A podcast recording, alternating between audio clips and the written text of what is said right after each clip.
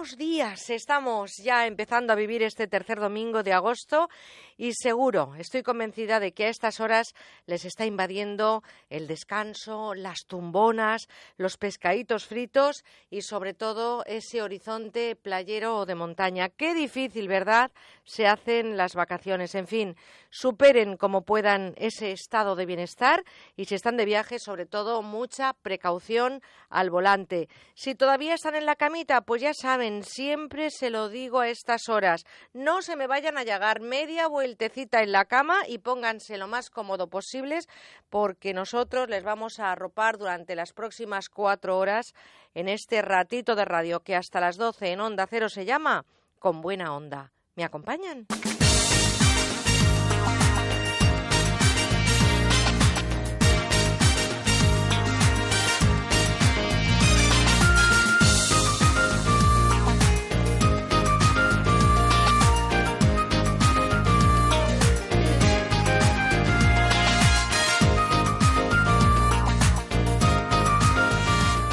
Buena onda.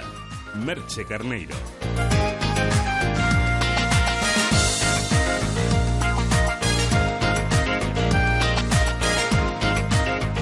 Y es que tenemos ya todo preparado para que no piensen en nada que no sea compartir todos esos contenidos que les hemos preparado para hoy. Información, seguridad vial, neurociencia con el gran Ignacio Morgado. Hoy también descubriremos algunas curiosidades del cerebro. Con los becarios aprenderemos a divertirnos. Nos traen propuestas culturales. A las 9 celebraremos la vida hoy también con Manuel Ramos y estamos visitando este año los pueblos más peculiares de España. De timos y estafas hablaremos con Serafín Serrano en nuestra sección Aquí huele a timo. Tendremos gastronomía, no se pierdan a las 11 la entrevista que tendremos con eh, Cristina Martínez. Hablaremos de compras compulsivas y muchas más cosas. Todo eso aderezado con un equipo que está preparadísimo y que está compartiendo este ratito de radio. Lo realizan técnicamente en Madrid José Antonio Olmedo y en Valencia Juanjo Pavía. En la producción María Rech y las voces del futuro, las voces del periodismo del siglo XXI son Pablo Burgos, Paloma Erce, Elena Antoñanzas, Susana Ferrandis y José Alapón.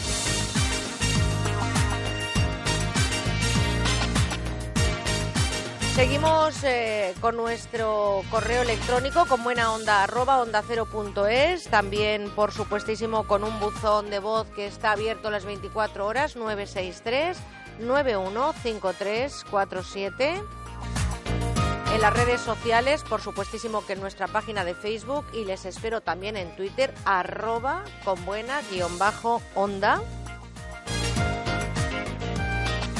Y a través de nuestro teléfono. Vayan llamando si quieren participar especialmente a las 9 porque hoy en eh, nuestra sección que celebramos la vida vamos a hablar de por qué se rompen las parejas en verano, así que 91 426 25 99.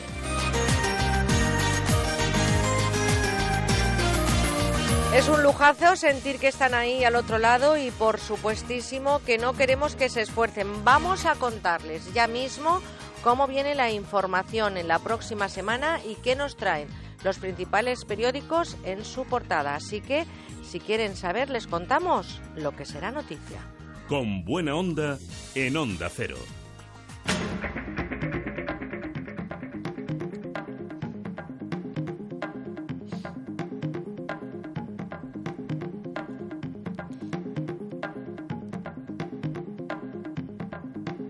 Mónica Carter, buenos días. Buenos días, Merche.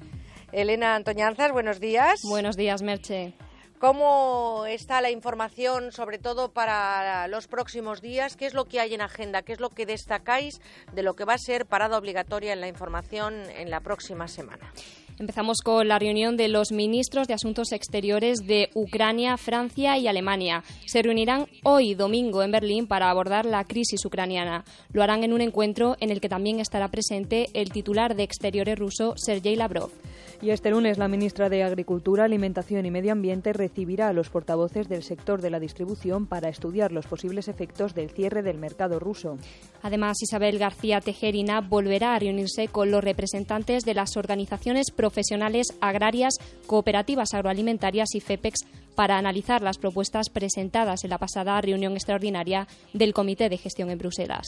Y el lunes también finaliza el viaje del Papa Francisco a Corea del Sur. El pontícipe celebrará una misa multitudinaria consagrada a la paz y la reconciliación entre Corea del Sur y Corea del Norte, así como participará en el Festival de la Juventud. El próximo martes, el presidente de Francia, François Hollande, se reunirá con el ministro de Asuntos Exteriores, Laurent Fabius. También almorzará en la misma jornada con el primer ministro Manuel Valls. Y en deportes, el partido de ida de la Supercopa de España se disputará este martes entre el Real Madrid y el Atlético en el Estadio Santiago Bernabéu. El encuentro de vuelta tendrá lugar el viernes en el Estadio Vicente Calderón y en él se decidirá el campeón del primer título del año. Y el fin de semana comienza la Liga BBVA. El Athletic Club arrancará el sábado ante el Málaga en la Rosaleda. Ese mismo día podremos disfrutar de un Sevilla-Valencia, Almería contra Español y Granada Deportivo de La Coruña. El domingo será el turno del Celta contra el Getafe, el Eibar que se enfrentará a la Real Sociedad, habrá Barcelona-Elche y cierra el fin de semana un Levante-Villarreal. Pues hablando de fútbol precisamente, esta noche no se pierdan el partido que les ofrece la Sexta. Emite a partir de las 9 el trofeo naranja. A nosotros nos toca mucho porque ahí estará jugando el Valencia Club de Fútbol con el Milan AC. Así que vamos a disfrutar esta noche a partir de las 9 el trofeo naranja y no se pierdan detalle porque lo va a ofrecer la Sexta. Y además, mañana lunes también podremos ver en Antena 3 el Barcelona León Fútbol Club a las 8 y media de la tarde. Mucho fútbol porque ya se nota que está cambiando el tiempo, no solamente porque en algunos lugares también han descendido las temperaturas, sino porque el fútbol está en pleno rendimiento. Hay que ver, Mónica Elena, lo que manda el deporte, ¿verdad?, a la hora de marcar tiempos, ¿eh? Desde luego que sí. Oye, vamos a contarles también a nuestros oyentes lo que nos traen los principales periódicos, porque Mónica Cartes, por ejemplo, ¿qué destaca la razón en portada? Pues la razón señala alarma en Alicante por un posible caso de ébola y destaca sobre una foto de militares estadounidenses en un portaaviones en el Pérsico Yes We War, sí luchamos. Además dice que Obama endurece los bombardeos sobre Irak tras las nuevas masacres de los yihadistas. Elena, el país en su primera página, ¿qué nos trae? El país titula Las matanzas del Estado Islámico provocan huidas masivas en Irak. Señala que la ciudad de Zaho ya acoge a 100.000 personas que han abandonado sus hogares ante el avance de los extremistas islámicos.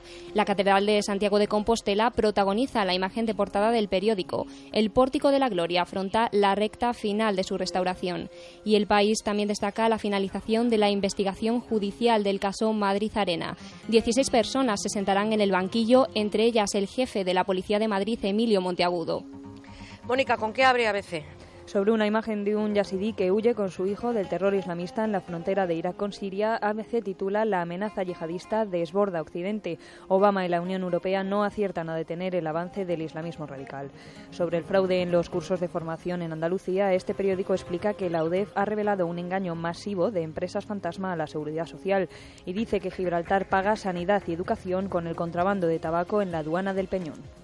Y terminamos, Elena, con los titulares de portada que nos trae el diario El Mundo. El Mundo abre esta mañana con el titular Alicante activa el protocolo por un posible caso de ébola. Un paciente de nacionalidad nigeriana fue aislado ayer en el hospital de San Juan al mostrar síntomas de contagio de este virus. La foto de portada muestra a dos niños yacidíes malheridos por islamistas. Bajo esta instantánea, el Mundo cita declaraciones del cirujano de guerra español Juan Luis Ney, que ha sido testigo de la masacre de población civil en Irak. El periódico también trae otras informaciones como el reciente caso de agresión a una activista española en Tánger. Elena Maleno, la joven atacada, asegura que los gendarmes permitieron esta acción. Pues estamos eh, pendientes también de cómo se desarrollan esas noticias, sobre todo de ese posible caso de ébola en Alicante, también de lo que está ocurriendo, por supuesto, en esa situación que viven en Irak, esos bombardeos sobre Irak, esas nuevas masacres de los yihadistas, en las que parece ser que Obama y la Unión Europea no aciertan a detener el avance de ese islamismo radical y también de ese apartado de tribunales, esos cursos de formación en Andalucía y también de lo que va a pasar con esas 16 personas que se sentarán en el banquillo con un caso que nos, eh, desde luego, nos estremeció a toda la opinión pública, ese caso Madrid Arena. Mónica Cartes, Elena, gracias por estar esta mañana contando magistralmente, Elena Antoñanzas, esta información y por hacer que nuestros oyentes no tengan que moverse para estar bien informados. A las nueve también traeremos puntuales eh, la cita con la información y nuestros compañeros de los servicios informativos. Compis, hasta dentro de un ratín. Hasta ahora, Merche. Este verano queremos escucharte. Déjanos tu mensaje en el 963 91 53 47. ¿Estos se han ido ya? No creo, tienen el buzón vacío. Habrán contratado buzón de vacaciones con correos. Que recojan tu correo para que nadie sepa que te has ido. Creo que el marido lo tiene en su empresa. Están forrados. ¿Qué va? Si son seis euros la semana y contratando cuatro te regalan una. Cuando me vaya al pueblo lo contrato. Nos ibais a Ibiza. En verano tu correo con correos. Contrátalo en nuestras oficinas. Nominada a dos Oscar. Hacía un año que había muerto mi padre. Encontré un sobre con su apellido y pensé que si había una llave, había una cerradura. La iba a encontrar porque eso es lo que él quería. John Goodman, Sandra Bullock, Max von Sydow, Tom Hanks. Tan fuerte, tan cerca. Esta noche a las 10, estreno en el peliculón de Antena 3. Tío, qué viaje, ¿no? Sí, tío, qué viaje. Al volante las drogas no solo cambian tu realidad, también pueden cambiar la del que viene de frente y son responsables de mil muertos al año. Esta es la realidad que tenemos que cambiar. Saca tus drogas de la circulación. Dirección General de Tráfico, Ministerio del Interior, Gobierno de España. ¿Quieres tener éxito en tus estudios? Claro. Con Pascal puedes. ¿Por qué? Porque tú puedes y en Pascal llevan 35 años enseñando un método de estudio muy eficaz. 300.000 alumnos han pasado por sus cursos con resultados positivos. ¿Y cómo puedo informarme? Entra en su web institutopascal.es o en el teléfono 91 519 4969. Despierta con buena onda.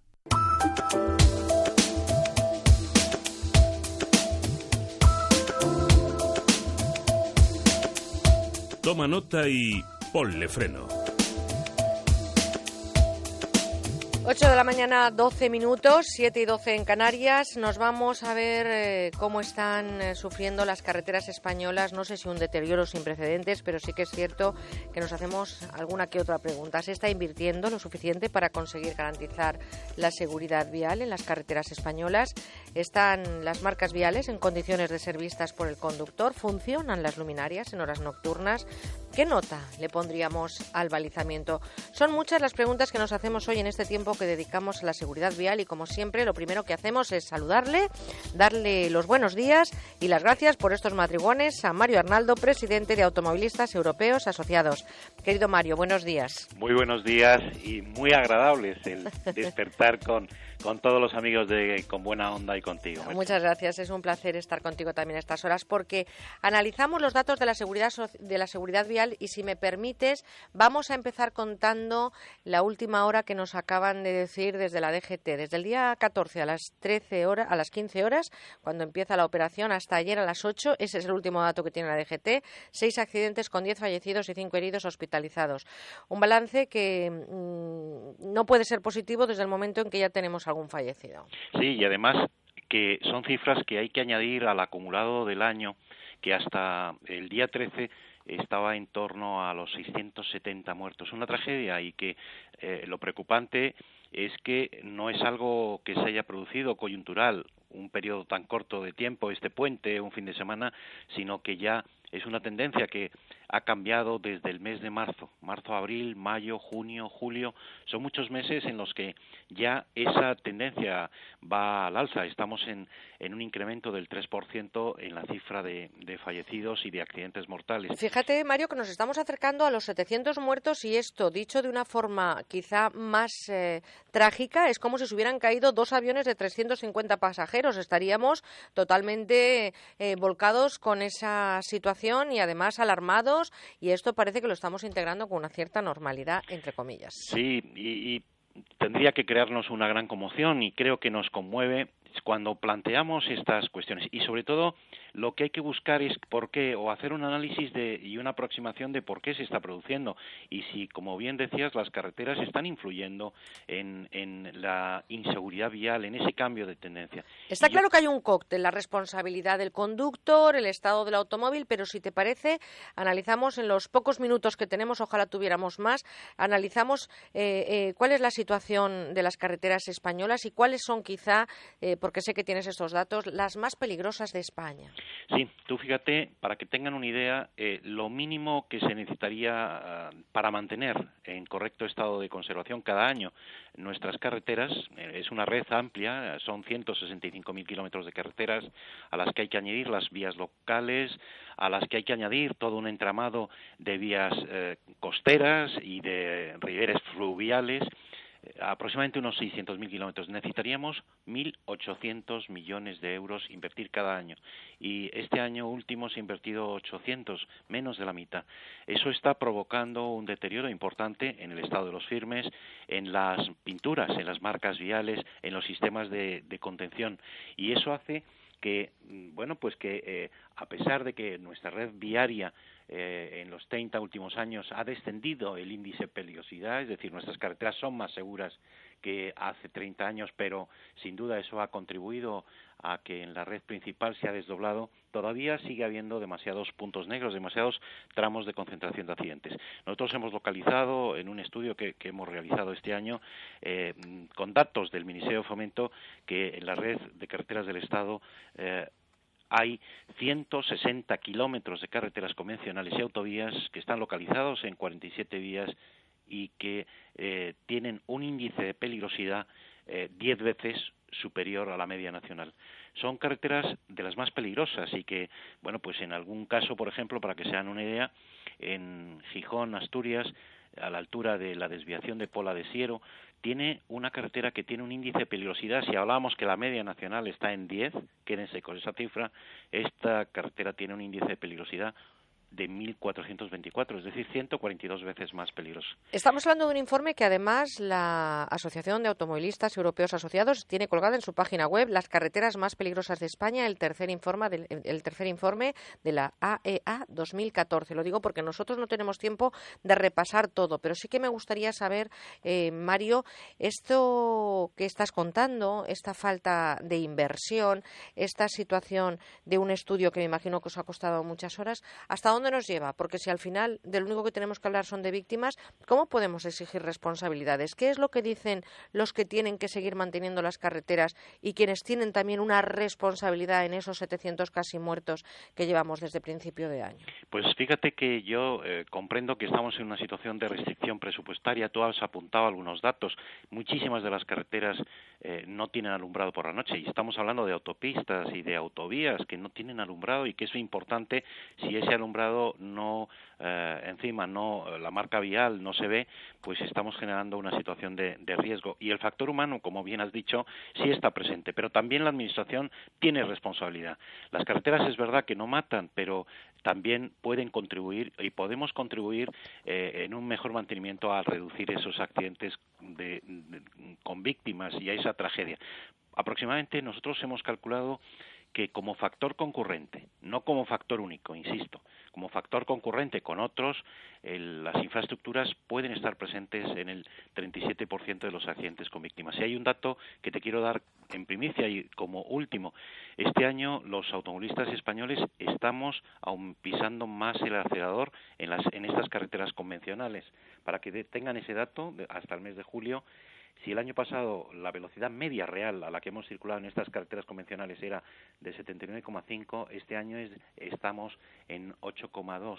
Es decir, medio kilómetro más de velocidad media a la que hemos, estamos circulando, con unas carreteras que están peor mantenidas, con unos coches que son más antiguos y que también es verdad que no estamos invirtiendo lo necesario, estamos generando una situación de riesgo que además puede hacer que se complique y que esa tendencia, o puede explicar que esa tendencia al alza eh, se esté produciendo. Y además porque está aumentando la ocupación de los vehículos.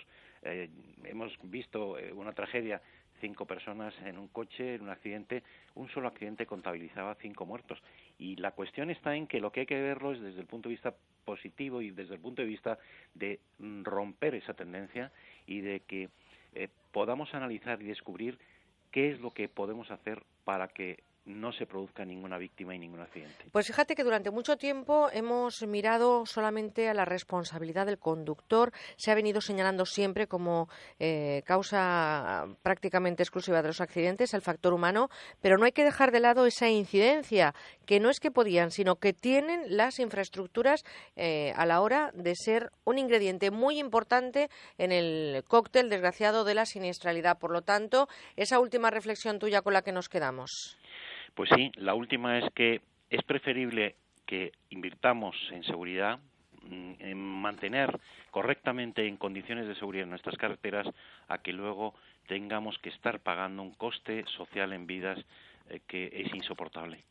Pues también me quedo con otro dato, por si acaso no lo saben. Tráfico puso en 2013 cuatro millones de multas, medio millón menos que en 2012. Por lo tanto, no se dejen llevar tampoco por eh, esa euforia de que no les van a multar y, sobre todo, utilicen en la carretera el sentido común y la atención. Posiblemente muchas personas hoy nos escuchen eh, regresando de sus vacaciones o regresando del puente del 15 de agosto. Muchísima precaución en la carretera. Lo importante es eh, el destino y disfrutar del viaje.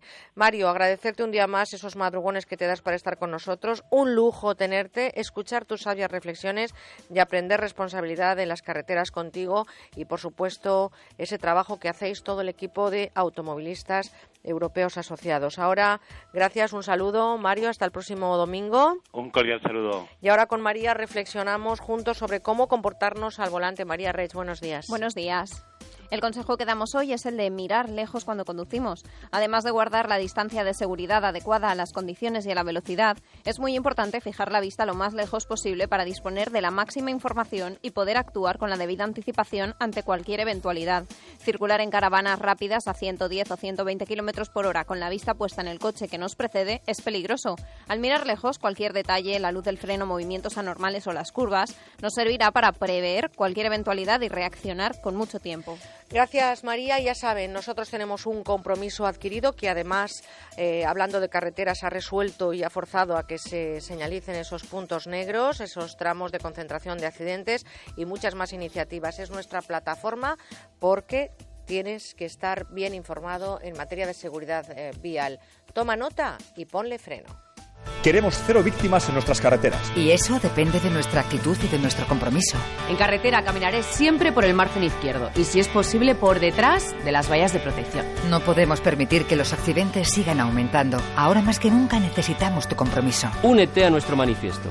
Yo ya me he adherido, pero nos faltas tú. Entra en ponlefreno.com y firma. Juntos sí podemos. Compromiso a tres media. ¿Se le ha estropeado el calentador, la lavadora o el lavavajillas por culpa de la cal? ¿No puede eliminar esos restos de cal que afean su cocina y baño? Tenemos con nosotros a Antonio Ruiz, gerente de Masical. Antonio, ¿qué podemos hacer si tenemos estos problemas? Pues si nuestra agua es dura y tiene exceso de cal, podemos conseguir que mejore gracias al dispositivo de tratamiento del agua Masical, que no utiliza productos químicos ni filtros, que mejora la calidad de toda el agua, que disuelve mucho mejor los jabones y que protege de averías a nuestros electrodomésticos que precisan agua para funcionar. Y decimos así adiós al picor después de la ducha provocados por la cal en el agua y no por el, por el gel de aseo, como muchos pueden creer, ¿no es así? Efectivamente, y además hay que tener en cuenta, Maripaz, que Masical no se rompe nunca, no consume nada y se coloca sin obras en la tubería principal junto al contador del agua o la llave de paso. Eh, sabemos que para viviendas se pide muchísimo, pero ¿para dónde más os lo piden y qué garantías dais? Lo piden para comunidades de propietarios, restaurantes, peluquerías, piscinas también, y lo dejamos un año a prueba para que el cliente, si no queda convencido, lo devuelva y recupere su dinero. ¿Tenemos alguna promoción para nuestros oyentes? Tenemos promoción Maripaz, de hecho un Masical cuesta solo 99 euros más gasto de envío, pero si eres de los 25 primeros pedidos en el 902 107 109 recibes la promoción 2 al precio de 1 y además puedes elegir de regalo entre un ahorrador de energía eléctrica o bien un ahuyentador electrónico contra insectos, bichos y roedores. 902 107 109 también en masical.es 902 107 109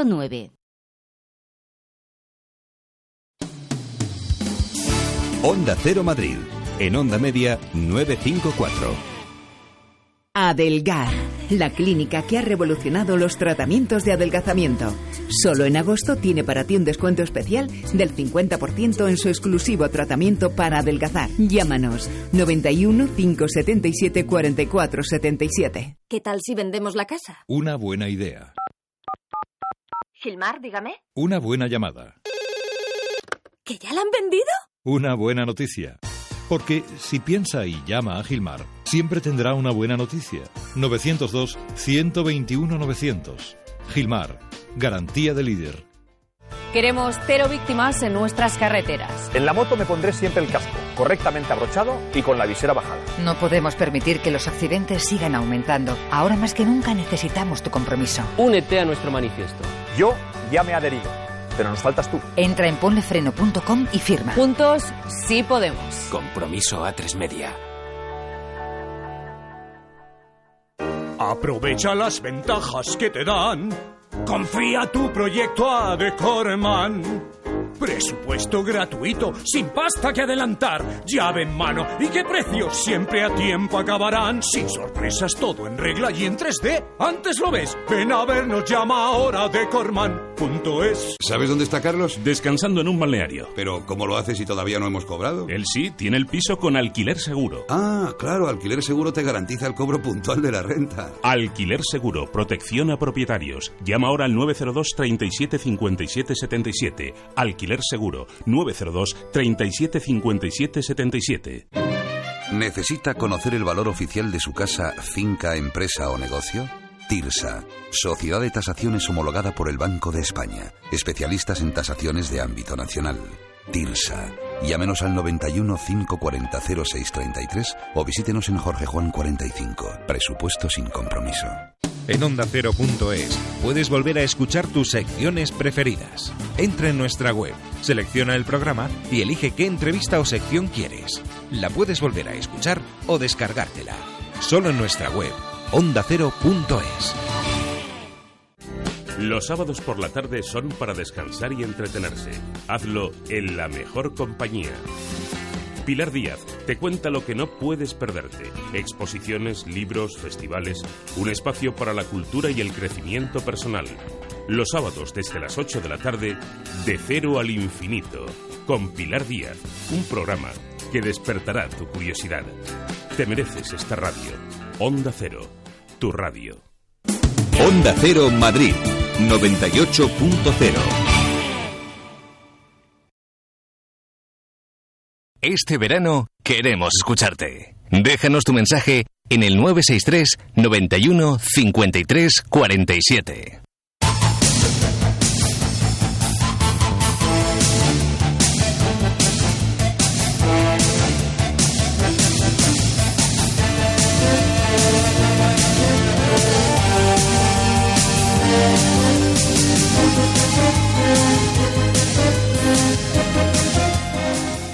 Lo han conseguido. Tiene una patología genética congénita que se llama osteogénesis imperfecta. Esto hace que sus huesos sean más frágiles y se fracturen con facilidad. Seguro que ustedes han oído hablar de la enfermedad de los huesos de cristal. A pesar de esta circunstancia, Vicente Martínez Martí es el primer afectado de esta enfermedad que acaba de cruzar con éxito el Canal de la Mancha. Vicente, buenos días. Muy buenos días. No es el primer español que realiza esta proeza, pero sí el primer español que lo hace con sus condiciones físicas. Esta es la primera vez que se cruza el Canal de la Mancha teniendo una osteogénesis imperfecta. Eh, la travesía comenzaba a las dos y media de la madrugada del pasado lunes 4 de agosto, creo que en Dover, y usted llegaba 17 horas después. ¿Qué recuerda? ¿Cómo ha vivido esa travesía, Vicente? Bueno, bueno, en realidad fueron 15 horas, que tampoco está mal. Bueno, 15. Yo le he puesto dos de más de sufrimiento. No, 15. gracias. No, bueno, fue, fue duro, duro, fue durísimo porque eh, al final de las previsiones que yo tenía, aunque es difícil hacer previsiones en el canal, ¿no? Porque hay mucha condición que no dependes, no depende de ti. Pero bueno, me esperaba un máximo de 13 horas, 13 horas y media, llegué a hacer hasta 15 horas y 3 minutos y el kilometraje el mismo, pues eh, me esperaba entre 40 y 45, que es lo que había pues entrenado, y al final me salió en 61, 400. ¿Usted se ha encontrado con todo lo que tenía previsto? Baja temperatura, creo que está entre 14 y 18 grados, también Sí, eh, sí. muchas corrientes, hay Sí. mucho tráfico Muchísimo. marítimo, ¿no? Sí, muchísimo buque, de- además de los ferries que van de Dover a Calais o a Dunkerque, está el tráfico fuerte de buques eh, que suben al mar del norte y que bajan del mar del norte. Pero usted se debe sentir ahí como, como muy pequeñito, ¿no? Entre, entre ese paisaje que usted me describe. ¿Cómo evita que un buque no le cause ningún problema, incluso no le dé a lo mejor alguna corriente añadida a las que ya vive, no le deje con la estela más alejado de su ruta? ¿Cómo va usted trampeando todas esas eh, piedras en el camino? Claro, yo no, a ver, yo no me preocupo de nadar. El- eh, luego está el capitán del, del barco que me acompaña, que está, mm, digamos, eh, con el GPS avisando a los di- distintos buques para que dejen un kilómetro de distancia con el nadador, porque evidentemente yo no me puedo desviar. Claro. Se desvían ellos. Y luego también Capitanía Marítima inglesa y la alemana también eh, van, van avisando a los buques de que en ese punto hay un nadador y que tienen que dejar un- una distancia. La prueba se ha realizado bajo las reglas que marca la organización que regula este acontecimiento. Creo que no pueden ustedes ponerse ni traje de neopreno y no deben de tener ningún tipo de facilidades ni ayuda. Eh, usted es una persona que tiene una patología complicada. Hemos oído hablar mucho de la enfermedad de los huesos de cristal y con una fragilidad tremenda en un esqueleto que se ha visto sometido a la presión del agua y a mucho esfuerzo. ¿Cómo lo ha vivido? A ver, sí, pero vamos a ver, la natación es un deporte que no es un deporte de contacto. Entonces, eh, no es peligrosa en sí misma. Luego está el hecho de que hay distintos grados de osteogénesis. Yo, pues gracias a Dios, tengo un grado leve. Hago una vida bastante normal, siempre con este problema añadido, ¿no?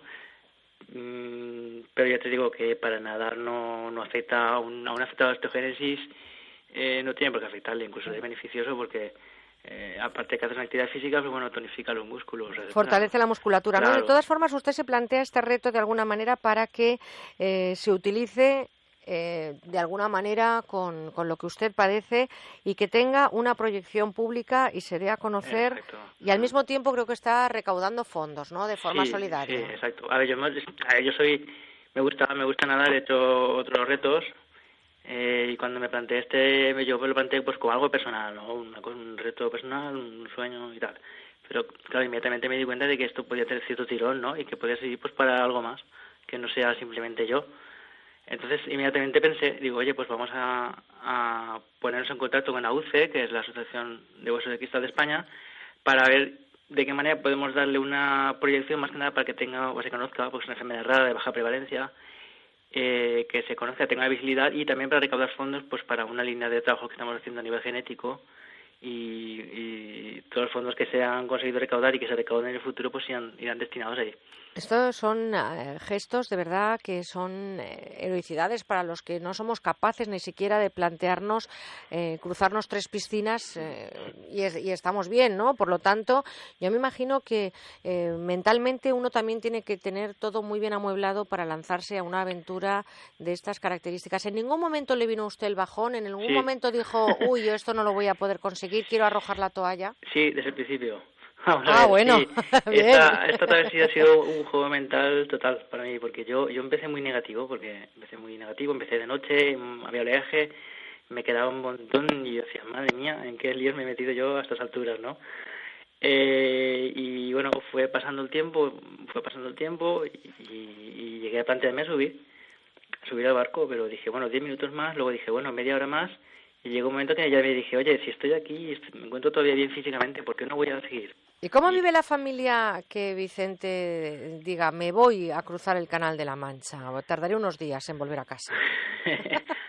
bueno, pues bien, lo llevo bien, gracias a Dios. mm, Me han apoyado mucho y, y les debo mucho a ellos también por todo el apoyo que han tenido conmigo y toda la paciencia.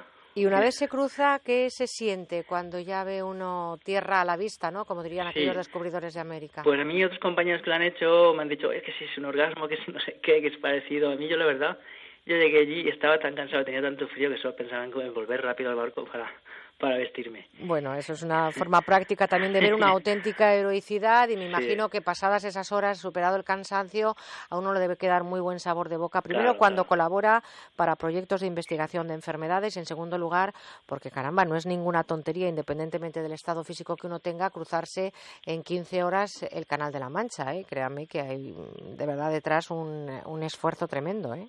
Sí, o sea, yo, bueno, ya venía entrenando años, pero mm, específicamente para esto, dos años, con la cabeza puesta en el canal. Bueno, pues después de dos años, en esos momentos de fragilidad, de mucho más que la ósea, ¿no? que es la mental, uno dice, no, no, no, no, tengo que seguir hacia adelante y cuando se da cuenta, pues ya lleva unas cuantas horas y el esfuerzo es eh, la meta, ¿no? Llegar Sí. hasta el final. Sí, además yo me acordaba, digo, oye, si yo estoy aquí fastidiado, que tengo frío, que estoy cansado, pero esto no es nada en comparación a, a muchos afectados que están muy mal. Entonces, ¿qué es, ¿esto qué es? Nada. Pues y, sí. y sigo. Es, hay- es una forma de ver la vida muy positiva que yo comparto y que desde aquí queremos mandar ese mensaje, ¿no? Siempre hay que pensar que cuando a uno le toca pasar por un momento complicado, hay alguien que está pasándolo posiblemente bastante peor. Vicente Martínez Martí es el primer nadador con la enfermedad de la osteogénesis imperfecta en atravesar el Canal de la Mancha y está colaborando además de forma altruista para proyectos de investigación de la enfermedad de los huesos de cristal con la Fundación AUCE para darle visibilidad a esta enfermedad. Hoy nosotros hemos puesto el foco en nuestra programación también a este gesto y desde aquí pedimos también más inversión y más eh, destino económico a este tipo de proyectos de investigación. Gracias. Sí, simplemente en un segundito quería decir que cualquier donativo es, es bienvenido y que se puede hacer a través de la, de la web que es fundación.auce.org. Y AUCE se deletrea A-H-U-C-E. Bueno, pues ojalá esos donativos lleguen porque sin duda estarán empleados para prevenir eh, bueno, y para ayudar a proyectos de investigación sobre una enfermedad, la osteogénesis imperfecta. Vicente, un abrazo y enhorabuena por ese gesto que sin duda, a pesar de que usted veo que le está quitando demasiada importancia, lo tiene y mucho, ¿eh? Una auténtica proeza, ya lo ha conseguido. Un abrazo. Muchas gracias a todos. Un abrazo.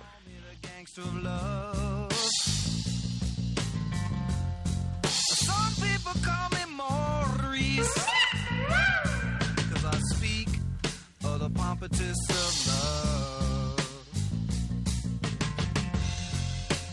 People talk about me, baby. Say I'm doing you wrong, doing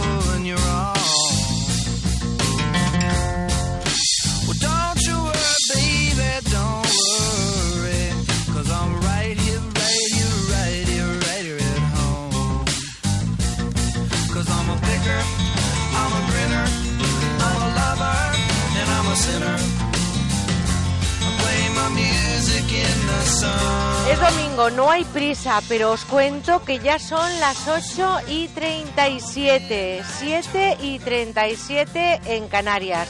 Al menos media vuelta. Un pequeño esfuerzo es posible. Mándanos tu correo electrónico a conbuenaonda arroba onda cero punto es. Cuéntanos lo que te apetezca.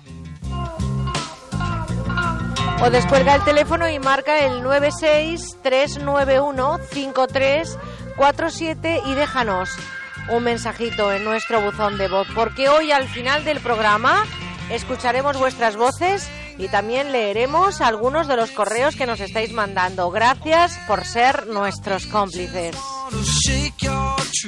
Y os esperamos en las redes sociales, en Facebook y en arroba con buena guion bajo onda. Ese es nuestro Twitter.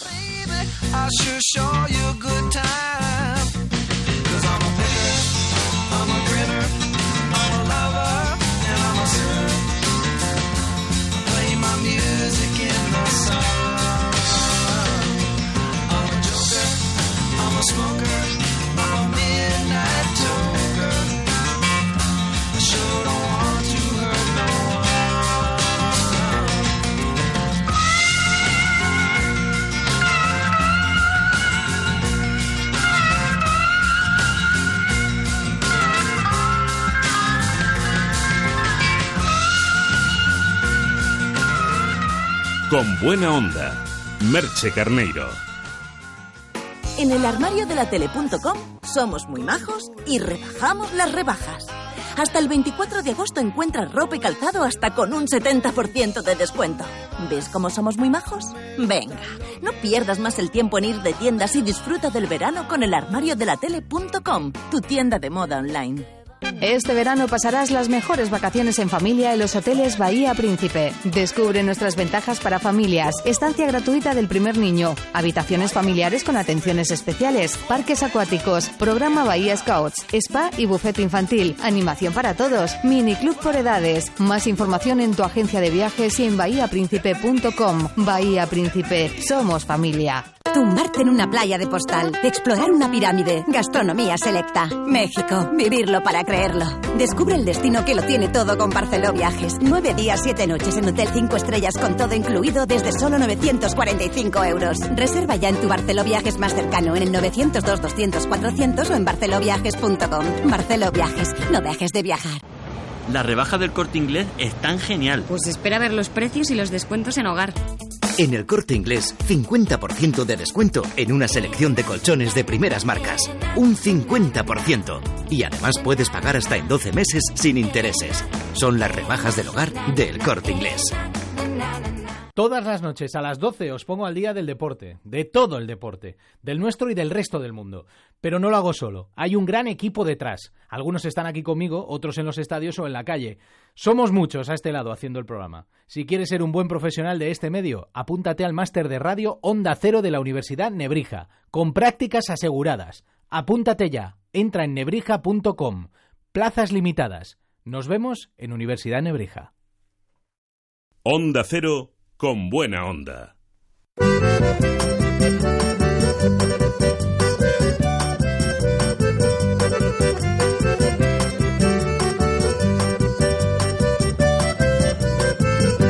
Los becarios a escena.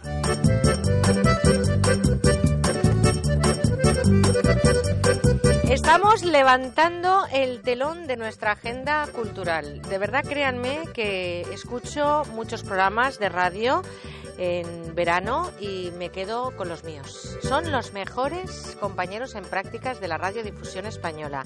De verdad, qué voces, qué entonación, qué profesionalidad, cómo hacen la producción, cómo se implican, lo que yo estoy aprendiendo de ellos. Elena Antoñanzas, buongiorno. Muy buenas, Merche, de nuevo. ¿En qué idioma me dirías buenos días, Elena? Uy, yo no, yo de momento me desenvuelvo en español. Luego ya más adelante ya veremos, ¿eh? Bueno, a veces también el- así un poco... No, nada, o sea, tú de idiomas mejor lo dejamos, ¿no? Pablo, Mejor lo co- dejamos. Pablo Burgos, ¿cómo estáis? ¿Cómo sei? Buenos días, Merche, ¿qué tal? También de idiomas... mm, No, yo es que te lo hago por el, idi- por el idioma de los signos, pero es que no me ves. Ay, pues mira, hoy vamos a hablar del idioma de los signos, vamos a hablar de los emoticonos, eh, luego en nuestro apartado de sociología vamos a ver lo que significan los emoticonos en la comunicación del siglo XXI. ¿Utilizáis muchos emoticonos vosotros? Pues sí, la verdad que sí. ¿Qué carita me pondrías ahora, Pablo? Eh, yo una carita feliz. Vale, siempre. pues entonces, aunque no me lo dices en idioma, por lo menos ya te entiendo.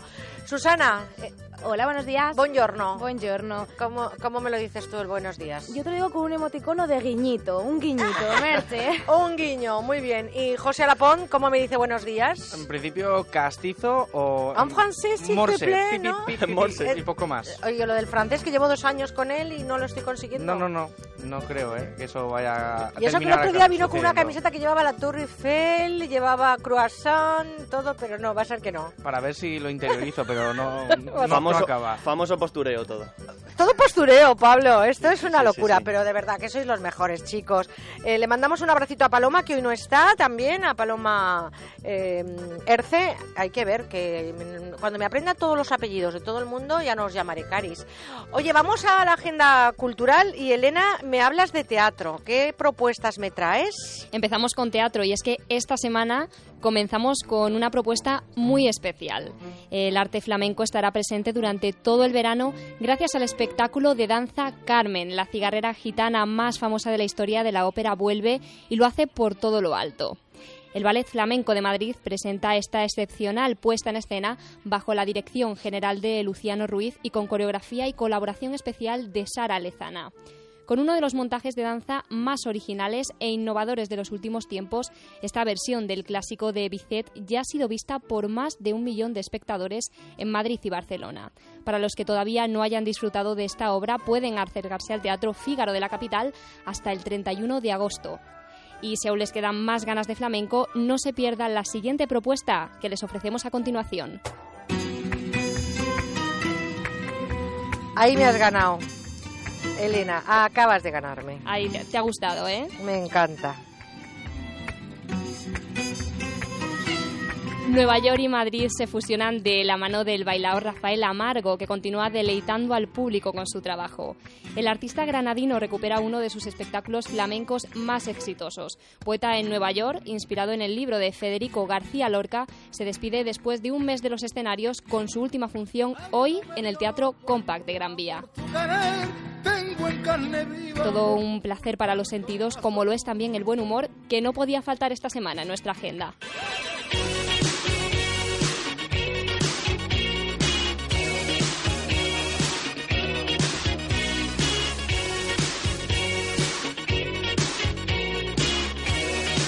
Tengo que decir, Merche, que yo soy más de, de Cindy Lauper, ¿eh? Las chicas son eh, guerreras y divertidas. Sí. Eh, esta canción es de hace ya algunos años. No habíamos nacido ninguno de los que estamos aquí, ¿eh? Pero todavía la recordamos. No te rías, José, que luego vas tú. ¿Dónde me llevas? A unas risas. Te llevo a ver el espectáculo No te vistas para cenar. Los creadores de las comedias La curva de la felicidad o Sé infiel y no mires con quién vuelven a sorprendernos con esta obra. Escrita por Marc Amoletti y dirigida en España por José Troncoso, No te vistas para cenar es una divertida historia de enredos amorosos con un elenco de actores de primer nivel. Yolanda Arestegui, Aurora Sánchez, Cuca Escribano, Antonio Vico y Jesús Cisneros les esperan hasta el 14 de septiembre en el Teatro Amaya de Madrid. Pues fíjate que me quedo con el flamenquito, pero esta obra también apunta maneras. No te vistas para cenar. Fíjate que no sé si es vuestro caso, pero yo creo que hay mucha gente que ganamos mucho vestidos. Ahí lo dejo. ¿A dónde te irías tú entonces, eh, Elena? Yo tengo muchas ganas de ver esta obra. Además, tengo que decir que los actores estuvieron por aquí hace poquito en Onda Cero, son encantadores y pintan muy bien este espectáculo. Bueno, pues ahí nos iremos. Venga, hacemos un huequito que me voy con vosotros al patio de butacas. Te esperamos. Pa- Gracias. Pablo, con esa carita, con ese emoticono feliz, hoy también me vas a recomendar buena lectura, ¿no? Eso es, Para- vamos con, con tres recomendaciones para Venga. que la gente lo lea en la piscina o en la playa. Venga, vamos. Comenzamos nuestras recomendaciones literarias con la segunda novela de David Saez, No es tan fácil morir, publicada por la editorial Éride. En ella, Caridad narra cómo afronta su ingreso en la residencia con la ayuda del Quijote. La protagonista salpica con humor una historia que puede parecer gris y triste, fiel reflejo de la generación de mujeres a la que pertenece, siempre a la sombra del machismo. La historia, dividida en dos partes, tiene los mismos capítulos y, los mismos nombres que en el relato de las aventuras que creó Cervantes. Pues yo lo he leído y la verdad que lo recomiendo. Los niños del Coro Sur. Lo recomiendo muchísimo. No es tan fácil morir. Esa es la música, Los niños del Coro Sur, que me encanta, por cierto, te quería decir. Y la, la obra, de verdad, mm, el libro lo he leído y os lo recomiendo. Mm, Dame alguna propuesta más, porque ese ya lo había leído. Continuamos con la última novela de Julia Navarro que curiosamente enlaza con un tema de actualidad. Publicada en 2013, Dispara, yo ya estoy muerto es la historia de dos familias. Los Tucker, de origen judío, son expulsados a finales del siglo XIX de la Rusia zarista y se trasladan a Tierra Santa. Allí adquieren los terrenos de los Ziad, una familia árabe con los que entablarán una fuerte amistad más allá de diferencias políticas y religiosas. Las críticas aseguran que es una de las novelas con mayor envergadura de la literatura española de los últimos años. Buena propuesta. Y terminamos con Los Domingos de un burgués en París. La novela de Guy de Maupassant narra las peripecias del señor Patisot, un acomodado funcionario de primera clase. Los alrededores de, de París perdón, son el escenario de las divertidas historias que le suceden al protagonista en sus paseos, desde por ejemplo su fracaso al intentar ser pescador hasta sus fracasos amorosos. Las aventuras de Patisot fueron publicadas en una serie de 10 capítulos, pero fue en 1901 cuando se recogieron en el libro que presentamos en estos momentos. ¿Me puedes decir de quién es la novela? Guy de Maupassant. Perdón. Es que yo creo que José lo, lo- lo pronuncia mejor. José, eh, ¿de Guy de Maupassant? Maupassant. ¿No?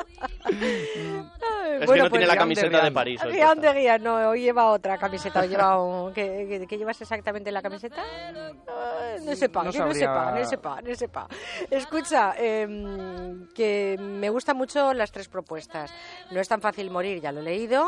Me ha encantado la música de los niños del Coro del Sur, me encanta. Y luego, pues, esta última propuesta de Guy de Maupassant me ha gustado mucho, Pablo.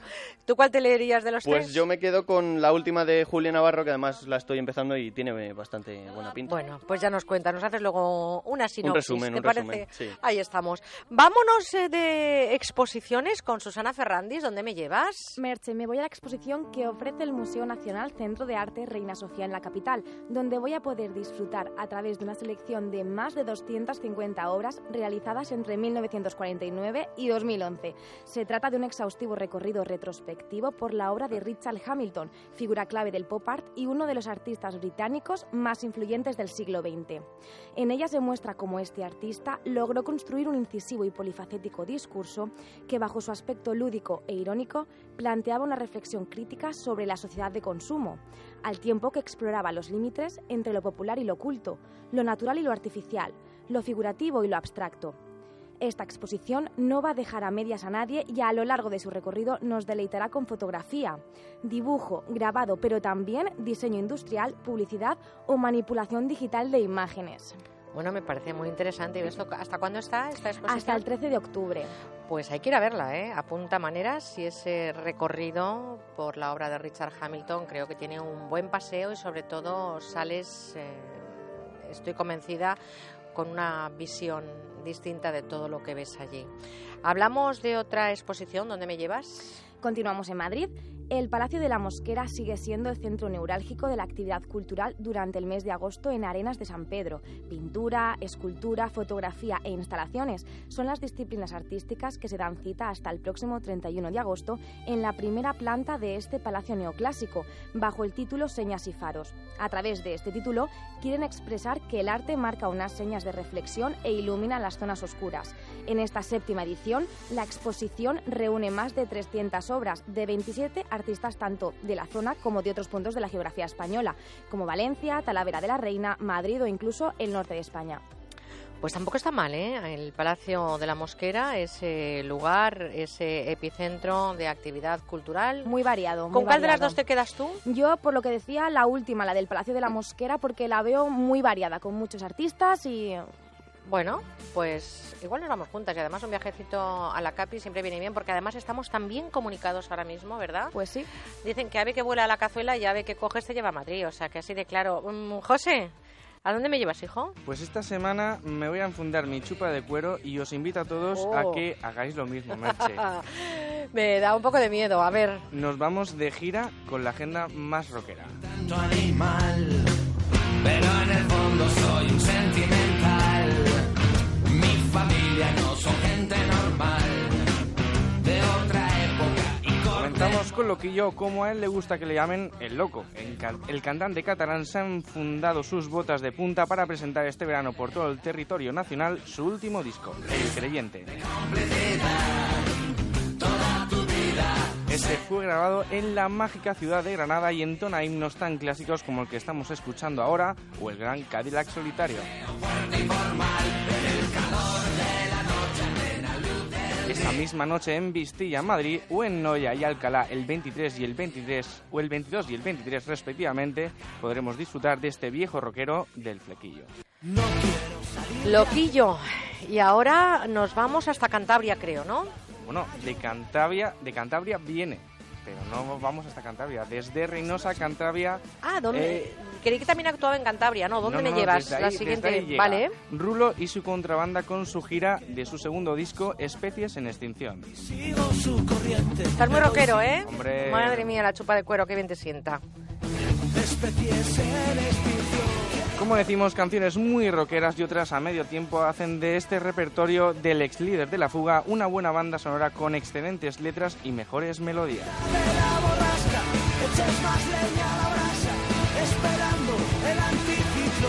Esta misma noche en Guijuelo, Salamanca o el día 23 en Madrid sonarán para los que muchos son ya grandes himnos del rock en español.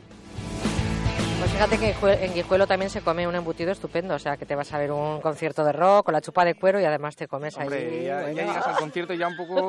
Estupendamente, empitado. hombre, hay que meterte ahí algunas calorías para sobrevivir.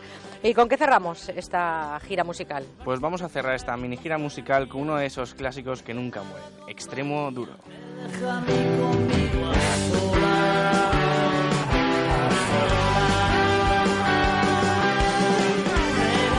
27 años y 11 discos, Merche. Qué Madre barbaridad. mía, tras sus espaldas avalan a este grupo que ya forma parte de la historia de nuestro país. Yo creo que al que más o al que menos, Seguro. alguna canción Le ha sonado de extremo duro, sí. Sí, parece que los años y los exce- excesos para algunos no pasan factura.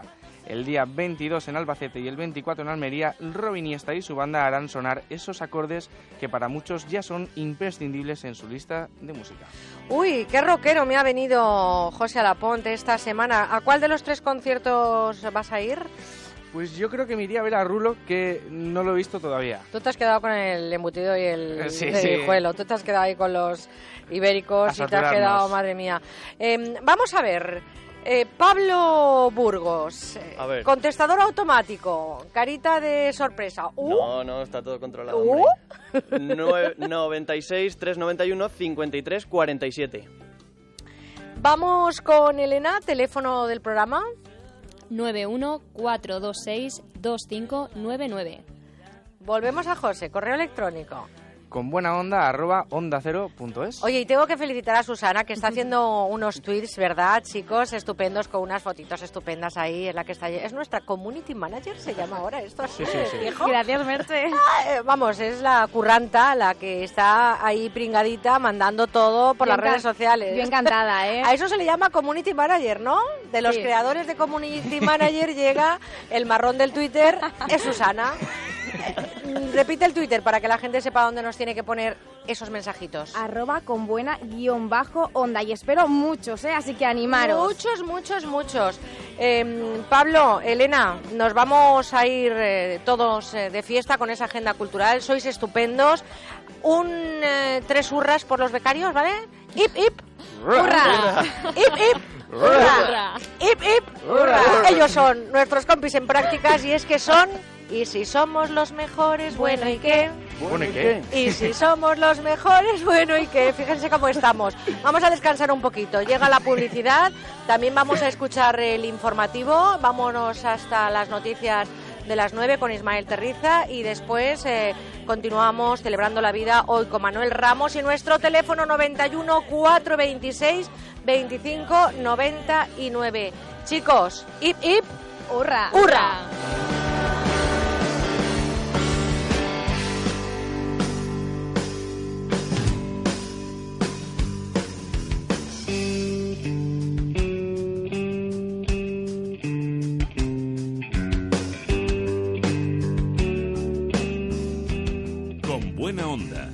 Merche Carneiro. 98.0 Madrid.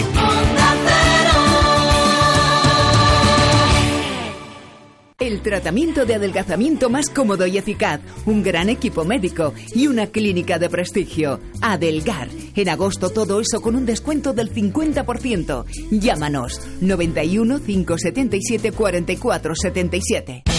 El mejor plan para este verano es el pase anual. Desde solo 49,90 euros por persona, ven las veces que quieras a Parque de Atracciones Zoo, Warner, Faunia, Acuópolis, Teleférico. Condiciones en paseanual.es. Edificio Espacio Torrijos. Últimas viviendas de lujo de uno y dos dormitorios con plaza de garaje en pleno barrio de Salamanca. Llámenos al 91 209 3280 o entre en gilmar.es. Gilmar, de toda la vida, un lujo. Soy Concha Velasco, amigos míos. Si quieres evitar sustos en tu vieja bañera, te recomiendo Duchamanía. Te instalan un plato de ducha antideslizante en pocas horas y sin obras molestas. Y te ahorras un buen dinerito. Haz como yo. Confía en los auténticos profesionales. Confía en Duchamanía. Haz caso a Concha. Duchamanía te lo instala desde solo 990 euros, IVA incluido. Paseo del Molino 6 en Legazpi, 91 468 4907 o duchamanía.es. ¿Quieres ser voluntario con tu empresa y descubrir lo bueno que es ayudar a los demás? Pues no te pierdas la octava edición del Día Solidario de las Empresas, que organiza A3 Media y Cooperación Internacional ONG el día 25 de octubre en A Coruña, Bilbao, Madrid, Málaga, Sevilla, Valencia, Valladolid, Vigo y Zaragoza. Entra en diasolidario.com y apúntate. Día Solidario de las Empresas. No puedes faltar. Los sábados por la tarde son para descansar y entretenerse. Hazlo en la mejor compañía. Pilar Díaz te cuenta lo que no puedes perderte. Exposiciones, libros, festivales, un espacio para la cultura y el crecimiento personal.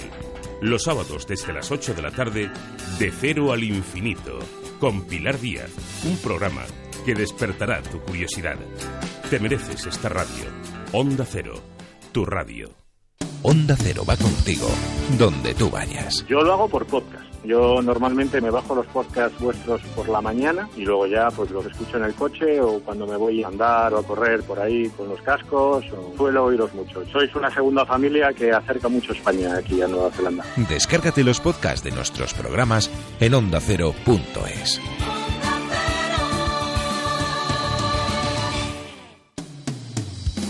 Onda Cero Madrid, 98.0 FM.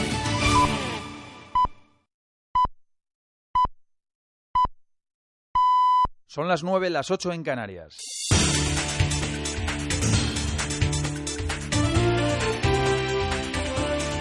Noticias en Onda Cero. Buenos días. El paciente que está siendo atendido en el Hospital de San Juan de Alicante por presentar síntomas que se corresponden con el virus de ébola y que ha hecho activar el protocolo de actuación contra esta enfermedad es un hombre de nacionalidad nigeriana que ha estado recientemente en el país africano. El paciente estas, de esta misma fuente dicen que el paciente eh, de, tenía 38,3 grados de fiebre, el límite considerado como posible síntoma de la enfermedad. Además, presentaba otros síntomas, si bien las fuentes consultadas no han precisado cuál. Los análisis de sangre se han enviado al Instituto Nacional de Epidemiología de Madrid. Se espera que hoy estén esos resultados. Tres médicos africanos, dos procedentes de Liberia y otro de Nigeria, han recibido en las últimas horas el medicamento experimental del ébola, el, Z, el ZMAP, denominado suero milagroso, siendo los primeros trabajadores sanitarios africanos en obtener este tratamiento. Liberia cuenta con la tasa de mortalidad más alta por el virus, con 413 víctimas desde que se detectase el brote, por lo que han recibido esta semana tres dosis del fármaco experimental desarrollado en Estados Unidos. Y en Norteamérica, el gobierno de Missouri, Jay Nixon, el gobernador, se ha visto obligado a declarar el estado de emergencia y a ordenar un toque de queda en la ciudad de Ferguson a raíz de los disturbios desatados los últimos días en esta localidad, donde hace una semana un policía cuyo nombre ya se sabe abatió a un joven afroamericano en circunstancias aún por aclarar. Pese a esta medida, muchos manifestantes han permanecido en las calles produciéndose choques con la policía cuando ésta se ha propuesto disolverlos lanzando botes de humo. Malik Sabat es el presidente de Abogados Negros por la Justicia. Vamos a seguir manifestándonos toda la noche y vamos a asegurarnos de que se tomen medidas contra el oficial Darren Wilson, que sea acusado y llevado ante la justicia de inmediato. Las víctimas del conflicto colombiano han tomado la palabra por primera vez en los diálogos que se vienen manteniendo en La Habana entre el gobierno colombiano de Juan Manuel Santos y la guerrilla de las FARC. Han dado testimonio del drama humano que se esconde tras cinco décadas de violencia y han expresado su esperanza en que este proceso marque un nuevo rumbo hacia la paz. Queremos la paz porque queremos una Colombia con un nuevo futuro, con una nueva esperanza y consideramos que este encuentro fue muy valioso para empezar a saldar el dolor del pasado y construir las bases para una paz sólida, estable y durable. El Papa Francisco ha expresado hoy su deseo de que el Vaticano avance en el diálogo con los países de Asia con los que no mantiene relaciones diplomáticas plenas, en una aparente, aparente referencia a China. Pablo Muriedas. El Vaticano no mantiene relaciones diplomáticas con China y Corea del Norte, mientras que han empezado con Vietnam los primeros contactos y acuerdos en relación al nombramiento de obispos. La Santa Sede estima que en China existen entre 8 y 12 millones de católicos divididos entre los pertenecientes a la Iglesia oficial, controlada por el gobierno comunista, y la clandestina, en comunión con Roma y perseguida por Pekín. El pontífice cumple su cuarta jornada de visita a Corea del Sur ante un grupo de 65 obispos asiáticos en el santuario de Jaemi, en el que ha llegado en helicóptero desde Seúl. Jorge Mario Bergoglio va a clausurar clausurar, va a clausurar allí la sexta jornada de la Juventud Asiática, el mayor encuentro de jóvenes católicos del continente, con una misa en la que se prevé la asistencia de hasta 45.000 personas. Previsión del tiempo para hoy, Laura Pazo. El día estará marcado por las altas presiones en todo el país, por lo que tendremos una tarde con cielos soleados, salvo en el sudeste de la península, donde todavía se dejarán ver algunas nubes que podrían dejar alguna precipitación débil y dispersa, pero a medida que pasen las horas esa inestabilidad irá desapareciendo. Los termómetros subirán en toda la península, en el norte las temperaturas rondarán los 25 grados y en el sur seguiremos con calor intenso, destacando los 37 de Sevilla. Deportes, David Ferrer juega esta noche su séptima final de un Master 1000. El tenista alicantino se va a enfrentar a Roger Federer, que le derrotó la semana pasada en los cuartos de Montreal. El suizo y el español lucharán por el torneo de Cincinnati después de superar cómodamente a Raonic y Beneto, respectivamente, en sus partidos de semifinales. En motociclismo, Gran Premio de la República Checa, con Marc Márquez buscando el récord absoluto de 11 victorias en 11 carreras. El piloto español va a partir desde la pole. Es todo, más noticias en Onda Cero cuando sean las 10, las 9 en Canarias. Los domingos a las 8 de la tarde tienes tres horas por delante para terminar la semana cargando las pilas. Maite Vilaseca te cuenta lo mejor del verano. Cine, parajes mágicos de España, vacaciones en familia, festivales, fiestas populares curiosas, las canciones que nos acompañan cada verano, entrevistas con artistas, escritores y cantantes, un programa con toda la actualidad cultural y musical. Los domingos, a las 8 de la tarde, todo por delante, con Maite Vilaseca. Te mereces esta radio. Onda Cero, tu radio. ¿A quién no le duele la espalda a veces? Pues según la Organización Mundial de la Salud, el 80% de la población padece dolor de espalda en un momento de su vida. Por eso, los médicos recomiendan, nos recomiendan que tengamos cuidado con el tipo de asiento que utilizamos, especialmente si pasamos mucho tiempo sentados trabajando, estudiando o conduciendo. Hoy traemos algo que nos va a ayudar a encontrarnos mejor, el extraordinario cojín Conforgel que tanto se ha vendido en todo el mundo. Además es que este cojín, Begoña, lo compra gente de todas las edades, porque las personas mayores están encantadas con él, porque tienen muchísimas, como si dijéramos, prestaciones, no solamente que están más cómodos, Ujú. sino, por ejemplo, pues que suben la altura de los asientos y les cuesta menos levantarse. Para los coches, incluso hay gente Se la vio un taxista el otro día. Iba estupendo, ¿eh? Estupendo, el- los claro, taxistas eh, nos claro. la piden una barbaridad, también estudiantes, también locutoras de radio, nos la piden los vigilantes, en general todas las personas que pasan muchas horas sentadas. Ujú. Y entonces es que este es un cojín pues de última generación, lo han pensado, lo han ideado expertos en fisioterapias posturales y es muy fácil conseguirlo porque basta con llamar a nuestro teléfono que es el 902 29 1029 o entrar en nuestra web que es universotao.com. Es muy cómodo porque, claro, ¿qué lleva? Pues tiene, combina dos capas de espuma de alta densidad. Luego, eh, con el núcleo interno ¿no? de, de gel. Claro, es, es el truco.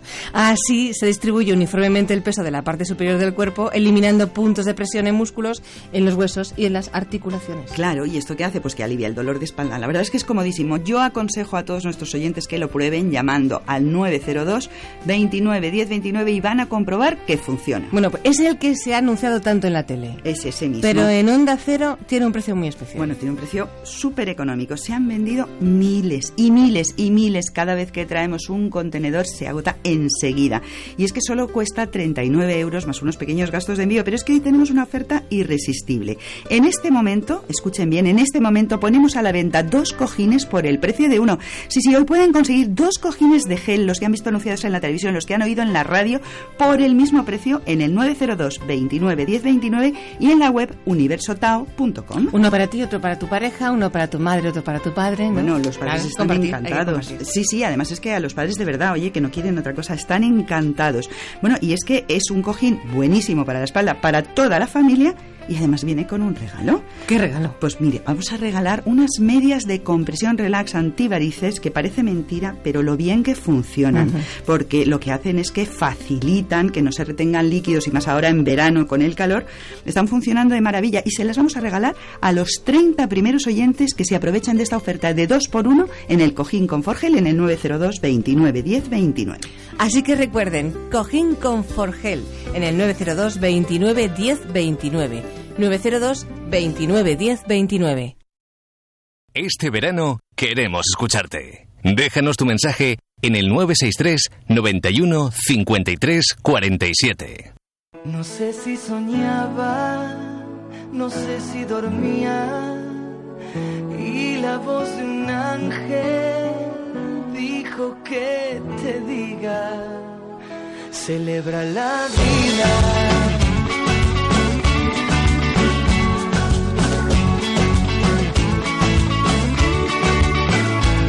Piensa libremente, ayuda a la gente y por lo que quieras lucha y sé paciente.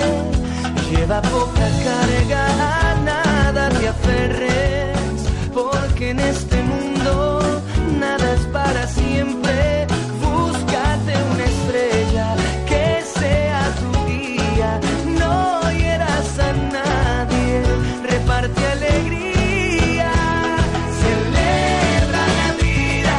En las adversidades, en la vida diaria, en cualquier situación hay que celebrar la vida. No siempre se pasan por buenos momentos, pero en cualquier caso, a todos los que ahora mismo estáis en una situación complicada, os mandamos un abrazote, a ti especialmente, Bernabé, querido amigo. Vamos a celebrar la vida. Lo hacemos con Manuel Ramos, doctor en psicología, profesor de la Facultad de Psicología de Valencia. Ya saben ustedes, le escuchan.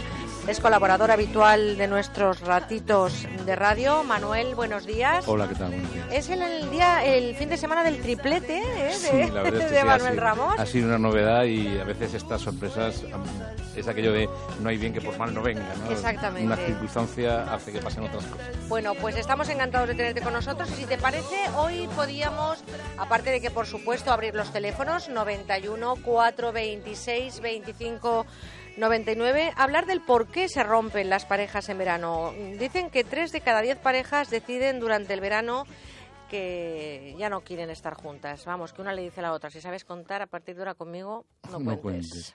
A ver, hay una, una cuestión característica en las relaciones personales. A lo largo del tiempo nosotros vamos estableciendo unos patrones, unos modos de estar eh, muy acordes con las circunstancias. Si tenemos unas circunstancias de trabajo, tenemos unas cir- circunstancias familiares, hacen que ese modo de relación vaya manteniéndose en el tiempo. Cuando cambian esas circunstancias, las personas somos puestas a prueba y las relaciones también.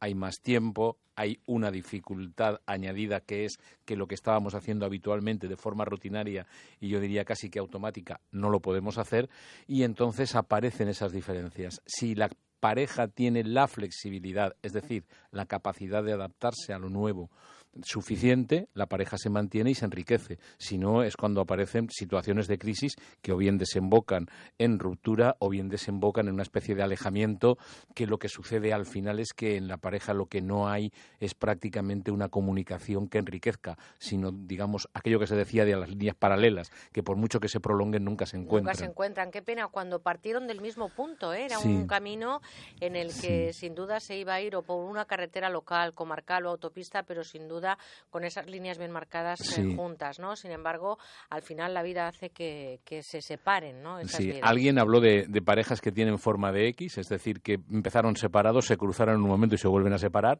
Parejas que tienen en forma, empiezan o tienen la forma de V, empezaron juntas y se van separando. Y parejas que tienen forma de A, que empezaron separadas y acaban juntándose, ¿no?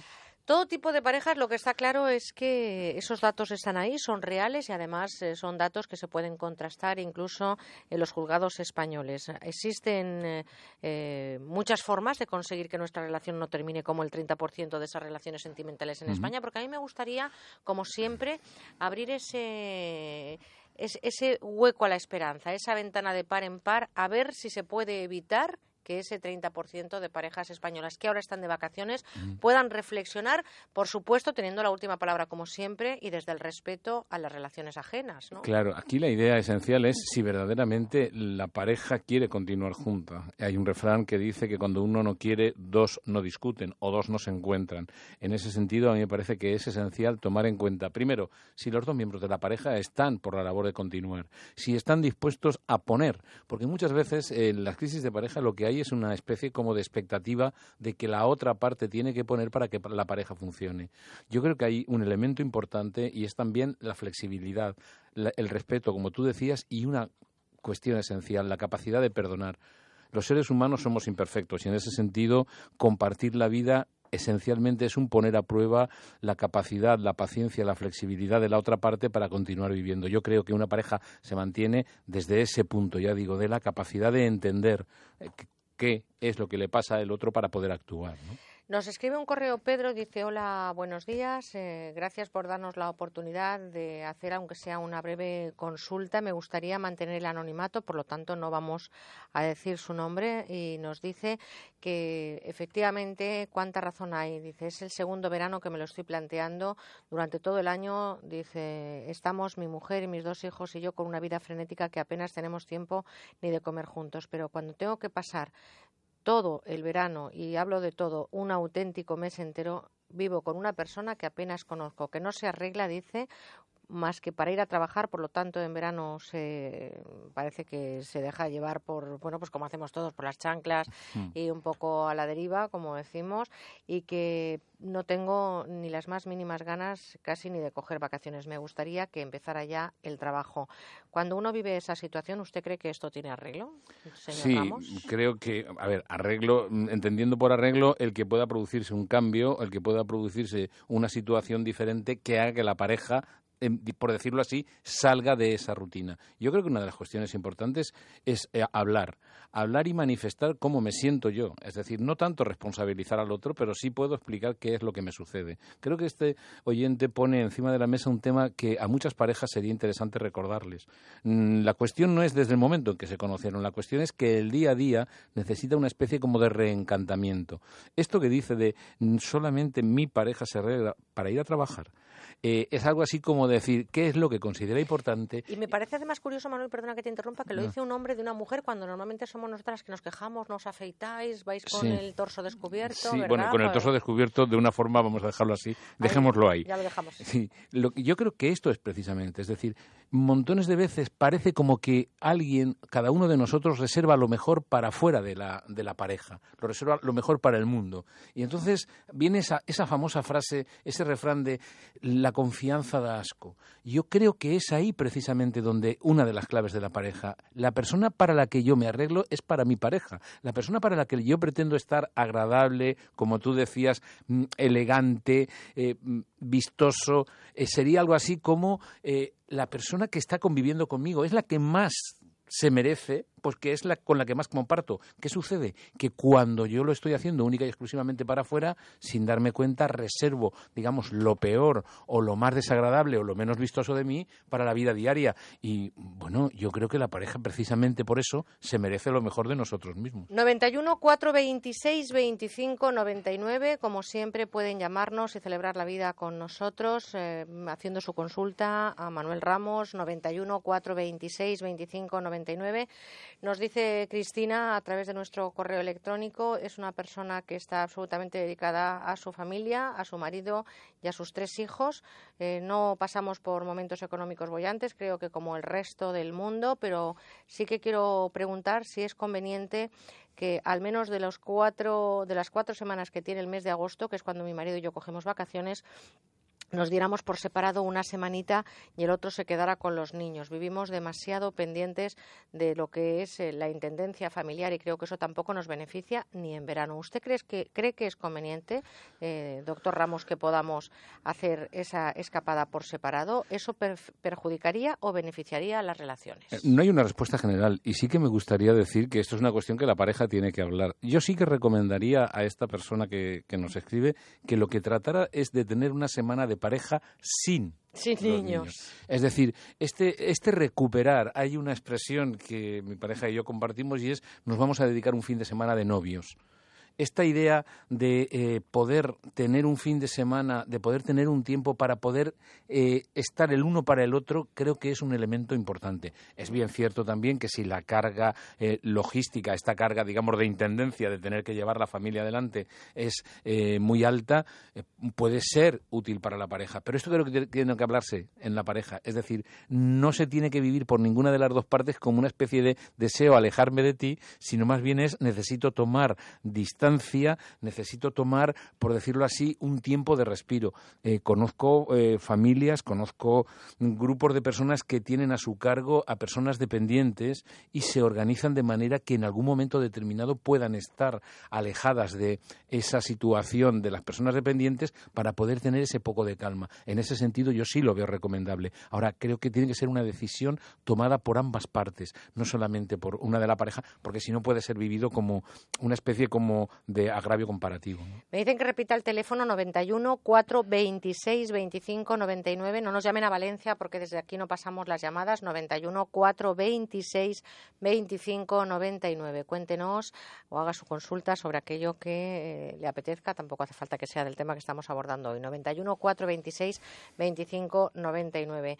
También nos dice Amparo que eh, parece como que en verano nos vamos haciendo una lista todo el año de los problemas que tenemos para soltarlos en vacaciones. Eh, Durante el tiempo en el que cada uno está a lo suyo, y a lo suyo me refiero a trabajar e incluso, como es mi caso, ver cómo mi marido tiene tiempo para tomar unas copitas, pero no para bañar a los niños, eso yo creo que suena un poco ya Ya. a reproche. Eh, vamos haciendo una lista, y no precisamente para divertirnos, sino de todo lo que nos tenemos que echar en cara. Llevamos casados 15 años y creo que desde el viaje de novios no hemos tenido unas vacaciones en condiciones como pareja. La relación está muy deteriorada y me estoy planteando separarme. ¿Cómo llevarían mis tres hijos esta separación? Bueno, pues esto es Eh, complicado. Es muy complicado. Primero depende de las, eda- de las edades y depende de las circunstancias en las que quedaran eh, los hijos. Muchas veces en las relaciones de pareja, cuando, cuando la pareja no funciona de una forma adecuada, la presencia de los hijos es un condicionante. Hay parejas que deciden mantener la relación porque quieren preservar eh, la situación o el estatus de los hijos, mientras que hay otras parejas que prefieren precisamente terminar con las dificultades que puedan haber para poder, eh, digamos, dar una vida más tranquila a los hijos. Esto que dice Amparo, para, a mí me recuerda mucho esta idea de la cole- el coleccionismo de cupones, aquellas libretas de cupones que se hacían para luego obtener un regalo. Yo no había nacido. No, no, yo sí, yo sí, yo sí.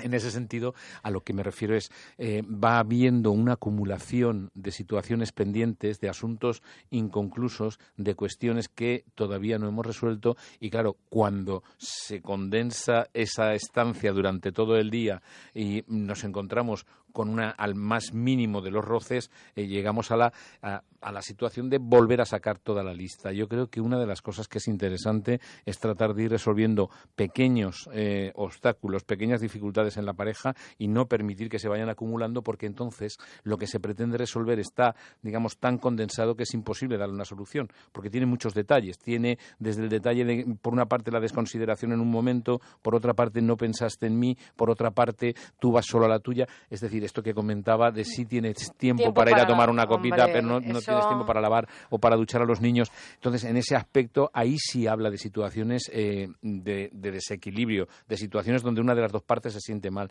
Y en las parejas o se habla o es difícil. La comunicación al final es importante y nosotros nos comunicamos con ustedes a través de nuestro teléfono 91 426 25 99. María nos llama desde Madrid. Buenos días, María. Hola, buenos días. Encantada de saludarle. Cuéntenos. Buenos días, María. Hola, buenos días. Pues mira, mi problema es el siguiente. Hace un año estoy separada, ¿no? Y sin embargo decidí yo que se- eh, la separación, ¿no? Entonces lo poquito que no me hacía feliz, eh, tengo un sentimiento todavía hacia él, pues no sé si de amor, apego, que yo querría saber. ¿Cuántos años estuvo, estuvo casada, María? Veintitantos, veintisiete. Vale. 27 años. Y entonces, bueno, pues tengo un sentimiento que me quiero deshacer de él, ¿no? Porque lo que no estoy dispuesta, a mí me encantaría que volviera, pero claro, con el cambio que yo quiero. Y si eso no acontece, ¿cómo me puedo despegar del poco sentimiento que tengo hacia él todavía? Porque yo Mm. siempre pienso que puede venir, pero a la vez no quiero si no ha cambiado. Entonces, ¿cómo me puedo desapegar de ese sentimiento que tengo? Bueno, María, gracias por Él- eh, llamarnos. perdón, diga, diga. Él, viene, él viene también a casa de vez en cuando, entonces todo eso me lo tengo que quitar de encima. A ver, eh, una pregunta. Cuando va a casa es porque comparten, comparte, tienen hijos, imagino. Hay un, O- no, hay un hijo mayor, pero no, que queremos ser amigos ante todo, pero yo en el fondo, pues como que hay otra cosa y que no sé definirla. Bueno, ver. pues María, vamos a escuchar a ver lo que nos dice. María, si me permite una, una reflexión al hilo de lo que usted dice. En primer lugar, creo que una de las cuestiones que es útil para las personas es que aceptemos aquello que sentimos. Muchas veces lo que hacemos es tener un sentimiento y con, en el intento o con el deseo de quitarnos ese sentimiento de encima, lo que hacemos es aumentar eh, su presencia, aumentar su impacto en nuestra vida. Entonces, lo primero que le diría sería eh, el aceptar que siente todavía esto. Creo que también, eh, por su parte, escuchándola cuando dice algo así como queremos continuar siendo amigos, creo que hay un deseo también y muchas veces, no sé si es su caso, relacionado con la sensación de culpa cuando alguien ha decidido terminar con una relación. Y yo creo que una de las cosas que ayuda también es el que nos demos cuenta que hay determinados momentos donde son posibles determinadas cosas. En este momento, que usted acepte que todavía tiene sentimientos respecto de una persona con la que convivió tanto tiempo, me parece que es natural.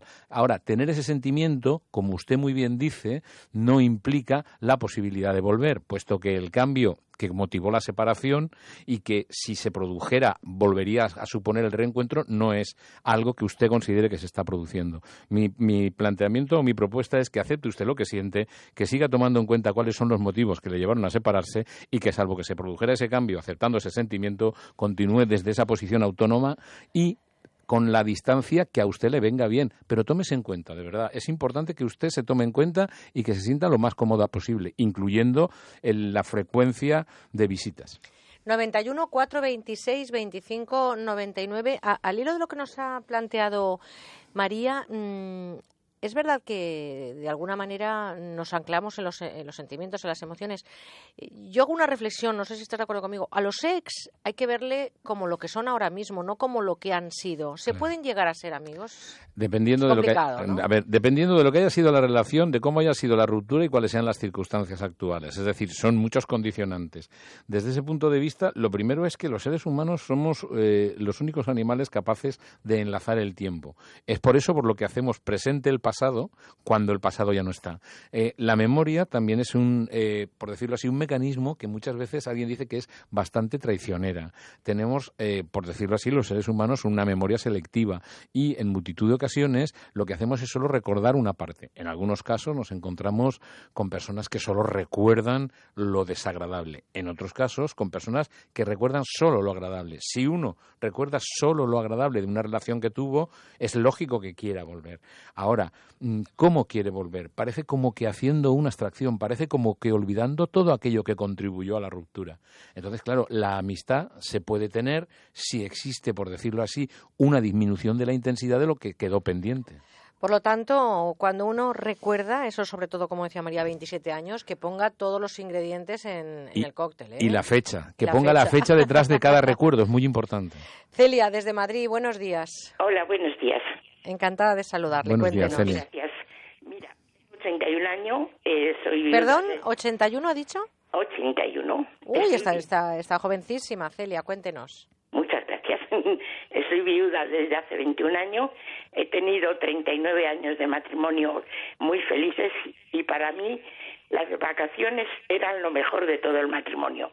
Porque durante el año, como trabajábamos los dos, casi no teníamos tiempo ni se, se quedaban cosas sin aclarar, no había tiempo, no había tiempo de detalles, no había tiempo de montones de cosas de comunicarte. Y entonces te puedes comunicar, tienes tanto tiempo en las vacaciones, tienes y tenía niños, ¿eh? Y tienes tanto tiempo en las vacaciones, tienes tanto tiempo de comunicarte, de hablarlo, de, de las cosas que no hayan quedado aclaradas, aclararlas, de mimarte, de mimarte mucho, de mimarle mucho, de mimarse mucho la pareja, que, que durante el año no hay tiempo. Y eso, aparte de eso, para mí es lo era lo más maravilloso. Y yo también quiero dar un consejo por la experiencia que he visto en varias ocasiones. Es muy, es muy corriente que se vean que a la playa se, se reúnen muchos matrimonios, o sea, grupos de muchos matrimonios. Eso siempre deja volver a no tener tiempo para tu pareja. Yo, Sí, yo estoy de acuerdo, Gemma. Me parece que usted está poniendo precisamente Celia. el foco. Ay, perdón, Celia, Celia. discúlpeme. Eh, el- está poniendo el foco en lo que creo que es interesante. Convertir esos momentos de encuentro precisamente en ese balón de oxígeno, en ese reencuentro, en ese punto de solución y de resolución de aquello que está pendiente para poder continuar con el día a día de la pareja que requiere muchísimo esfuerzo por parte de las, de, de las personas que la componen. Mimarse, la palabra mimarse se acaba de escuchar y creo que es fundamental. Esencial, Empezamos, eh, como decía, mm, mostrando nuestra mejor parte. Eh, empezamos eh, dedicándole todos nuestros encantos a la relación y hablo desde las dos vertientes, desde la vertiente de una parte y la contraria. Y acabamos dejando todas esas, to- todas esas bonomías para afuera y eso Claro. me parece un gravísimo error. Manuel, mm, nadie cambia si no es para peor. No, no, vamos, en mi, en mi condición de, de psicólogo clínico y de psicoterapeuta, eh, creo que las personas podemos, es más, estoy convencido que las personas, todos los cambios que hacemos, los hacemos con la intención de cambiar para mejor. Lo que sucede en muchas ocasiones es que o bien el propósito, o bien el momento, o bien el modo, no llevan al éxito que teníamos proyectado, pero el ser humano, en principio, siempre tiende hacia lo mejor, tiende hacia la mejoría, tiende hacia el crecimiento lo que en muchas ocasiones sucede es que el resultado es otro.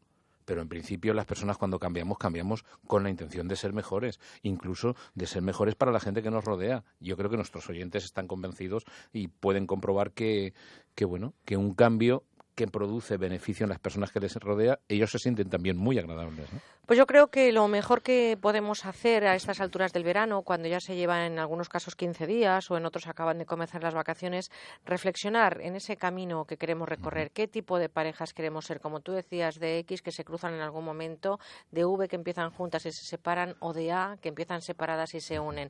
Vamos a no separarnos en ese vértice en el que confluyen las emociones de pareja y sobre todo esos proyectos que se inician al menos con la intención de continuidad y de seguir adelante en ese camino que es precioso, en el de las discusiones, el amor, las reconciliaciones, la pasión. Si hay algo más bonito que el amor, A ver, eh, hay algo más bonito que el amor cuando se pone la intensidad y además creo que hay una cosa y esta sería una, una última reflexión para nuestros oyentes, ¿no? Es decir, vivir en pareja es difícil, conlleva esfuerzos y compensa. Ahora hay que estar todos los días, como se decía, al pie del cañón. ¿no? Pues yo me quedo con otra reflexión que dice, qué bonito es el amor cuando se quiere, de verdad, qué bonita es la salud, la salud y la libertad. Manuel Ramos, doctor en psicología, profesor de la Facultad de Psicología de Valencia, gracias por estar con nosotros también en estos ratitos y además es el director del Instituto de Terapia Gestalt. Hablaremos un día de esa terapia. No Muy nos ha bien. dado tiempo hoy, pero hablaremos de esa línea humanista también de la psicología. Gracias, Manuel Ramos. A vosotros.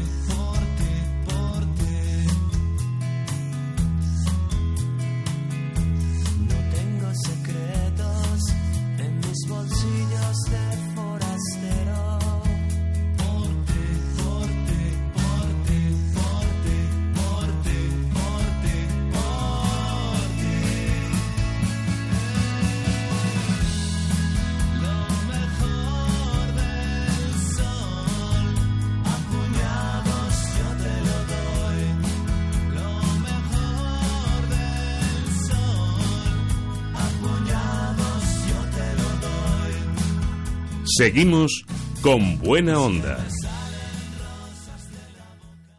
Angel Driver les presenta la gran novedad de esta temporada, el nuevo multiavisador de radares F10 para todo tipo de radares y motocicletas. Es totalmente legal y evitará que le fríen a multas este verano. Solo está en Pulipunto 902 180 190 o pulipunto.com. Y desde Pulipunto Ramiro López, ¿cómo es el nuevo F10 de Angel Driver? Hola José Luis, pues es un nuevo multiavisador de radares para un tiempo nuevo. Tiene una lujosa presentación que lo convierte en un regalo ideal. Mira, nada más tocarlo detectaremos su gran calidad.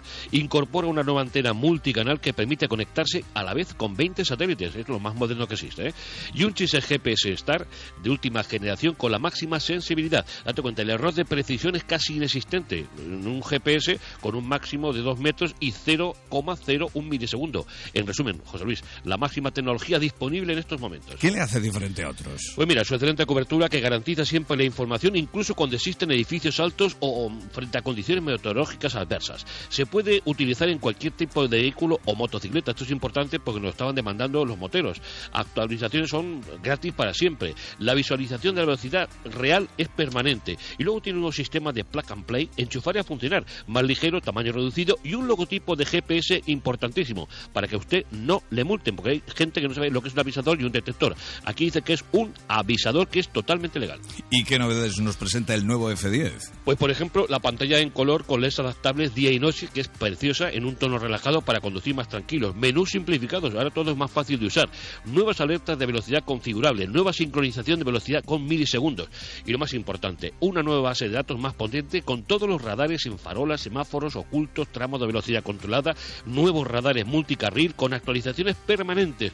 Y algo también muy importante, nuevos comandos y avisos de voz para conducir sin sobresaltos. ¿Y cómo nos avisa, Ramiro? Pues José Luis, con mensajes tan claros como estos. Atención, radar en túnel a continuación. Velocidad excesiva, reduzca. Y date cuenta, a veces llega casi a ser un detector porque sabemos dónde están todas las zonas donde operan los móviles con mensajes como estos. Atención, posible radar móvil. Velocidad excesiva, reduzca. Límite de velocidad, 80 kilómetros. El nuevo F10 también está pensado para nuestra seguridad, ¿eh? Por supuesto, José Luis nos ayuda a conducir mejor respetando las normas, evitando las pérdidas de puntos y sobre todo que no nos metan la mano en el bolsillo. Es el único que tiene memorizado todo. Nuevo avisador de radares Angel Driver F10, garantizado de por vida. Solo está en Pulipunto, 902 180 190 o pulipunto.com. ¿Cuál es el precio? ¿Tenéis alguna oferta de lanzamiento? Bueno, su precio es de 205 euros, pero vamos a poner hoy 50 unidades a tan solo 129,99. Con la primera multa que ahorre lo va a amortizar y va a recibir totalmente gratis el magnífico alcoholímetro digital Chip Control de Angel Driver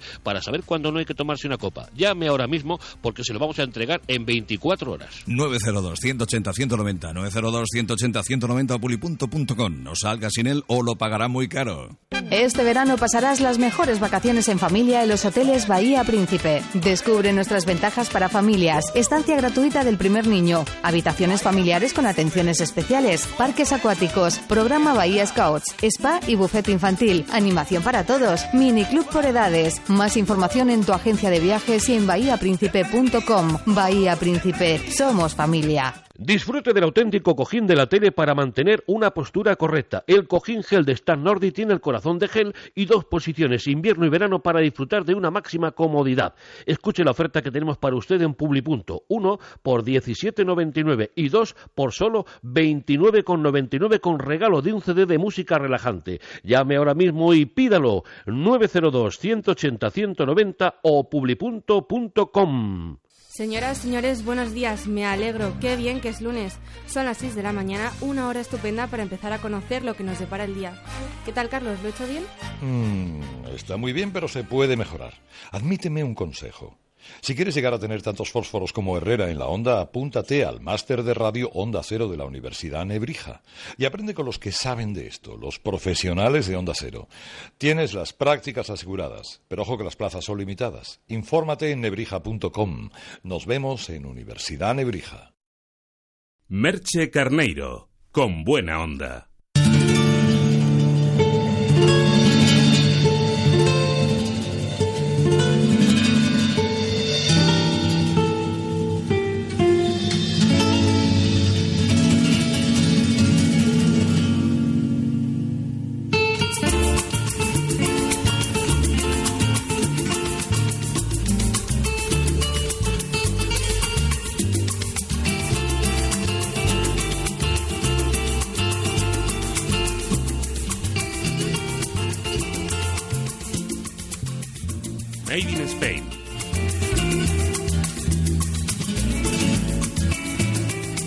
Esta mañana y en el recorrido que estamos haciendo este verano por los pueblos más singulares de España, nos vamos a una localidad que está situada en la ruta de la lana y en el camino del destierro del Cid.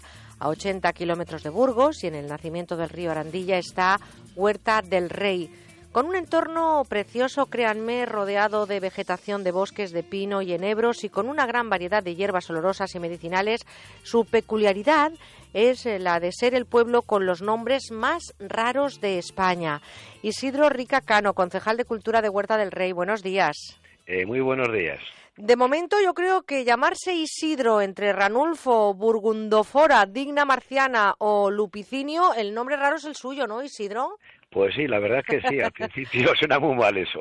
Porque fíjense ustedes que, eh, como decía, Hierónides, eh, Restituto, Ranulfo, nombres que para ustedes son de uso común, pero que se alejan de lo typical Spanish. Bueno, pues sí, la, la verdad que estos nombres yo, la verdad, cuando al principio nada más, pues ah, ya cuando tienes uso de razón y estas cosas, el oír ese tipo de nombres, pues sí que nos sonaba, hasta los propios huertaños nos sonaba bastante mal, ¿no? Y por eso el de ahí el tema de los nombres raros o nombres no, no comunes, no muy comunes. Yo me imagino que en el pueblo, en, Huerta del Rey, ahí para los huertaños eh, eh, no necesitarán apodos, porque en los pueblos normalmente se tienen apodos, pero en su pueblo no hace falta. Yo me imagino que hablar de Hierónides, por ejemplo, es hablar ya de una familia completa. Eh, pues sí, lo único que claro, eso era pues hace ya bastantes años, ¿no? Ahora ya, como ya no se van poniendo, la tradición ya nos pone otra vez lo- a los hijos los nombres tan raros. Y ya a los que tenemos un nombre más tipo común, pues sí que nos, se nos conoce pues más o menos por el apodo.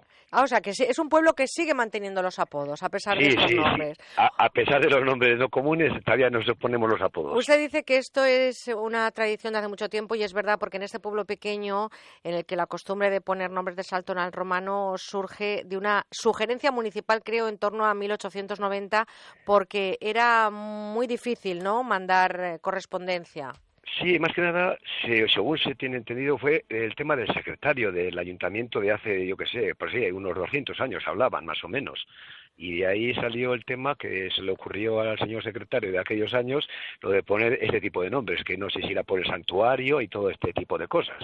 Ustedes en el 2008 tuvieron un encuentro internacional de nombres raros y por esa razón están registrados en el libro Guinness de los récords mundiales. ¿Qué se comenta en el pueblo?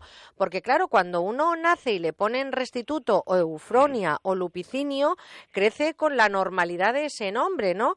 Pero cuando de repente se da cuenta que de alguna manera eso se aleja de lo que pasa en el resto de España, ¿cómo se vive en su pueblo este tipo de nombres raros? Bueno, no, y lo que yo le iba, quería comentar un poco, sí que se hizo aquí un encuentro que era un poco al principio en el 2008 a nivel internacional, o sea, nacional, y con vistas, pues luego hacerlo a nivel internacional y con la, la meta puesta en el récord Guinness de, en el libro de récord Guinness, ¿no? Pero yo creo que, según tengo entendido, no se llegó a, a incluir en el, en el libro de récord Guinness. Eh, sí que se creó en el año 2008, y de hecho hay una placa conmemorativa aquí puesta en el pueblo de Huerta de Rey, y se hizo un libro que está en el ayuntamiento con las diferentes firmas del acto que la gente que vino a aquel acto más o menos. Y por eso, pero vamos, yo creo que, según tengo entendido así lo que es eso, que no se llegó a incluir en el libro eh, de los récords. Bueno, pues habrá que comprobarlo porque hay informaciones que apuntan que sí y ahora sí, es lo usted que como... voy, yo por eso... Por eso hay que confirmarlo, ¿eh? Exactamente, habrá que confirmarlo. Por cierto, un pueblo donde llamarse Pepi debe ser casi de otro planeta, pero que ustedes también fueron famosos por haber sido en el 2012 agraciados con el gordo casi en su totalidad de la Lotería del Niño. Son el pueblo de nombres raros, pero yo creo que los nombres raros que llegaron a ser famosos también por esos millones que les inyectó la Lotería Nacional. Hoy en día, ¿cómo se vive en el pueblo eh, esta circunstancia, no? Bueno, pues ya sabe. Y aparte de que tocó en el 2012 la Lotería del Niño, eh, también ha tocado otras dos veces el gordo. Caramba. Lo que pasa que era un sábado pues normales, ¿no? Uno fue el especial después del niño y el otro fue un sábado normal. Pero ya ha tocado tres veces en, en unos 10, 12 años ha tocado tres veces el gordo en Huerta de Rey. Bueno, pues espérenme este año que voy a ir a comprar la lotería ahí, ¿eh? Hombre, invitados están a que vean este pueblo porque todo lo que ha dicho de montes, el Ay, río. Arandilla y tal, la verdad que merece la pena venir. E incluso también se ha hecho ahora que también ha habido una representación de lo del CIP pasó por Huerta. Se hizo aquí el día 26 de julio por todo el pueblo. Y, eh, y el acto central ya fue en la Plaza de Toros, que tenemos una Plaza de Toros también centenaria, y muy bonita, típica, que mucha gente pues viene y quiere ver la Plaza de Toros de Huerta del Rey. Pues son muchas las razones para visitar Huerta del Rey y a los huertaños, a Filojonio, Sindulfo, Burgundófora, Firmo, Aniceto, Marciana, Alpidia, Ercilio, Gláfira, Filadelfo, Así, así. en fin, a todos eh, nuestro abrazo más cariñoso y a ustedes decirles que llámenles como quieran menos temprano. Eh, les doy un abrazo muy fuerte, concejal, gracias por contarlo y enhorabuena a ese entorno que tienen y guárdeme usted un decimito que voy a pasar a por él. Muy bien, pues gracias a vosotros y están invitados todos. Muchas gracias, un abrazo. Isidro Igualmente. Ricacano, concejal de. Cultura de Huerta del Rey. Gracias, hasta luego. Este verano queremos escucharte. Déjanos tu mensaje en el 963 91 53 47. La rebaja del corte inglés es tan genial. Pues espera a ver los precios y los descuentos en hogar. En el corte inglés, 50% de descuento en una selección de colchones de primeras marcas. Un 50%. Y además puedes pagar hasta en 12 meses sin intereses. Son las rebajas del hogar del corte inglés. Disfrute del nuevo MEC, el auténtico cigarrillo electrónico con las mismas sensaciones que un cigarrillo normal, pero solo vapeando. Un cigarrillo de MEC equivale a una sensación de 20 cigarrillos, pero sin olores ni nicotina. El nuevo MEC es un paquete igual a los tradicionales y autorrecargable. Pídalo ahora mismo por solo 19,95 y recibirá 5 recambios gratis. 902 180 190 o publipunto.com. Debido al gran éxito del primer libro, ya a la venta el segundo, Más economía para andar por casa. Olvido Macías, Carlos Rodríguez Brown, Ignacio Rodríguez Burgos y Pedro Pablo González explican con un lenguaje sencillo y ameno los cambios económicos que nos rodean. ¿Cómo influye la reforma eléctrica? ¿Cuáles son las nuevas fórmulas de inversión? ¿Cuánto nos ha costado el rescate financiero? ¿Qué son los fondos éticos y los fondos buitres? Más economía para andar por casa. Un libro de obligada lectura para entender cómo funciona la economía. Disponible también en ebook de Lid Editorial con la colaboración de Onda Cero. Merche Carneiro, con buena onda.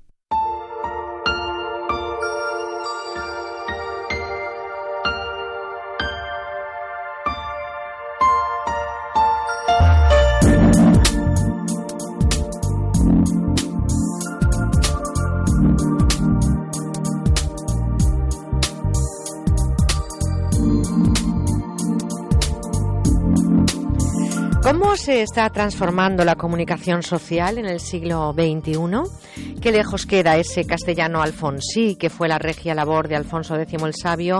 Y también qué lejos quedan esos textos en verso que forjaron grandes textos castellanos. Hoy somos capaces de contar sin escribir una sola palabra qué vamos a hacer o cuál es nuestro estado de ánimo. Seguro que han escuchado hablar de ellos y sobre todo han interactuado con ellos. Se llaman emoticonos. Javier de Rivera es sociólogo especialista en redes sociales y nuevas tecnologías. Javier, buenos días. Hola, buenos días. Hay que ver eh, cómo está evolucionando la comunicación. Hace nada nos preocupábamos por las abreviaturas y ahora tenemos que integrar a esos dibujitos llamados emoticonos que son ya, sin duda, parte de nuestro lenguaje. ¿Cómo valoráis los sociólogos esta transformación del lenguaje? ¿En términos generales o en referencia a los emoticonos? Pues en términos generales, pero basándonos en, en lo que está emergiendo a través precisamente de las redes sociales y nuevas tecnologías en cuanto a casi jeroglíficos, ¿no? Como si fuéramos Sí. el antiguo Egipto, emoticonos. Pues se está produciendo algo muy muy curioso, porque es que la, la comunicación escrita, al ser tan, al estar tan difundida y ser tan rápida y tan, tan del momento, se está pareciendo a, a dinámicas que se veían antes en la comunicación oral. O sea, ahora nos comunicamos muchas veces escribiendo, pero la práctica de escribir es casi como si fuera eh, comunicación oral, porque es muy rápida, no tenemos, no tenemos registro, no. Entonces están generando di- dinámicas de una cultura oral a través de la escritura. La tecnología digital, que es donde queremos centrarnos esta mañana precisamente por el tema de los emoticonos, ha cambiado la esencia de contar cosas. Ahora, por ejemplo, un beso es un emoticono con una carita si es a un amigo o amiga y unos labios carnosos si hay un mayor vínculo de pareja. Que estamos enfadados por una carita triste, colores amarillos y rojos. Yo no sé si todo esto significa algo, pero la forma de contar historias es diferente, Javier. Estamos sustituyendo imágenes por palabras. Un te quiero ya es un corazón. Todo empezó con aquel corazón que sustituía el I love you en las camisetas de souvenirs. No sé si ese podría ser el origen. puede ser, puede ser. El, el tema es que las, los emoticonos son un servicio, son un- una, una característica que ofrecen los servicios de comunicación para estimular la comunicación entre la gente. Entonces, a la hora de dar, en el momento en que of- ofrecen más posibilidades de comunicación, estimulan que la gente comunique más y utilice más sus servicios, que es lo que en el fondo les interesa, ¿no? Que utilicemos sus servicios. Entonces, sí, es, un, es como es, es un poco también una, una estrategia del mercado, ¿no? A la hora de el mercado de las comunicaciones le, in- le interesa darnos herramientas para enriquecer nuestra comunicación. Sí, pero el mercado nos las da, pero sociológicamente nosotros las aceptamos muchísimo. Estamos caminando hacia una escritura más visual. Está tocado de muerte el lenguaje. ¿Tiene el mismo calado escribir a alguien un, permíteme la expresión, vete a la porra, que una carita enfadada? Pues no sabría decir, el, o sea, el, lengua- el, el lenguaje escrito por supuesto que no, porque cada vez se escribe más y se lee más. Simplemente hay que ver, basta con ver los blogs y la cantidad de artículos y revistas nuevas que salen constantemente. Pero, pero sí, ahora estamos, estamos combinándolo con esa comunicación icónica, ¿no? Digámoslo.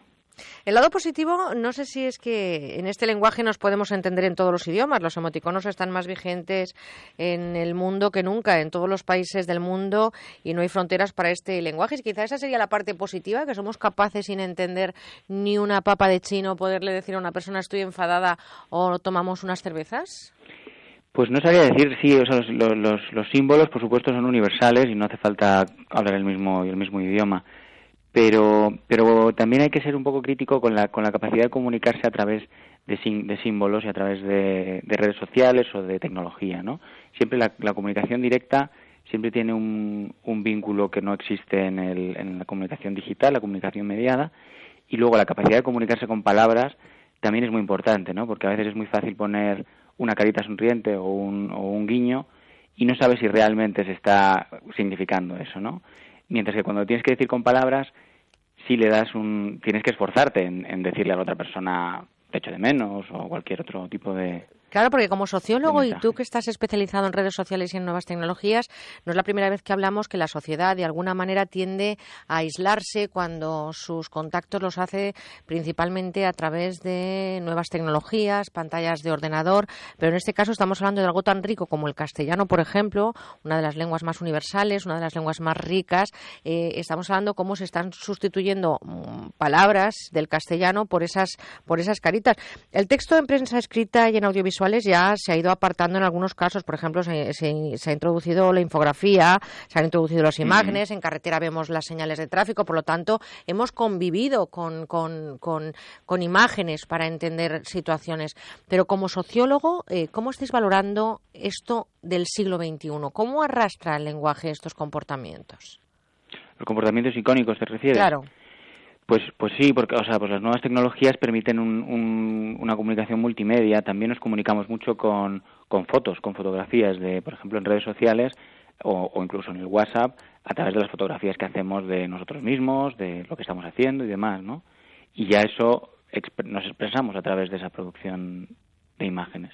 Entonces sí, es el- eso es la, la naturaleza multimedia de la comunicación digital, que no solamente permite texto, aunque el texto siempre es siempre es muy importante, también permite imágenes, iconos y, todo este tipo de Fíjate que, he leído que hay un publicista en Brooklyn que se llama Daniel Brill que ha decidido inventar eh, lo que sería eh, el heredero del psicoanálisis. Dice que existe una nueva tendencia que es la hemoginálisis. No sé si esto, eh, como todo lo traemos de Estados Unidos, llegará a España, pero de momento mm, yo no sé si esto tiene que ser eh, causa o excusa para una preocupación social, el, el comunicarnos a través de imágenes y el haber incorporado en nuestro lenguaje, pues eh, efectivamente un- unos labios carnosos en lugar de una llamada de teléfono y mirar a los ojos, sino tomando algo y decir te quiero, ¿no? Es, es, es un cambio social, sin duda. Sí, es un, es un cambio social porque estamos explorando nuevas formas de comunicar nuestras emociones a través de, de iconos ¿no? que, que se nos ofrecen. En el tema del, del emoji análisis, este, en- es, es como, vamos, realmente no tiene un- ningún, ninguna validez científica re- real lo que este publicista está haciendo, ¿no?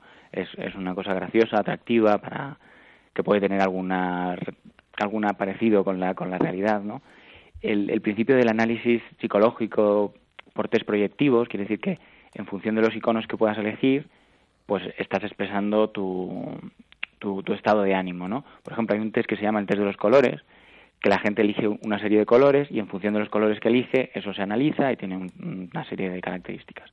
Con los emoticonos no hay manera, realmente no hay una manera de, de hacer un, un, como de ver lo que significan realmente los emoticonos, ¿no? De ver todas las opciones que hay, las opciones que la persona elige, no sé si se me entiende, no hay una Por base supuesto. de datos de emoti- colores, hay pues siete colores y sabes lo que significa cada uno, ¿no? Con tantos emoticonos como hay, esto no, no tiene una validez. De en cualquier digamos, caso, socialmente no nos podemos imaginar, por ejemplo, un libro que esté contado con emoticones. No creemos que se muera el lenguaje de Cervantes o de Garcilaso. No nos podemos imaginar tampoco un boletín oficial del Estado con caritas. En fin, yo creo que la evolución de las nuevas tecnologías siempre Claro. reservará lo más importante de nuestro castellano para seguir comunicándonos con la escritura, ¿no? Sobre todo los emoticonos lo que hacen es que sintetizan emociones. Por eso de ahí el nombre, vaya. Y, y entonces una cosa muy interesante que he visto en, en el análisis, en el estudio de las redes sociales y de la comunicación online, es que es muy importante eh, reservar esa comunicación de emociones directa, no mediada tanto por las fotos, las imágenes, los me gustas, los emoticonos y demás, ¿no? Como, como que no dejar que la mediación tecnológica eh, colonice un poco nuestra expresión emocional. ¿no? Eso- No, no recurrir tanto a esta, como son como muletas, ¿no? Es como una ayuda que te, que te permite expresarte. Pues eh, que está bien, por supuesto, utilizarla, pero no dejar que eso limite o, o nos haga más tímidos a la hora de expresar directamente nuestras emociones. ¿no? Y sobre todo porque nos gusta escuchar, ¿no? Lo que le pasa a la persona que tenemos eh, cerca o enfrente o Claro. está, está asociada a alguna emoción. Por lo tanto, utilicémosla, ¿no? Ahí está esa Claro, porque no es posibilidad. lo mismo mandar un corazoncito, es, es, es sencillo y tiene gracia y demás, pero no es lo mismo eso que decir un te quiero a la cara, ¿no? Es, es- tiene más tiene más importancia y tiene más, Fíjate que yo, yo creo que deberíamos de utilizar el, el- el emoticono de estamos enfadados hasta que se nos pasa el enfado para poder otra vez manifestar nuestras emociones. Yo creo que ese Sí, que sería, yo creo que ese estaría muy bien, ¿no? En lugar de contar hasta 100, a lo mejor poner un emoticono y decir, dame un, un tiempo que se me pase esto, ¿no? para eso es muy buen uso, sí. Bueno, Javier, Javier de Rivera, sociólogo especialista en redes sociales y nuevas tecnologías. Yo creo que el mensaje que hay que dar a la sociedad ahora mismo, no sé si lo compartes, con el tuyo me quedo, que eres el experto, eh, quien tiene desde luego la, la formación en sociología. Eh, no nos preocupamos socialmente, ¿no? De que convivamos ahora mismo tanto la escritura con estas figuritas y estos emoticonos. No, con eso en concreto no. Lo, lo que hay que intentar es buscar el contacto directo entre las personas y no, no recurrir demasiado a la mediación tecnológica. Por lo tanto, en la radio estamos muy tranquilos porque nosotros no podemos nunca contar lo que nos pasa solo con emoticonos. En la televisión a lo mejor podrían hacerlo. Nosotros necesitamos de la palabra y estamos encantadas, eh, por lo menos en mi caso, de utilizarla. Javier de Rivera, te mando un abrazo muy fuerte. Te doy las gracias por estar este fin de agosto con nosotros y te deseo lo mejor de lo mejor con una carita muy, muy contenta. Gracias, Javier. Igualmente, muchísimas gracias. gracias, un saludo. Decidieron compartir melancolías, soledades y fantasmas a la par. Miedos locos, tristezas y alegrías. Y juraron no engañarse nunca más. Decidieron vadear el ancho muro que separa la mentira del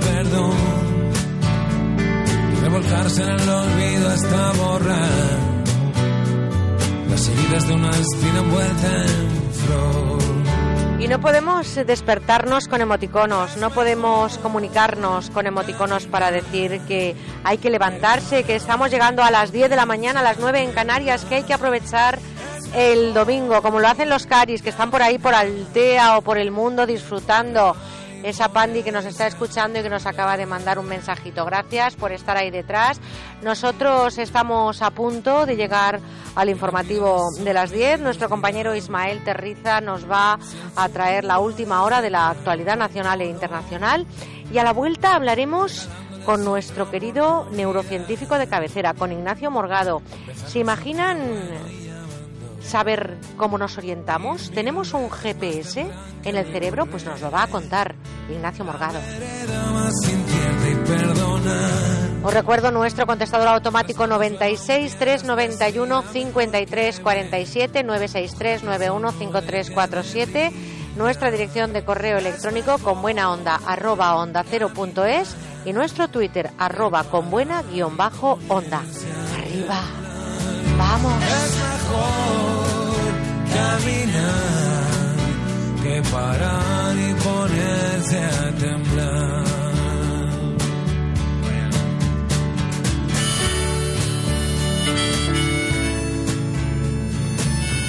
Merche Carneiro, con buena onda. Saludos amigos. De todos he sabido que la luz acumula una subida del 10,9% en lo que va de año, aunque intentamos ahorrar el máximo rentabilizando los electrodomésticos, cambiando las bombillas antiguas por las nuevas de LED o bajo consumo, el caso es que estamos pagando cada día más en la factura. Por eso, Paloma, hoy queremos darle un consejo a nuestros oyentes para que ahorren en su factura de la luz, tanto en verano como en invierno. Pues lo que tienen que hacer es enchufar el ahorrador de energía porque por fin hoy vuelve a la radio para todos los oyentes que quieren ahorrar en la factura de la luz este ahorrador que tantísimo se ha vendido. Más de 10.000 unidades vendidas avalan la calidad de este producto porque nuestros oyentes saben lo que es bueno y este ahorrador lleva años anunciándose en las televisiones Paloma de todo el mundo. Solo nosotros lo hemos traído aquí a la radio y se está vendiendo de maravilla. Tanto que son los últimos días para que lo puedan encargar llamando, ya saben, a este número que les voy a dar, 902 29 10 29. Y así, Marga, van a comprobar que se puede llegar a reducir el consumo entre un 20 y un 25%, lo que a la larga supone, sí, mucho Eh, dinero. Muchísimo dinero, claro que sí. Por eso decimos que el ahorrador se amortiza en varios meses, ¿eh? Factura tras factura. Ahora mismo, tal y como están las cosas, yo creo que merece la pena probarlo. ¿Sale muy caro? No, no, que va. Sale fenomenal de precio porque cuesta solo 36 euros más unos pequeños gastos de envío, que es muy poco dinero para el ahorro que nos proporciona. Y es que hoy tenemos una oferta sensacional. Los 50 primeros oyentes que pidan el ahorrador de energía, este tan famoso, se van a llevar dos por el precio de uno. Hoy pueden conseguir dos por uno llamando ahora mismo al 902 29 10 29. Dense prisa, 902 29 10 29. Y si tienen suerte, que la van a tener, Claro que sí. van a llevarse estos dos ahorradores por el precio de uno. Bueno, pues así de fácil, entrando también en la web universotao.com o llamando al 902 29 10 29, lo van a recibir en casa en 24 horas. Hoy dos por el precio de uno y la verdad es que es facilísimo de instalar, Muy Marga. fácil. Lo enchufamos a una toma de corriente y empieza a funcionar. Nada más que eso, lo enchufas. Tiene una- un radio de acción de unos 50 metros cuadrados más o menos y funciona mejor cuanto más cerca lo pongamos de los electrodomésticos con motor, como la lavadora, el frigorífico, el lavaplatos. Por eso, si tenemos dos ahorradores, economizaremos mucho más en casa. O si vivimos en una vivienda unifamiliar, pues conviene poner uno en cada piso. Eso sí, hay que llamar al 902 29 10 29 o entrar en la web universotao.com y ver cuál es la mejor solución para su caso. Claro que sí, también podremos ahorrar en en tiendas, en bares, restaurantes, porque esto viene fenomenal en los negocios. Lo piden muchísimo para los negocios, para las tiendas. Bueno, y de regalo, que esto es lo mejor, para los 30 primeros oyentes que llamen al 902 29 10 29 y pidan el ahorrador de energía, se van a llevar de regalo una linterna de bolsillo. Súper práctica, pequeña, pero es que es muy potente y es como un boli que cabe en cualquier sitio, en el bolso, en el bolsillo de la chaqueta. Alumbra muy bien esto, completamente gratis. Pues recuerde, hoy ponemos a la venta los últimos ahorradores en universotao.com y en el 902 29 10 29. Reduzca ya su factura de la luz.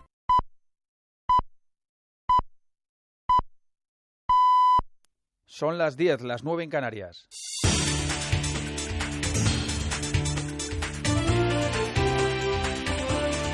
Noticias en Onda Cero.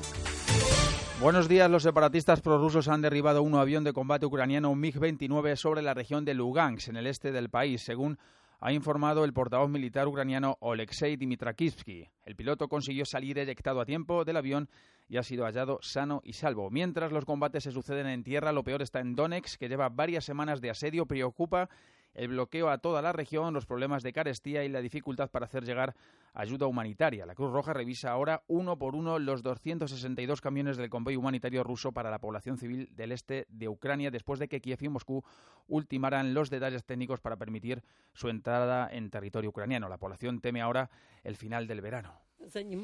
Pedimos dinero prestado aquí y allá porque dentro de un mes llega la lluvia y después el invierno. ¿Qué haremos entonces?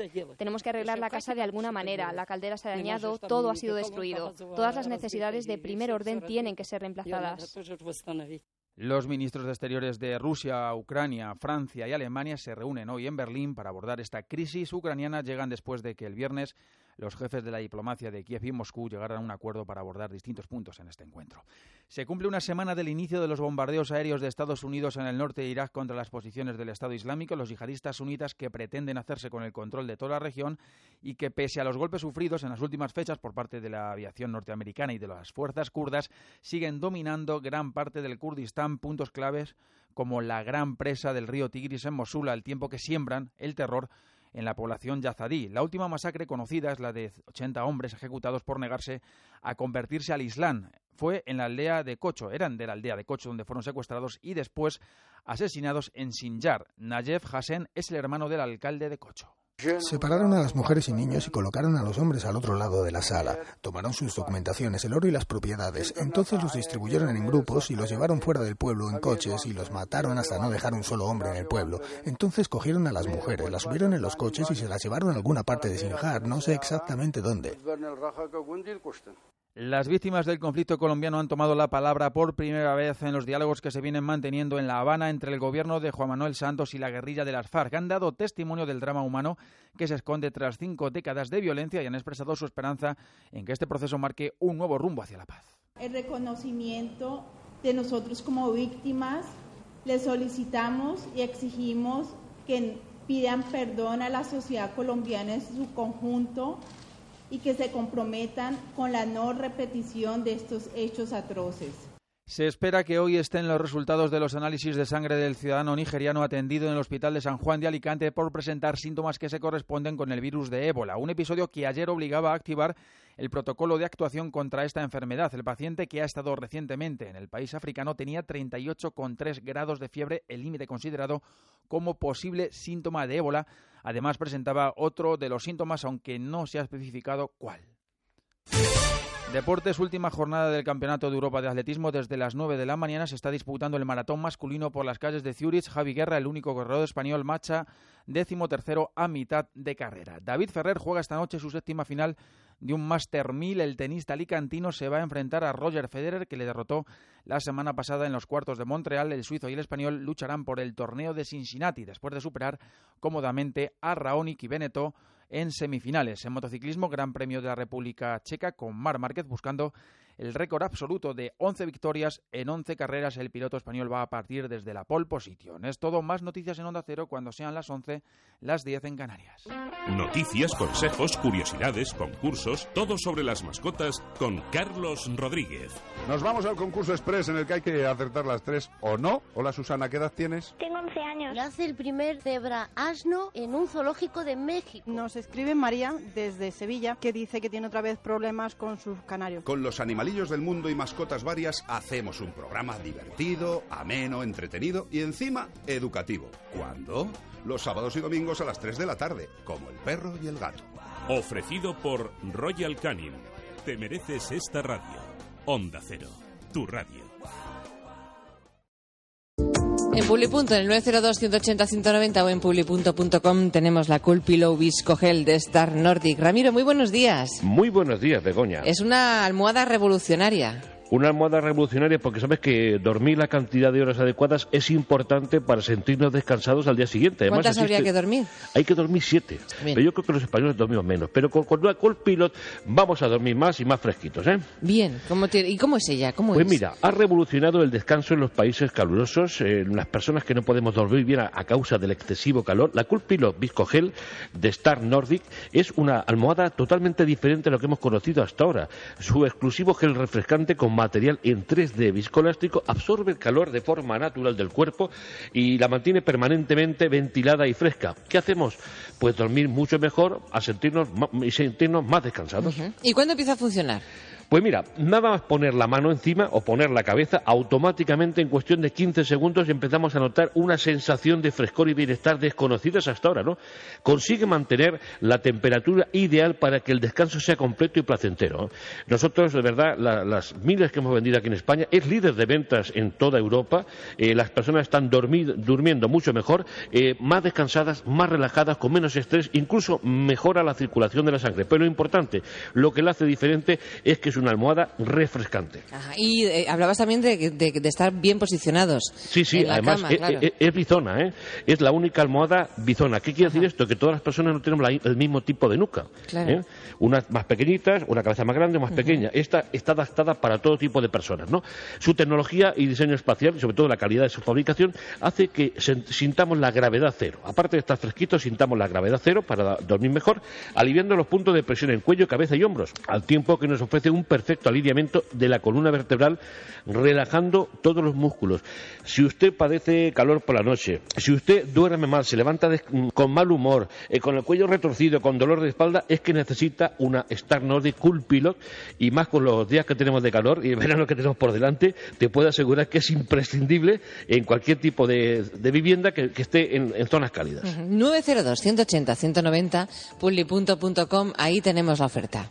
Tenemos una oferta, re- recordar que la funda eh, eh, que damos de regalo es lavable. ¿eh? Ah, claro, Importante, claro. ¿eh? Y es 100% Transpirable, transpirable, exacto, exacto. Está preparada para obtener la máxima frescura y eliminar la humedad. Bien. Se seca rápidamente. El precio, mira, el precio en mercado es de 60 euros, de por sí ya más económica que, la, que la mayoría de este tipo de, almohadas, pero estamos hablando de una gran novedad a nivel mundial.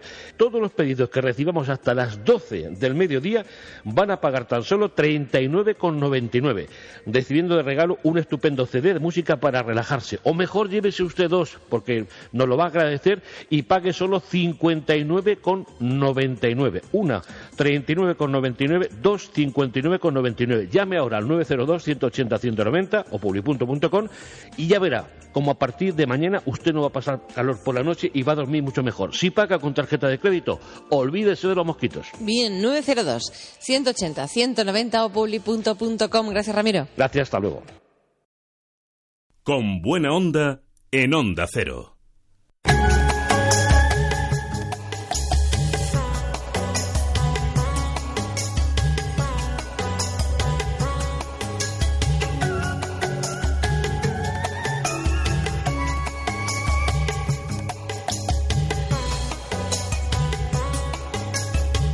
Las curiosidades del cerebro.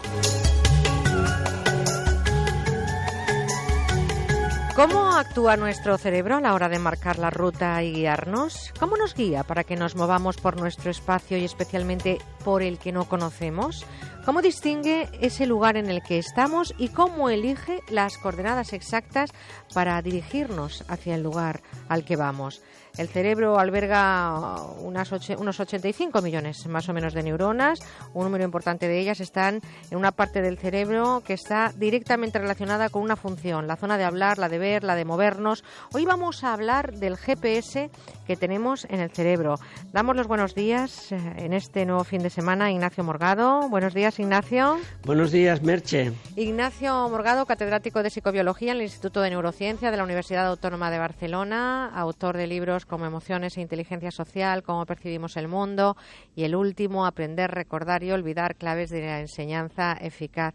Ignacio, tú has puesto hoy en funcionamiento el GPS para dirigirte hacia la, la- emisora nuestra en Barcelona y contarnos hoy precisamente que yo creo que sí lo hay, ¿no? Ese mecanismo similar al de un GPS que nos sirve para conducirnos, como decía, en el espacio y en el tiempo. ¿Qué es exactamente lo que tenemos en el cerebro? Sí, sí, lo he puesto en marcha y afortunadamente ya llegado. pues eh, funciona, he llegado, estoy aquí con vosotros, lo cual es un placer grande siempre. Pues sí, fíjate, eh, se ha sospechado siempre, incluso en tiempos en que sabíamos muy poquito del cerebro, que podía haber mecanismos en las neuronas que nos sirvieran para marcar los recorridos que necesitamos ejercer para llegar a un determinado lugar, ¿no? Y en el año 71, en 1971, en un laboratorio de Londres, un neurocientífico, por cierto, norteamericano, afincado en Londres, John O'Keefe, y un colega suyo, mm, descubrieron unas neuronas muy especiales en el hipocampo de la rata, en esa parte del cerebro que otras veces hemos comentado que es tan importante para la memoria, unas neuronas que se activan cuando eh, la rata está en un determinado lugar, es decir, si está en un lugar se activa una determinada neurona, unas, si está en otro lugar se activa otra, si está en otro lugar se activan otras, unas neuronas que están como marcando el lugar donde la rata está. Pero resulta que eh, no solo marcan el lugar donde está, sino que pueden marcar también el lugar donde la rata está pensando que estará. Es decir, avanzan, digamos, mentalmente con su actividad esas neuronas un posible lugar del espacio. Lo descubrió John O'Keefe y llamó a esas neuronas neuronas eh, de lugar. Yo creo que fue por el año 70, ¿no? Más sí, o menos por ahí. Y, y fíjate, tuve la suerte, el honor incluso de pasar por su laboratorio, no el mismo año, no, un par de años o tres después. Recuerdo que le expliqué que, que le dije que me explicara el- la instalación experimental donde había hecho todo aquello, cómo había eh, instalado los microelectrodos en el cerebro de la rata, porque entonces en esos años todavía no teníamos mucha experiencia de super micro y pequeñísimos Claro. electrodos para implantarlos en neuronas individuales, que son del orden de las micras, ¿no? Y recuerdo que me enseñó un dispositivo que ellos habían creado en su laboratorio, complejo, de instalación en- encima del cráneo para llegar a las neuronas, ¿no? Y, y yo tuve el atrevimiento de pedirle, esto perdona, pero es una anécdota personal, ¿no? sí, sí, sí. Que me regalara uno de los que ya había usado, viejos, ¿no? Para intentar copiarlo. Y me lo negó, no me lo quiso regalar. Dijo que no, que eso él Ay, no me lo ¿cómo daba y tal. lo- los Eh, neurocientíficos? ya ves tú que también somos muy especiales, Pues ¿eh? No creas que nosotros somos todo generosidad. Cada profesión tiene su librito, ¿eh? Pero ¿sabes qué hice? Yo llevaba, porque lo hago muchas veces, llevaba un- mi cuaderno, mi cuaderno, y en cuanto que salí de su laboratorio, me fui a un jardín por allí de Londres, no recuerdo dónde, me senté y empecé a anotar y a dibujar todo lo que yo había visto y aprendido en el laboratorio para que no se me olvidara. ¿Cuánta falta Y- te hubiera hecho entonces un, un teléfono de estos de última generación? eh? Exacto, para hacer fotos y todo eso, ¿no? Pues nada, pues mira, se descubrieron esas células y claro, son revolucionarias porque ahora resulta que una cadena, mm, digamos, mm, de muchas de esas células está como diseñando el camino que vas a seguir. La rata cuando está, digamos, tomando la decisión si tiene que ir a la derecha o a la izquierda para encontrar el queso, para encontrar la comida, pues su cerebro está activando o la secuencia de neuronas que, digamos, eh, le señalan el camino de la derecha o la que le señalan el camino de la izquierda. Y se ha comprobado, es fantástico, porque es como penetrar en el cerebro, en la mente de la rata. ¿Pero sabéis cómo funciona esto ya? ¿Lo habéis Sí, descubierto? sí, funciona de esa forma que te digo. Es decir, si la rata está evaluando la posibilidad de ir a la izquierda y tratando de recordar si en veces anteriores, eh, yendo a la izquierda, encontró la comida, se- eh, las neuronas de su cerebro, que eh, las neuronas del lugar que están, digamos, diseñando o delineando el camino de la izquierda, se disparan todas ellas en una secuencia que es diferente de la secuencia de las neuronas que disparan el camino hacia la derecha. O sea, que estaríamos hablando, Ignacio, de una memoria de rutas que ya se conocen o, o- o no sé si podríamos hablar de que está preparado para descubrir nuevas rutas. Porque si vamos todos los días andando, por ejemplo, Claro. de, una, de casa al trabajo o desde casa a la universidad o desde casa al centro comercial, en fin, si tenemos todos los días más o menos un mismo recorrido, eh, de alguna manera eso como que se va grabando en nuestro cerebro. Pero Exacto, cuando pero- de repente cambiamos o vamos a un sitio que no conocemos, ¿cómo funciona el cerebro? Exacto, es que es muy buena tu pregunta, porque claro, lo que cualquiera podía deducir de lo que yo estoy explicando es que lo que hace el cerebro es repasar cosas que ya tiene grabadas por haberlas repetido muchas veces. Pero es que no, se ha descubierto que en el hipocampo donde están esas células se pueden crear combinaciones nuevas de localizaciones, es decir, de actividad de células que responden a diferentes eh, l- rutas, de tal forma que el cerebro humano, eh, igual que el de la rata, pudiera ser que antes de decidir ir por aquí o ir por allí, en el, mm, digamos, estableciera una secuencia de actividad de neuronas que le estuviera ya indicando por dónde hay más posibilidad efectiva de llegar al lugar al que se pretende llegar. Es decir, es- sé que es muy complejo todo esto, pero lo que está claro es que en el hipocampo tenemos una especie de GPS, una serie de neuronas que pueden trazar a priori rutas o caminos. Y fíjate, lo interesante, lo, más interesante científicamente es que cuando los científicos están registrando la actividad eléctrica de la rata que está eh, todavía no ha decidido si va a ir a la derecha o a la izquierda, es decir, que está pensando cuál es su mejor camino, de esa actividad eléctrica que están obteniendo en los equipos, digamos, informáticos eh, del cerebro, eh, registrando el cerebro de la rata, los investigadores ya pueden deducir si la rata va a ir a la derecha o a la izquierda. Pero y fíjate no se que, te, equivocan. que te voy a cerrar un poco más la pregunta, porque me hablas del hipocampo, de esa zona importantísima para el tema que hoy abordamos, de ese Sí. GPS en el cerebro, pero nosotros cuando tenemos un GPS en nuestro coche o en nuestro teléfono, Sí. no solamente nos habla de la distancia, nos habla también del tiempo que vamos a tratar en, en recorrerlo. No sé si también nosotros en ese GPS del cerebro tenemos capacidad para no solamente calcular el espacio, sino también para saber el tiempo que vamos a tardar. Eh, yo creo que sí. Yo creo que sí, porque aunque no lo conozcamos bien todavía, bueno, por un lado mm, se ha llegado a demostrar que esas secuencias, mm, digamos, de actividad de neuronas que se registran en el cerebro de la rata pueden estar codificando hasta longitudes de 10 metros. En el cerebro de la rata, fíjate, en el nuestro pueden ser muy superiores. Pero es que además, recientemente se han descubierto otras células en esa misma región o en la proximidad de ella del cerebro de las ratas que después hemos podido comprobar que también las tenemos en el cerebro humano, que son impresionantes. Fíjate, mira, voy a ver si soy capaz de explicarlo de una forma muy simple, porque esto es muy Seguro complejo. que sí. Cuando nosotros mm, vamos a escribir en un cuaderno, tenemos dos posibilidades. Una, que el cuaderno tiene las hojas totalmente en blanco. Y dos, tenemos también la posibilidad de tener un cuaderno donde las hojas están cuadriculadas. Y esa cuadrícula nos ayuda, digamos, a circunscribir lo que ahí escribimos o lo que dibujamos de una forma muy bien proporcionada, ¿verdad? Claro. Bueno, pues se han descubierto en el cerebro humano y bueno, primero en el de la rata y después ya en el humano, otras nuevas células que en inglés se llaman grid cells. En, yo la- en, mi, en mi libro la- la- las he traducido por células de cuadrícula y hay otros investigadores que las llaman células de rejilla, porque son como si en el cerebro tuviéramos también unas plantillas que cuadriculan el espacio en el que nos vamos a mover. Y esa cuadrícula seguro que nos ayuda a orientarnos mucho mejor en el espacio. Y además de esas células de cuadrícula, recientemente se han descubrido descubierto también perdón, células de tiempo en el mismo lugar, en el lóbulo temporal medial, en la proximidad, en el hipocampo. Esas células de tiempo podían estar haciendo exactamente lo que tú me acabas de preguntar. Podían estar también dándonos impresiones a priori de lo que vamos a tardar en recorrer una determinada ruta que también se está diseñando en esas células del hipocampo, del GPS, que probablemente todos tenemos en nuestro cerebro. Yo no sé si la pregunta eh, procede, pero ¿por qué nos perdemos entonces, no? Si tenemos esas, ese GPS, Claro, porque- te- r- ¿nos redirige o hay que actualizar como el software? ¿Por qué nos Mm, perdemos? Nos podemos perder primero porque la ruta que hemos diseñado, así a priori, haciendo trabajar esa parte de nuestro cerebro, podía ser una ruta incorrecta. Nos podemos equivocar. El diseño de las rutas que vamos a recorrer, sobre todo cuando no las hemos, eh, mm, eh, cuando no hemos recorrido esas mismas rutas anteriormente, pues es un diseño, digamos, mm, hipotético, ¿no? Nosotros, en base a la información que tenemos, a las memorias que tenemos, diseñamos una nueva ruta para ir a un nuevo lugar donde, nu- donde nunca hemos estado. Y nos podemos equivocar, podemos haber hecho un diseño erróneo.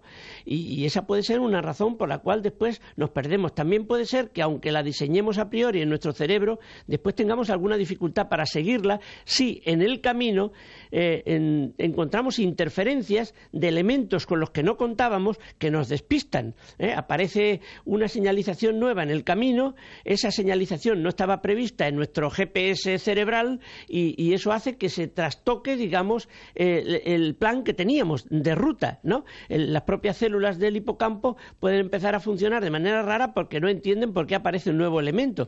Ya sé que todo esto es muy complejo, Merche. Complejo, que- pero interesantísimo. Claro, pero es que todavía no lo conocemos bien, lo estamos estudiando, pero fíjate, el que tengamos en el hipocampo células de lugar, que marcan lugares concretos, células de cuadrícula, que son como una plantilla que tenemos en el cerebro, que fíjate, funciona hasta en la oscuridad. Esas células siguen manteniendo la plantilla en la oscuridad también, diseñando el espacio que tenemos por delante con una cuadrícula que nos puede permitir guiar mejor nuestros movimientos, orientarnos y, y- y entender mejor el espacio en el que nos desenvolvemos. Y por último, las más recientemente descubiertas, que todavía están un poquito en cuestión si son o no son, células de tiempo, células cuya actividad eléctrica está marcando temporalidad calidad, tiempo, el tiempo que empleamos en este caso en un determinado recorrido o en una determinada actividad motora. Hablamos de la noche y, por supuesto, imagínense por la noche cuando nos levantamos que no encendemos la luz para ir a la cocina o para ir al lavabo y de repente sabemos que tenemos que esquivar una alfombra, una lámpara, en fin, todo esto que hoy les hemos contado es tan solo una de las muchas curiosidades fascinantes de nuestro sistema nervioso. Simplemente con pensar en algo, las neuronas encargadas de hacerlo ya se ponen a funcionar. No sé si es posible activar las neuronas de nuestro lugar preferido, pero podéis intentar activar esos mágicos pensamientos y a ver qué ocurre. Ignacio, como siempre, un auténtico placer compartir contigo estos ratitos de radio. Vamos a activar esa zona que nos lleve el próximo domingo a la misma hora y al mismo lugar y, por supuesto, estamos esperando y deseando que llegue la próxima semana para volver a compartir contigo un ratito de la mañana. Te mando un abrazote enorme. Pues lo mismo digo, también yo estoy deseando que llegue la ocasión de volver a estar con vosotros. Un abrazo grande. Un abrazo, Ignacio Morgado, como digo, catedrático de psicobiología en el Instituto de Neurociencia de la Universidad Autónoma de Barcelona y autor de Emociones e Inteligencia Social, cómo percibimos el mundo y aprender, recordar y olvidar claves de la enseñanza eficaz. Seguimos con buena onda. ¿A quién no le duele la espalda a veces? Pues según la Organización Mundial de la Salud, el 80% de la población padece dolor de espalda en un momento de su vida. Por eso, los médicos recomiendan, nos recomiendan que tengamos cuidado con el tipo de asiento que utilizamos, especialmente si pasamos mucho tiempo sentados trabajando, estudiando o conduciendo. Hoy traemos algo que nos va a ayudar a encontrarnos mejor, el extraordinario cojín con Forgel que tanto se ha vendido en todo el mundo. Además es que este cojín, Begoña, lo compra gente de todas las edades, porque las personas mayores están encantadas con él, porque tienen muchísimas, como si dijéramos, prestaciones, no solamente que están más cómodos, sino, por ejemplo, pues que suben la altura de los asientos y les cuesta menos levantarse. Para los coches, incluso hay gente Se la vio un taxista el otro día. Iba estupendo, ¿eh? Estupendo, los claro, taxistas nos claro. la piden una barbaridad, también estudiantes, también locutoras de radio, nos la piden los vigilantes, en general todas las personas que pasan muchas horas sentadas. Y entonces es que este es un cojín pues de última generación, lo han pensado, lo han ideado expertos en fisioterapias posturales y es muy fácil conseguirlo porque basta con llamar a nuestro teléfono que es el 902 29 1029 o entrar en nuestra web que es universotao.com. Es muy cómodo porque, claro, ¿qué lleva? Pues tiene, combina dos capas de espuma de alta densidad. Luego, eh, pues, con el núcleo interno ¿no? de, de gel. Claro, es, es el truco.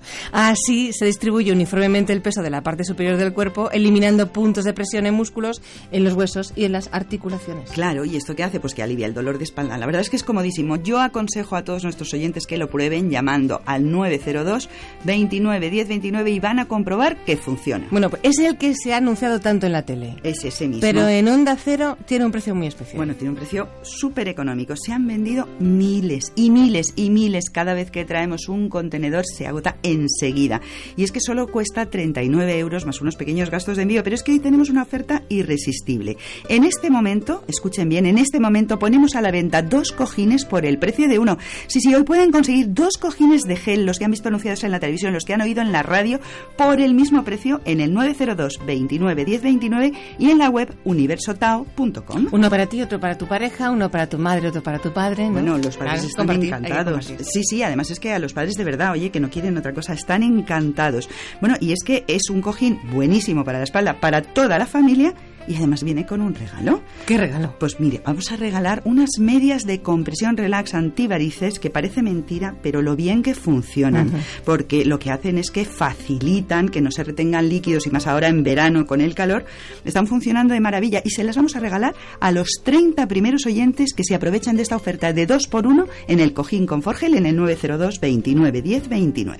Así que recuerden, cojín con Forgel en el 902 29 10 29. 902 29 10 29. Sienta el auténtico Caribe y venga con Soltura Samana, el secreto mejor guardado de República Dominicana, un destino exclusivo de Hoteles Bahía Príncipe, donde se fusiona la mejor gastronomía, el relax y un servicio muy especial de 5 estrellas. Y a unos precios increíbles. Vuelo y hotel desde solo 1.150 euros por persona. Información y reservas en tu agencia de viajes y en bahíapríncipe.com.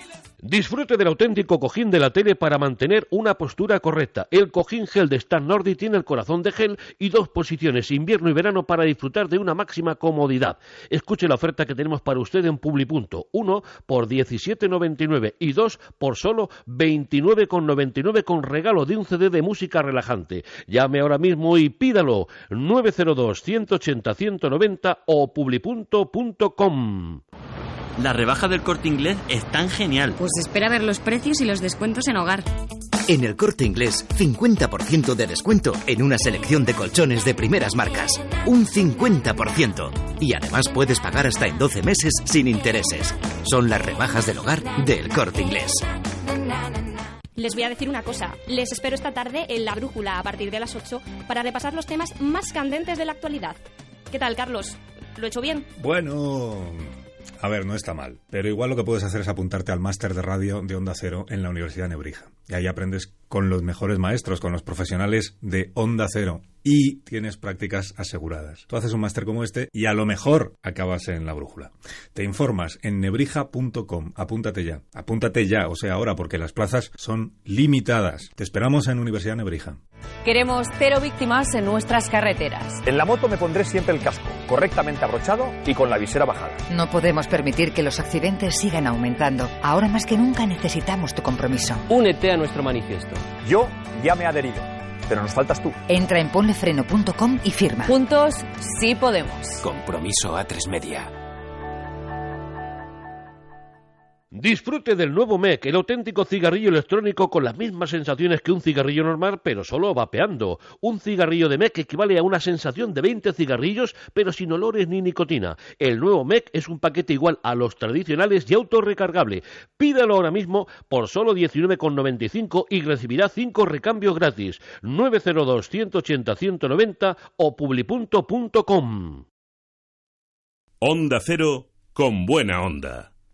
Busco un rinconcito y que le diga al mundo que te quiero con locura y atraparte en un suspiro y jugar sin ataduras y que me pidas solo un rincón para nosotros, para ti para mí. Quiero. Son las 10 de la mañana y 28 minutos casi, 9 y 28 en la comunidad canaria. Espero que estéis disfrutando el domingo. Nosotros estamos felices, pletóricos, con muchas ganas de continuar en este segundo recorrido del fin de semana. Comenzábamos ayer a las 8 y hoy llegaremos también hasta las 12 del mediodía. Vamos a hablar de gastronomía. A esta hora seguro que muchos de vosotros estáis ya planteando lo que va a ser el tema de la comida del mediodía. Como estamos en verano, seguramente eh, pues eh, será algo que hacéis fuera de casa o que con suerte y el viento a favor estáis invitados. Em, yo no sé si vais a estar de acuerdo con lo que hablamos esta mañana, pero fijaros que hablar de la moda vintage es hablar de algo que está mm, viniendo otra vez del pasado. Dicen que cuando el pasado llama a tu puerta ya sabes lo que te va a contar. En gastronomía yo creo que el pasado no dice mucho. Vamos a echar la vista atrás, pero para hablar de gastronomía hortera, con todo el respeto del mundo. Nos vamos, creo que a la burguesía de los años 60. Santos Ruiz, gerente de la denominación de origen de Arroz de Valencia. ¿Cómo estás, compañero del alma, compañero? Buenos, buenos días. guapa, buenos días. Te echo de menos en el estudio. Falta tu luz, tu, tu aroma, tu profesionalidad, tus gambas que Mi me debes de lo Denia. sabía yo que ibas a parar tú. Lo- que echas de menos son mis gambas interesadas. ¿Tú crees que esto yo voy a callar alguna vez? No.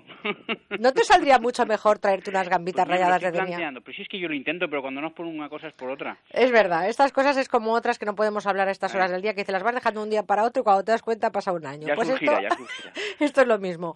Bueno, vamos a hablar, me hace mucha gracia porque, porque tú, mirando hacia atrás, hablas de la comida de la burguesía de los años 60 como eh, Friquilandia, Hortelandia, no sé, eh, Horterolandia, no sé. ¿Por dónde vamos exactamente cuando miramos hacia el pasado? Bueno, yo miro un libro de recetas de los años 60, 70 y la verdad me hace tanta gracia como si veo una revista de moda y veo que esas mujeres con las sombreras, ¿verdad? Los pantalones acampanados y te das cuenta de que va pasando de moda la cocina, ¿no?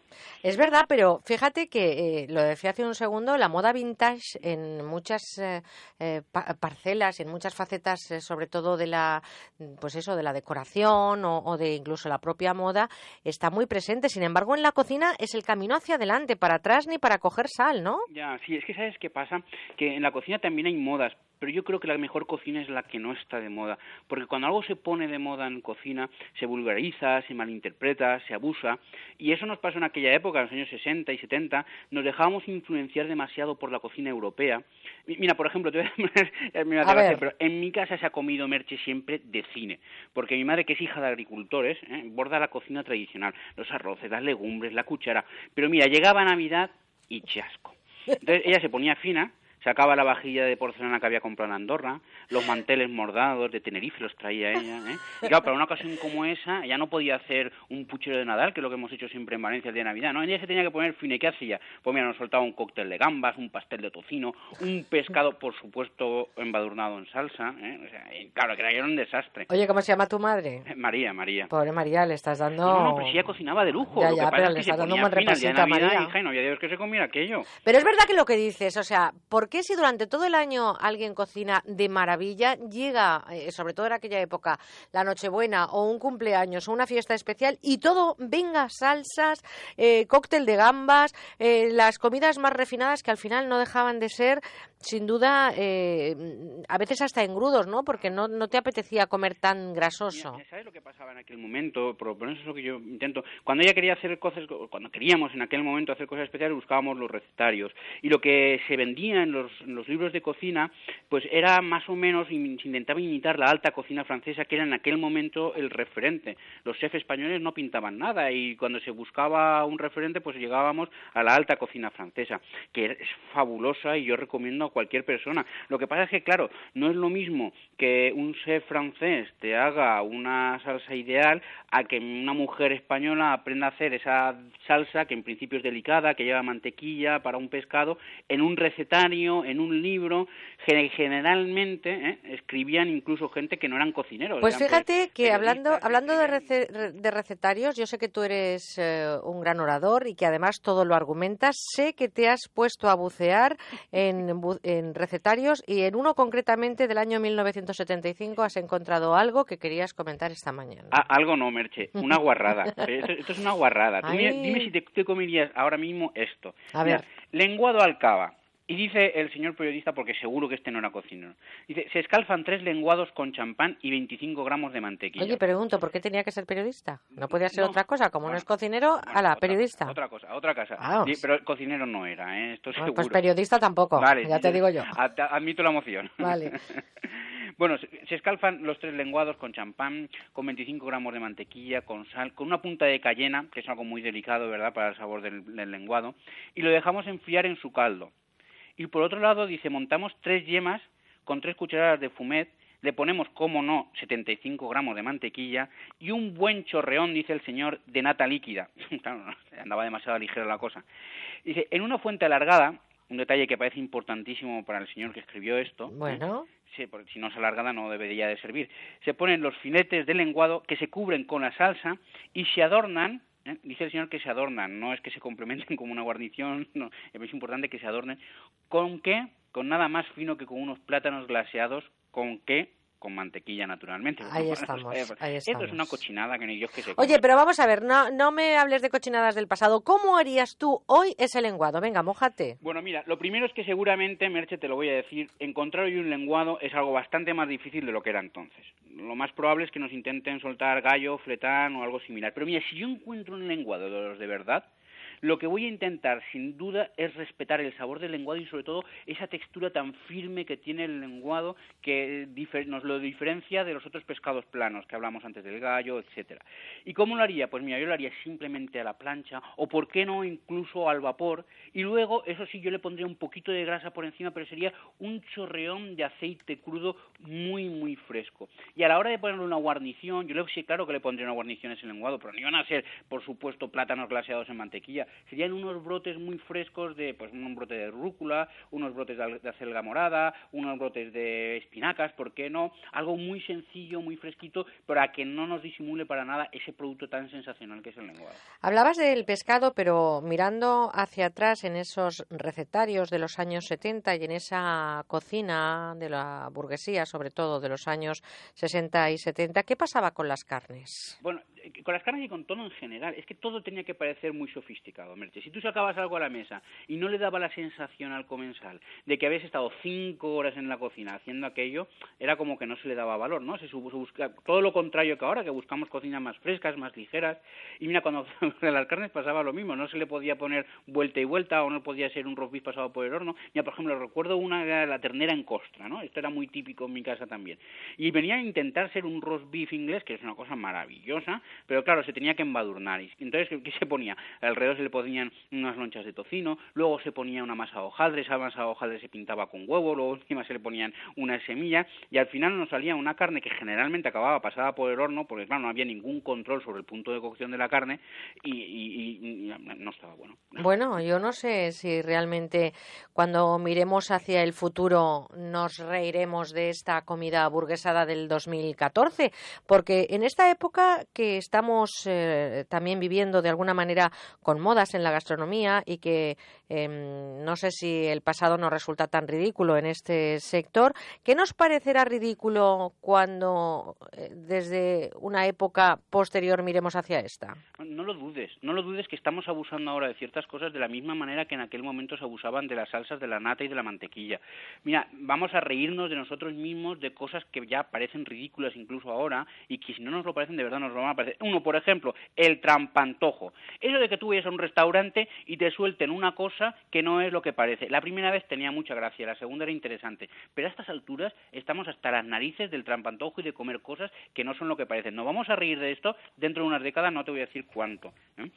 Otra cosa, que vayas a un restaurante y que en los platos tenga que aparecer la técnica con la que se ha hecho. Y que además te la describan como si en lugar de ser el menú de una carta, ¿eh? estés encontrando con un libro de cocina donde te están describiendo cómo hizo el cocinero la receta. Pero ¿a quién demonio le importa eso? Oye, y, y no es criticable también y con todo el respeto del mundo, porque no hay nada que, que se tenga que reconocer más ese esfuerzo que se hace en la cocina y que luego quedes agradecido. En media horita has comido y muchas veces ni reconociendo el sabor de quien lo ha cocinado. Pero eso de que estés en un restaurante y que aparezca el, el cocinero o el chef y te esté contando cada segundo lo que vas a tomar y la espuma de no sé cuánto, que no sé más, y la carne es de la carrera, ¿esto no es también de alguna manera una invasión a la intimidad de esas personas que están comiendo y sobre todo especialmente cuando hablamos de una parejita, ¿no? Claro, depende, Merche, es que depende. Si yo voy solo a comer y me viene el cocinero, pues yo estoy encantado, porque además soy un friki de la cocina y lo quiero saber todo. Pero si alguna vez me das el gusto de venirte conmigo a cenar, el cocinero ni que aparezca. Merche, lo que De momento tendrás que primero pasar por esas gambas de DNA. Sí, no, hay muchas cosas. Por ejemplo, también la salsa de soja, Merche. Mira, está, yo que quedamos en los años 60 hasta las narices de la mantequilla y yo ya hoy lo digo en este momento, estoy hasta las narices de la salsa de soja y de los marinados en soja en los grandes restaurantes españoles. Y en las cocinas eh, domésticas, pues también es que, es que una cosa lleva a la otra. Estoy de la salsa de soja hasta las narices. Oye, de todas formas, eh, también el punto de cocción. Antes tú hablabas de todo eso que, que se cocinaba tanto, los pescados, claro, los pescados, las carnes, absolutamente todo tremendamente cocinado. Primero pasaban por las sartenes, después por los hornos, después el gratinado, en fin, todo tenía mm, un recorrido tremendo en el fuego. Pero es que ahora no nos lo estamos comiendo todo crudo. demasiado y hay cosas que están muy buenas crudas, pero otras no. El otro día me soltaron a mí en un restaurante lo- unas judías verdes, lo que en Valencia llamamos bachoquetas, judías redondas, crudas. Y mira, no están buenas. O sea, está claro que la alta cocina francesa nos enseñó a cortar los puntos de cocción, pero tanto, tanto, no, hombre, nos estamos pasando. ¿no? Oye, ¿y, y qué pensaremos en el futuro cuando analicemos esta comida del siglo XXI y nos detengamos en los típicos menú degustación? Pues nos va a parecer ridículo porque lo es. Tiene todo el sentido del mundo ir a un gran restaurante de cocina de autor y pedir un menú de degustación que te permita eh, conocer la cocina del cocinero en solamente una noche. Pero mira, que vayas a una pizzería y que te suelten un menú de degustación de seis platos, esto es una tontería. No me digas tú que no. Pues esto nos vamos a reír, claro que nos vamos a reír, porque no tiene ningún sentido. Bueno, pues eso daría seguro para un programa completo, pero lo hablaremos en otra ocasión. Hablamos de vocabulario guinda y un cóctel, por eso si me resumes el vocabulario y la guinda, a ver si nos da tiempo a preparar un gin fizz. Vale, mira, el vocabulario agro, agrorecolectores, un oficio para el futuro. Fíjate, ahora que tanta gente está buscando trabajo, este es un oficio para el futuro. Agrorecolectores son aquellas personas que se dedican a ir al monte con conocimiento para buscar los recursos naturales que pueden ser aprovechados en la mesa. Vamos, lo que es ir a coger setas de toda la vida. Algo más. Qué barbaridad. Efectivamente, porque no solamente vamos a coger setas, podemos Bueno, coger ya, setas, pero- podemos coger rúculas, podemos coger un sinfín de hierbas silvestres, un sinfín de frutos que normalmente despreciamos y que el ojo experto los reconoce. Pero ojo, no nos metamos en campo ajeno, ¿eh? Tampoco. Oye, lo he dicho hace un segundo, ¿por qué ahora llamamos chef al cocinero? Pues mira, por lo mismo que cuando yo era pequeño se le llamaba profesor al maestro. Pues por querer hacer lo que no es, ¿sabes? Y yo, no sé, igual tenemos que dar una vuelta al diccionario y tenemos que diferenciar la palabra chef de la palabra cocinero. Eh, para mí cocinero es esa persona que cocina, que, que está al frente de los fogones, que le pone... Que, que, que está pendiente de los platos, los haga él o los haga el de al lado, pero dirige la cocina. Para mí el chef es otra cosa. El chef es esa persona, por ejemplo, el, gran- el chef ejecutivo de un hotel, que dirige las cocinas, que las organiza, que pone las plantillas, pero que realmente... ¿El amo de llaves de los fogones? Efectivamente, pero que tiene poca, poca responsabilidad en lo que realmente se llama cocinar. Y desde luego lo que no me gusta nada es esta manía de ahora al cocinero llamarle chef como si estuviésemos postrados ante el príncipe de un principado lejano. Bueno, no te pongas de tal mal humor y prepárame Ya. corriendo un gin fizz para terminar esta sección y así por lo menos quedarnos con un buen sabor de boca, sobre todo porque no vamos a coger el coche, ¿eh? Claro, porque no, vamos a conducir. no- Si no, para nada. Mira, el gin fizz este es, un cóctel contundente, pero gracioso. A mí me pone de buen humor siempre. Pues Mira, tómate dos hoy, ¿eh? vas a coger la coctelera, ¿de acuerdo? En Vale. la coctelera vas a poner dos cucharaditas pequeñitas de estas de café de azúcar, una clara de huevo, un tercio de zumo de limón y dos tercios de ginebra, una ginebra seca. ¿eh? Mez- Mezclas en la coctelera y a continuación lo pones en un vaso mediano junto con un par de cubitos de hielo y si quieres una rodajita de limón que solamente nos va a servir de adorno. Y a continuación lo vamos a rellenar de soda, porque por esto se llama gin fizz, porque cuando pones la soda, oye, es que hace... Por eso, gin ¿Cómo hace? ¿Cómo? a ver, Hazme caso, un cóctel que te pondrá siempre de buen humor. o sea, que te- pero tengo que, sonar- tengo que tener ese sonidito, si no, Sí. no me va a sentar Si bien. la soda Bueno. no hace... Exacto, si no, no hace no, la soda no hace pis. no. Bueno, pues fíjate, yo te recomiendo que te tomes dos porque hoy has empezado muy enfadado y yo creo que ¿Por qué por no te veo, Merche? Eso no me claro, gusta. ya lo sé, ya lo sé. Si yo soy como los buenos antibióticos, cada ocho horas quito todos los males. Oye, te mando un besote muy fuerte, corazón, cuídate mucho y la próxima semana más y yo creo que mejor imposible. Gastronomía con Santos Ruiz en el verano de agosto del 2014 con buena onda. Un besote. Un beso, guapa. No te olvides de las gambas de Denia. Chao. Ay, qué rica y qué sabrosa es la tortilla cuando están las patatitas bien cuajas. Y a pesar de que su cara es amarilla, qué buena que está, qué rica está. No me cuente usted de cocina extranjera, que no me Con buena onda en Onda Cero.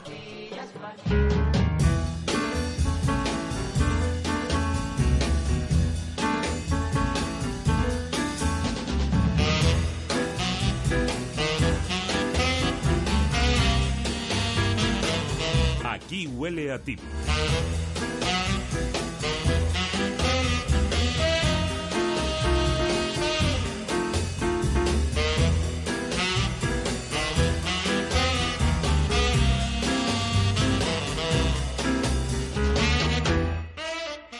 Vaya musiquita más chula que tenemos ¿eh? en esta sintonía. José Lapón, buenos días. Buenos días, Mencho, otra vez. Estamos aquí muy pendientes de esta sección para que no nos timen.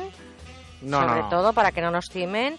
Eh, José ahora nos contará cosas porque como cada semana sale a la calle, micrófono en mano, como un buen reportero, en este caso un trabajo de investigación sobre las cartas nigerianas. Ahora hablamos de ello, ¿verdad? Así es. Pero permitidme que le dé la bienvenida y salude a Santos, a Santos no, porque ya le he saludado, o sea que a Santos ya no le voy a, a saludar, a Serafín. Serafín Serrano es criminólogo, es coautor con una gran escritora de un libro que se llama Aquí huele a timo. Querido Serafín, buenos días. Amiga, muy buenos días. Hijo, te voy a llamar Cari, porque con tanto chico en el programa ya no sé si llamarte Santos, si llamarte Serafín. Os voy a llamar de cualquier forma menos temprano, pero a partir de ahora a todos los chicos del programa os voy a llamar Caris. Bueno, yo me conformo con que me llames socio de cuando en cuando. Es verdad, porque es mi socio, Claro. es verdad, es mi socio en este trabajo en forma de libro que se llama Que huele a timo. Y hoy vamos a detenernos en una, mm, en, en una situación que sigue produciéndose y mucho. La última noticia la teníamos a finales del mes de julio, no sé si ha salido alguna más, la hemos intentado buscar pero no hemos visto. Más de 80 apresados por blanquear 11 millones y medio con el timo de las cartas nigerianas. Socio, también llamado timo 419. Efectivamente, por el número de- del artículo del Código Penal nigeriano que contempla también, también esta estafa. Efectivamente, es una de esas estafas que parece que, que quedan muy de lejos o que apenas, eh, bueno, es bastante improbable que nosotros poda- pod- podamos caer en ellas. Sin embargo, fíjate que de los 80, más de 80 detenidos en 10 provincias distintas de toda España, ¿de acuerdo?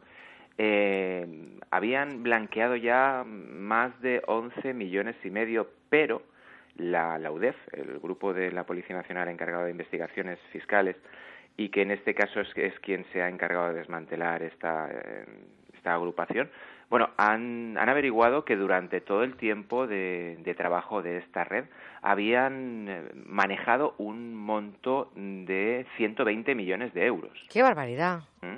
Es decir, hay mucha, no, muchísima gente ingenua, a veces excesivamente confiada, que, que bueno, que pica, que pica y, y ahí está. ¿no? Ahí está Nosotros eh, lo contamos y además les recomendamos que estén muy atentos porque antes de tener eh, nuevas tecnologías, antes de la implantación de Internet, este tipo de estafas eh, se ejecutaba a través del fax. ¿Os acordáis del fax? Aún sigue vigente, pero creo que es de lo que menos o de lo que se utiliza muy poquito. Actualmente es una de las más frecuentes estafas, uno de los timos de engaño más vigente que existen en la red. Las nuevas tecnologías, socio, ha servido también de caldo de cultivo eh, para este tipo de estafas. Por supuesto, tú fíjate, eh, si antes mandar un fax era cuestión de poner una máquina y mandar uno a uno, eh, el envío de correo masivo mediante spam, pues imagínate, ¿no? Podemos mandar miles de correos con el mismo contenido a cientos de miles de personas. Esto es como, mm, hablando de comparativas, y además me parece que es más que acertada, es echar el anzuelo.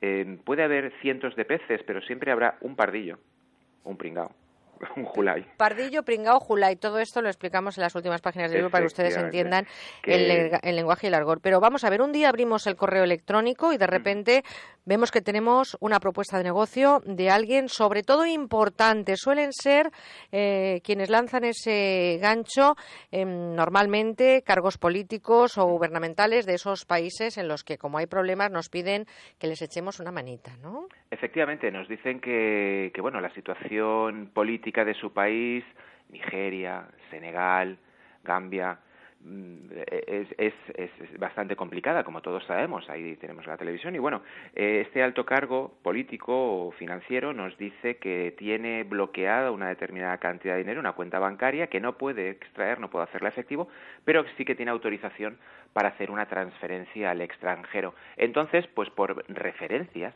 por referencias, eh, han dado con nosotros y nos piden, por favor, que, que no abusemos de su buena fe, que no, que no intentemos engañar eh, esa voluntariedad, porque realmente lo que nos proponen es honesto. Y nos hablan de millones de euros o de dólares. Pues si te parece, eh, José Lapón, como digo, nuestro intrépido reportero en la calle, ha salido precisamente a preguntar este tipo de situaciones. Normalmente siempre oímos que le ha pasado a otro, en la- lo estamos viendo en estos trabajos que está realizando, pero ¿cómo ha reaccionado el público en la calle? Pues Merche, hemos empezado preguntando si alguna vez habían recibido algún correo pues que con el título spam o que les resulte sospechoso de, de timo. Vamos a ver lo que nos han dicho. No, yo no, pero tengo un amigo que sí que recibió una oferta de trabajo, pero no ponía el nombre de la empresa, decía que era una empresa internacional muy conocida. Eh, sí, bueno, yo recibí un correo de una empresa, pues el típico que dicen que entras al sorteo y te regalan tal, y, y bueno, pues la verdad es que, que no me dio muy buenas. Pues no, la verdad. Eh, sí, muchas veces me he pasado, sobre todo con las compañías telefónicas y tal, con, bueno, car- tarjeta de crédito y eso, sobre todo eso. Bueno, timo, entre comillas. Pero en fin, si no me vincula el contenido, paso de él. Fíjate que dice que pasa de él. Y, y qué casualidad, eh, Serafín, que escuchamos a la gente que conoce a alguien, como decía, que le ha pasado, pero este tipo de estafas son de las que se suelen denunciar o volvemos otra vez a eso que nos arrastra a no pasar vergüenza diciendo qué cara de tonto se me ha quedado cuando me he dado cuenta que había sido objeto de un engaño. Serafín, no sé si hemos perdido a Serafín, me pasa.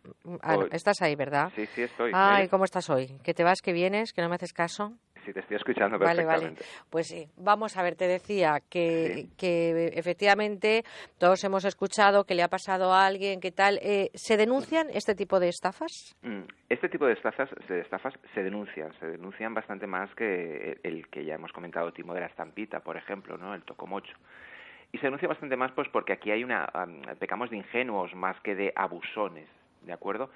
Pero aún así siempre hay un- una inmensa mayoría de personas, porque como estamos hablando también de cantidades que rara vez superan los mil euros, eh, pues bueno, podemos asumirlo como gastos ah, y es el pago que tenemos que hacer pues por no hacer pública nuestra ingenuidad o, o- ese exceso de confianza. Sí que se suelen denunciar, en un 75-80% sí que se suelen denunciar. Además, nos pensamos que somos las personas más afortunadas del planeta cuando recibimos este tipo de correos electrónicos. Eh, ¿Qué más te ha contado la calle? Pues hemos seguido preguntando si realmente conocían a alguien a quien habían timado a través de correo electrónico y parece que la respuesta es contundente. Pues con exactitud no. O sea, que seguimos en las mismas, a pesar de estos datos. No, que- no y que otra vez no. ¿Y eh, conocían el timo de las cartas nigerianas? ¿Lo has preguntado Pues también? eso es exactamente lo que hemos preguntado y todos parecían que no, salvo uno que tuvo que demostrar que sí que realmente lo conocía. Vamos a ver. Sí, me suena de algo, pero ahora exactamente no sé, no sabría explicarlo. No, no lo conozco. Sí, que te comunican que has recibido una herencia o algo similar y que tienes que adelantar un dinero para los costes, tasas y similares porque estás en un país de origen o todo. Todo ese tipo de trasiego. La suerte nos sonríe, ¿no? Cuando recibimos ese tipo de cartas. Eh, José, la gente al final eh, le cuesta contar también estas cosas, ¿no? Sí, no, no son muy... No. No, muy colaboradores, no. Serafín, nos sonríe la suerte, nos alegramos muchísimo porque solamente tenemos que dar nuestro número de cuenta corriente. A partir de ahí, ¿qué es lo que va a pasar y en qué lío nos estamos metiendo? Pues a partir de ahí habrá una serie de comunicaciones vía correo electrónico. Es bastante probable también que haya incluso llamadas telefónicas en las que se harán pasar por las personas que nos dicen. Y eh, en, esos correos, que cada vez serán pues más vinculantes, eh, con total seguridad vamos a recibir eh, documentos. Documentos que asemejan eh, realidad, documentos totalmente falsificados. Vamos a recibir sus pasaportes, vamos a recibir certificados de defunción de la persona que es la que tenía el dinero, vamos a recibir eh, cartas eh, con de, de- de- determinados gabinetes eh, jurídicos. Eh, todo esto siempre va a ser con la única intención de generar confianza en nosotros hasta que, que, bueno, cuando ya está todo preparado para hacer esa transferencia surge eh, la inesperada o el inesperado contratiempo de pagos eh, o, sobornos aduaneros en los que vamos va a ser un único pago que con el que vamos a disponer de, de ese porcentaje sobre los millones de, de dólares.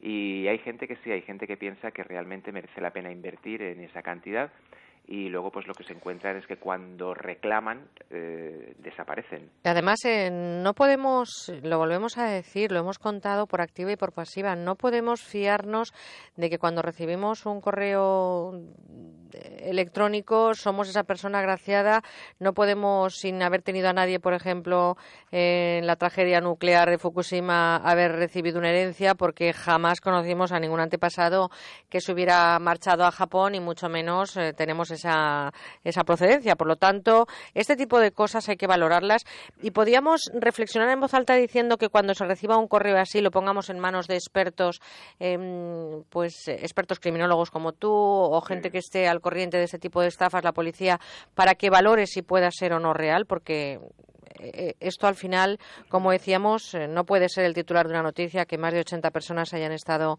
detenidas por blanquear 11 millones y medio de euros con el timo de las cartas nigerianas. Sí, hay, en, este caso, mira, eh, la providencia nos ha sonreído porque esto es verídico, lo que voy a contar ahora. El día 4 de agosto recibí en mi correo electrónico una carta de una persona que, Amina Mohammad, en la que me decía que, que bueno, que su padre había fallecido hace hace recientemente poco, eh, que había heredado una determinada cantidad de dinero, que ella estaba internada viviendo en, una, en un campamento de refugiados de ACNUR, además, desde la que estaba en contacto conmigo, me mandaba unas fotos, la chica, una chica muy modesta, muy mona. Ay, qué suerte tienes con las fotos que te mandan. Sí, pero son todas mentiras. Ya, ya. No tengo suerte, no tengo suerte.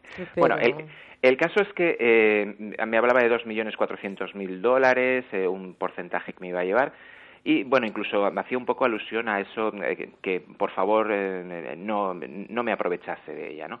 Bueno, lo que hice, consejo número uno, ¿de acuerdo? Lo que hice fue, primero, evidentemente, dudar, o sea, que, que alguien hable conmigo y me quiera ofrecer cientos de miles de euros a cambio de vete tú a saber qué, ¿no? Hay que dudar, que es lo que ha dicho una de las personas que, de, de la entrevista, y es que cuando no guarda vínculo conmigo, o sea, lo elimino directamente. Hay que eliminarlo directamente. En este sentido, la fortuna no existe.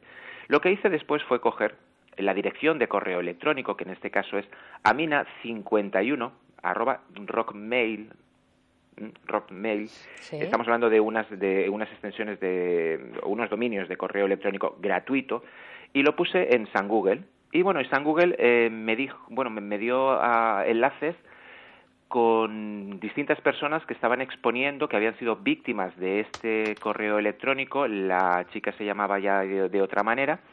Y hay datos referenciados desde, el- desde el 2012 he encontrado los documentos totalmente falsificados que presentan. Eh, la misma carta que yo recibí el 4 de agosto se, tra- se, se transcribe de manera literal en el 2012 es decir Qué barbaridad. Simplemente con esa mera consulta fíjate qué fácil Pues mira, ¿sabes qué pasa? Que todo el mundo no tiene esa posibilidad, ni esa mente tan abierta, ni está tan metido en el mundo de los timos y las estafas como para tirar del hilo. No todo el mundo, como te pasó a ti, querido socio, recibe Sí. unas fotografías como recibiste tú de esa rusa estupenda que necesitaba dinero y no se Sí. deja caer en la tentación. Claro, pero- Tengo que felicitarte por esa fortaleza humana que tienes. pero es que para eso yo eh, tengo como libro de cabecera un fantasma Ay, sí que estás leyendo este verano. ¿Qué estás leyendo este verano? aquí huele a timo Oye, me han hablado muy bien de ese libro y de dos personas estupendas que lo han escrito, ¿eh? ¿A ti te han hablado de este libro, José? Me suena de algo. ¿Te suena de algo, Lo he visto verdad? por mi casa alguna vez. Bueno, pues ya lo saben, aquí huele a Timo, lo recomendamos. Socio, gracias por compartir tanta un sabiduría. y un Primero, fu- beso muy fuerte por compartirla en este libro que hemos escrito los dos y del que me siento muy orgullosa y también por contarlo en estos veranos tan especiales que vivimos con la gente que más queremos, que está ahí detrás de la radio. Un besote, socio. muy muy muy fuerte Igualmente, José, José Alapón, gracias por ese trabajo. Y dentro de un ratín, por cierto, que nos veremos porque tendremos que al final del programa contarles los correos electrónicos que hemos recibido a conbuenaonda Escucharemos algunas de sus voces que nos han dejado y nos pueden dejar todavía en nuestro contestador automático 963 9153 47. Y no nos olvidemos de las redes sociales. Estamos en el siglo XXI. Nos seguimos tanto en nuestra página de Facebook como en Twitter, que es arroba con buena guion bajo onda. Así que llegamos a la información de las 11, las 10 en Canarias. Arriba hay que levantarse ya. Yo creo que ya es hora, ya va siendo hora. Y muy atentos a lo que nos cuenta a las 11 en punto, 10 en Canarias, nuestro compañero Ismael Terriza. La información, muy pendientes de toda esa última hora también del presunto caso de ébola en Alicante y de toda la información nacional e internacional. Nosotros, a la vuelta, os seguimos contando nuestros contenidos. Volvemos.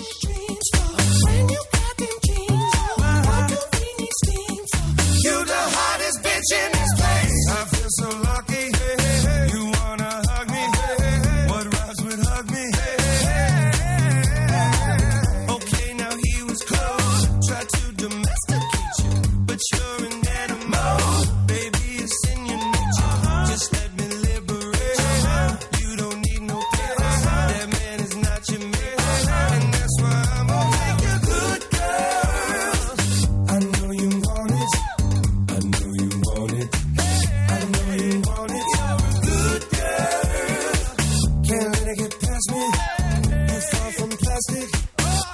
I getting blasted. These blurred lines. I know you want it. I know you want it. I know you want it. But you're a good girl. The way you grab me must wanna get nasty. Go ahead, do it. One thing I ask you, let me be the one you bet that ass to. Go from Malibu to Paribu. Yeah, you had a big machine, she bad you. Something big enough to tell your ass to. Swag on them even when you drag casual. I mean, it's almost unbearable. In a hundred year, not there when I pull up on side, let you pay me back. Okay, tell like your leg. I hate too square. Con buena onda en Onda Cero.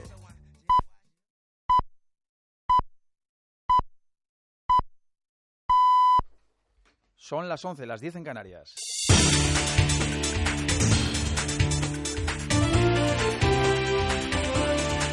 Noticias en Onda Cero. Buenos días. Ana Carbonell acaba de conseguir la cuarta medalla para la delegación española en el Europeo de Natación que se está celebrando en Berlín. Y en el Campeonato de Europa de Atletismo faltan pocos minutos para que lleguen a meta los primeros corredores del maratón masculino. Enseguida les ampliamos en tiempo de deportes.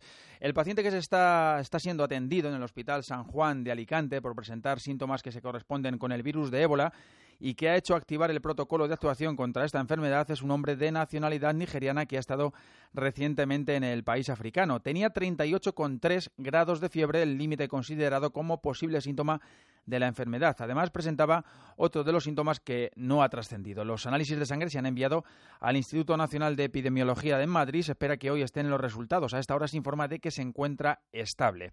Esta semana en Onda Cero, el microbiólogo de la Universidad Clínica de Navarra, José Luis del Pozo, vaticinaba que se iban a suceder episodios como este en nuestro país que no han de ser necesariamente casos de ébola. El problema es que probablemente en algún momento en algún hospital nacional aparezca una persona en el servicio de urgencias, por ejemplo, con fiebre alta y que provenga o haya estado en alguna de las zonas eh, donde se han descrito brotes de ébola. Entonces el hospital debería estar preparado y de hecho el Centro Nacional de Emergencias ha elaborado una serie de, de guías o protocolos. ¿eh? Debería estar preparado para eh, atender a este paciente que probablemente no tenga ébola, es decir, que probablemente no se diagnostique con ébola porque puede tener una infección respiratoria, una gripe o una malaria o un dengue, pero al provenir de zonas endémicas, pues uno tiene que incluir en el diagnóstico diferencial el, el ébola. Tres médicos africanos, dos procedentes de Liberia y uno de Nigeria, han recibido en las últimas horas el medicamento experimental de ébola. El Papa Francisco ha pedido construir una iglesia católica más humilde y misionera en la fortaleza de Aemi, al oeste de Corea del Sur, donde una multitudinaria misa ha puesto fin al sexto encuentro de los jóvenes católicos de Asia. Jorge Bergoglio ha expresado hoy su deseo de que el Vaticano avance en el diálogo con los países de Asia, con lo que no mantiene relaciones diplomáticas plenas, en una aparente eh, referencia a China. El Vaticano no mantiene relaciones diplomáticas con China y Corea del Norte, mientras que han empezado con Vietnam los primeros contactos y acuerdo en relación al nombramiento de obispos. La Santa Sede estima que en China existen entre 8 y 12 millones de católicos divididos entre los pertenecientes a la Iglesia oficial controlada por el gobierno comunista y la clandestina en comunión con Roma y perseguida con Pekín. Noticias del deporte, Nacho Donado. Medalla para España en los europeos de natación de Berlín. Ona Carbonell acaba de conseguir la plata en el solo desincronizado con una puntuación de 93.700, solo superada por la rusa Romasina. Es la cuarta medalla de la delegación española y la tercera para Carbonell, después de los dos bronces logrados ayer en el dúo y en la competición por equipos. Además, en los campeonatos de Europa de atletismo que se disputan en Zúrich, Javier Guerra afronta los últimos kilómetros de la prueba de maratón en la lucha por las medallas, marchando en tercera posición. Ya en fútbol, Real Madrid y Atlético preparan ya la Supercopa de España que empieza el próximo martes tras jugar ayer sus últimos amistosos de pretemporada. El conjunto blanco cayó en Varsovia ante la Fiorentina por un gol a dos, con un tanto de Cristiano Ronaldo en el debut de Keylor Navas y los rojiblancos se hicieron con el trofeo Carranza ante la Sampdoria por 2-0 goles de Saúl y Jiménez. Mario Suárez valoró así el estado de forma de los suyos de cara a la Supercopa. No, llevamos bien, siempre ganarte la confianza, nos seguimos acoplando los unos a otros, tenemos otro entrenamiento el lunes, el martes y, y bueno, eh, con muchas ganas, que yo creo que estamos bien, que hemos hecho una gran pretemporada y ya se verá lo que pasa el martes. Además, en tenis, David Ferrer se medirá esta noche a Roger Federer en la final del Masters 1000 de Cincinnati tras vencer a Beneto y acaba de comenzar en el Gran Premio de Motociclismo de la República Checa con la categoría de Moto 3. A las 2, Marc Márquez partirá desde la pole para tratar de conseguir la undécima victoria en MotoGP. Es todo, más noticias en Onda Cero al mediodía, las 11 en Canarias. Si quieres viajar gratis, mándanos una postal y participa en el concurso Postales Viajeras en Onda Cero. Un verano más, Gente Viajera premia tus mejores postales viajeras con fantásticos viajes para dos personas. Iberia vuelve a República Dominicana. Gana dos billetes a Santo Domingo y descubre esta ciudad proclamada Patrimonio de la Humanidad. Viajes El Corte Inglés y el Gran Hotel Atlantis Bahía Real te llevan a Fuerteventura. Avión, traslados y siete noches en el hotel de cinco estrellas. Todo un lujo para disfrutar en compañía. Descubre con Meliá Hotels International la magia de la Costa del Sol. Dos noches con media pensión en el Hotel Meliá Costa del Sol. Turismo de Galicia te invita a celebrar su octavo otoño gastronómico. Un fin de semana con alojamiento y menús incluidos. La mejor gastronomía gallega de temporada en la mejor red de alojamientos de turismo rural. Con Turismo Andaluz pasarás dos noches a elegir entre una de las villas turísticas de Andalucía, con alojamiento, desayuno, cena de bienvenida y visita cultural. Gana con Transmediterránea un viaje para dos personas más vehículo a cualquiera de sus destinos. En Transmediterránea son expertos en acercar destinos. Participa. Manda un email con tu postal a postalesviajeras@ondacero.es. Recuerda incluir una fotografía de tu viaje con un comentario y tus datos personales. Suerte a toda la gente viajera. Gente Viajera, el programa de viajes de Onda Cero.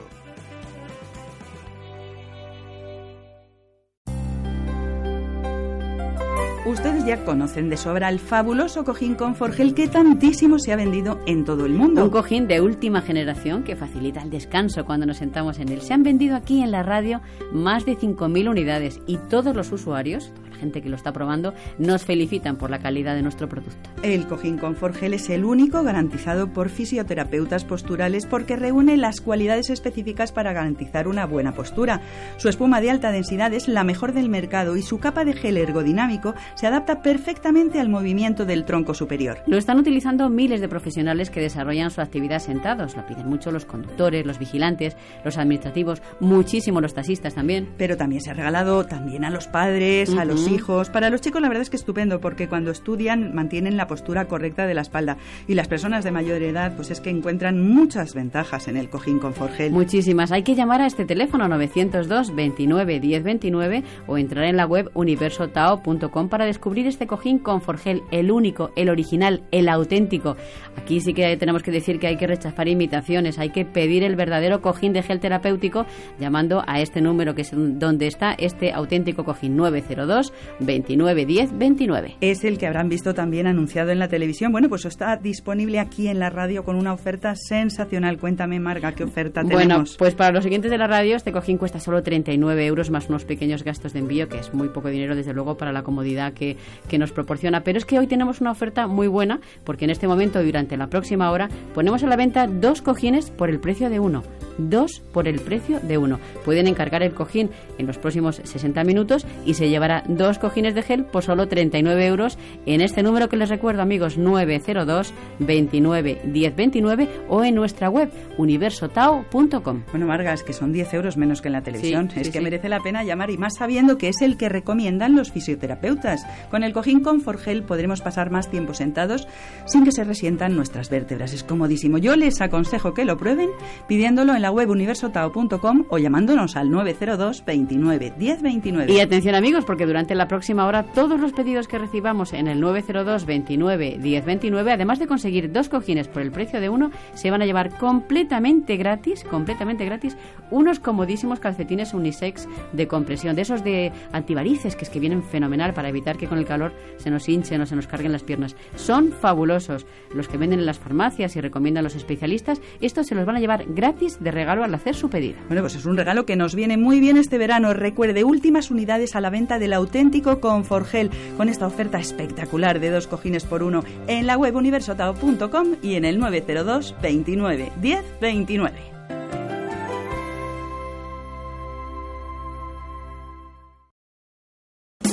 Onda Cero Madrid 98.0. Adelgazar en verano es mucho más fácil en Adelgar. Tratamientos de mínimo esfuerzo y resultados sorprendentes. Y solo en agosto te cuesta el 50% menos. Llámanos 91 577 44 77. Soy Concha Velasco, amigos míos. Si quieres evitar sustos en tu vieja bañera, te recomiendo Duchamanía. Te instalan un plato de ducha antideslizante en pocas horas y sin obras molestas. Y te ahorras un buen dinerito. Haz como yo. Confía en los auténticos profesionales. Confía en Duchamanía. Haz caso a Concha. Duchamanía te lo instala desde solo 990 euros, IVA incluido. Paseo del Molino 6 en Legazpi, 91 468 4907 o duchamanía.es. Edificio Espacio Torrijos. Últimas viviendas de lujo de uno y dos dormitorios con plaza de garaje en pleno barrio de Salamanca. Llámenos al 91 209 3280 o entre en gilmar.es. Gilmar, de toda la vida, un lujo. ¿Sabes qué es reformadísimo? Es disfrutar la reforma integral de tu vivienda o local. Conéctate a reformadísimo.es. Queremos cero víctimas en nuestras carreteras. En la moto me pondré siempre el casco, correctamente abrochado y con la visera bajada. No podemos permitir que los accidentes sigan aumentando. Ahora más que nunca necesitamos tu compromiso. Únete a nuestro manifiesto. Yo ya me he adherido, pero nos faltas tú. Entra en ponlefreno.com y firma. Juntos sí podemos. Compromiso a tres media. En ondacero.es puedes volver a escuchar tus secciones preferidas. Entra en nuestra web, selecciona el programa y elige qué entrevista o sección quieres. La puedes volver a escuchar o descargártela. Solo en nuestra web, ondacero.es. Los sábados por la tarde son para descansar y entretenerse. Hazlo en la mejor compañía. Pilar Díaz te cuenta lo que no puedes perderte. Exposiciones, libros, festivales, un espacio para la cultura y el crecimiento personal. Los sábados desde las 8 de la tarde, de cero al infinito, con Pilar Díaz, un programa que despertará tu curiosidad. Te mereces esta radio. Onda Cero, tu radio. Onda Cero va contigo, donde tú vayas. Yo lo hago por podcast. Yo normalmente me bajo los podcasts vuestros por la mañana y luego ya pues los escucho en el coche o cuando me voy a andar o a correr por ahí con los cascos o suelo oíros mucho. Sois una segunda familia que acerca mucho España aquí a Nueva Zelanda. Descárgate los podcasts de nuestros programas en ondacero.es.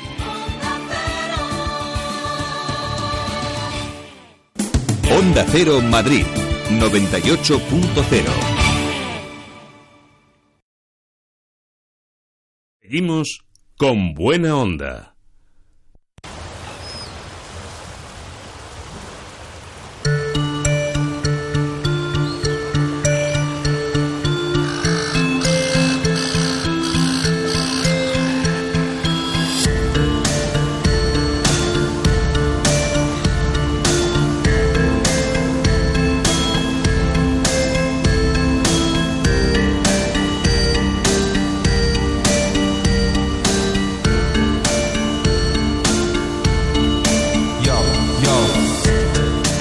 Tú, con buena onda.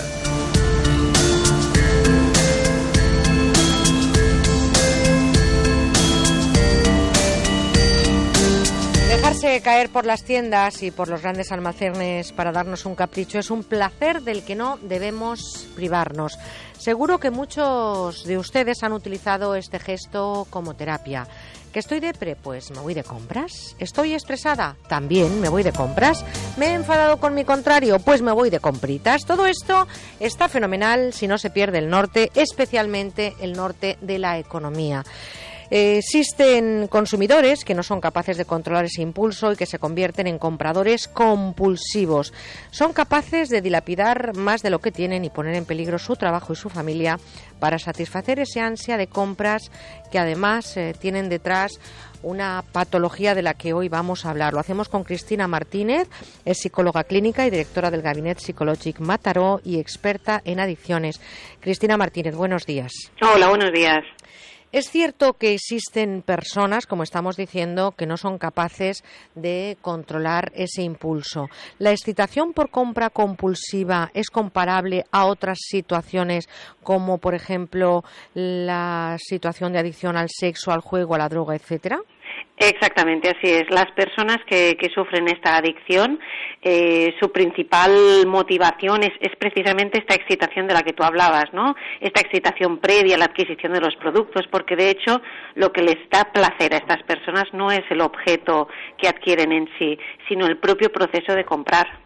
Por eso son compras en la mayoría de los casos inútiles, incluso repetidas. Lo que se compra es lo de menos, ¿no? En la mayoría de los casos son productos que no se necesitan y que además pierden todo el interés incluso antes de llegar a casa. Exactamente, exactamente. Son, son objetos que, bueno, en el momento en que la persona está comprando, como decía, ¿no? El, el propio placer radica más del propio pro- del propio proceso de compra.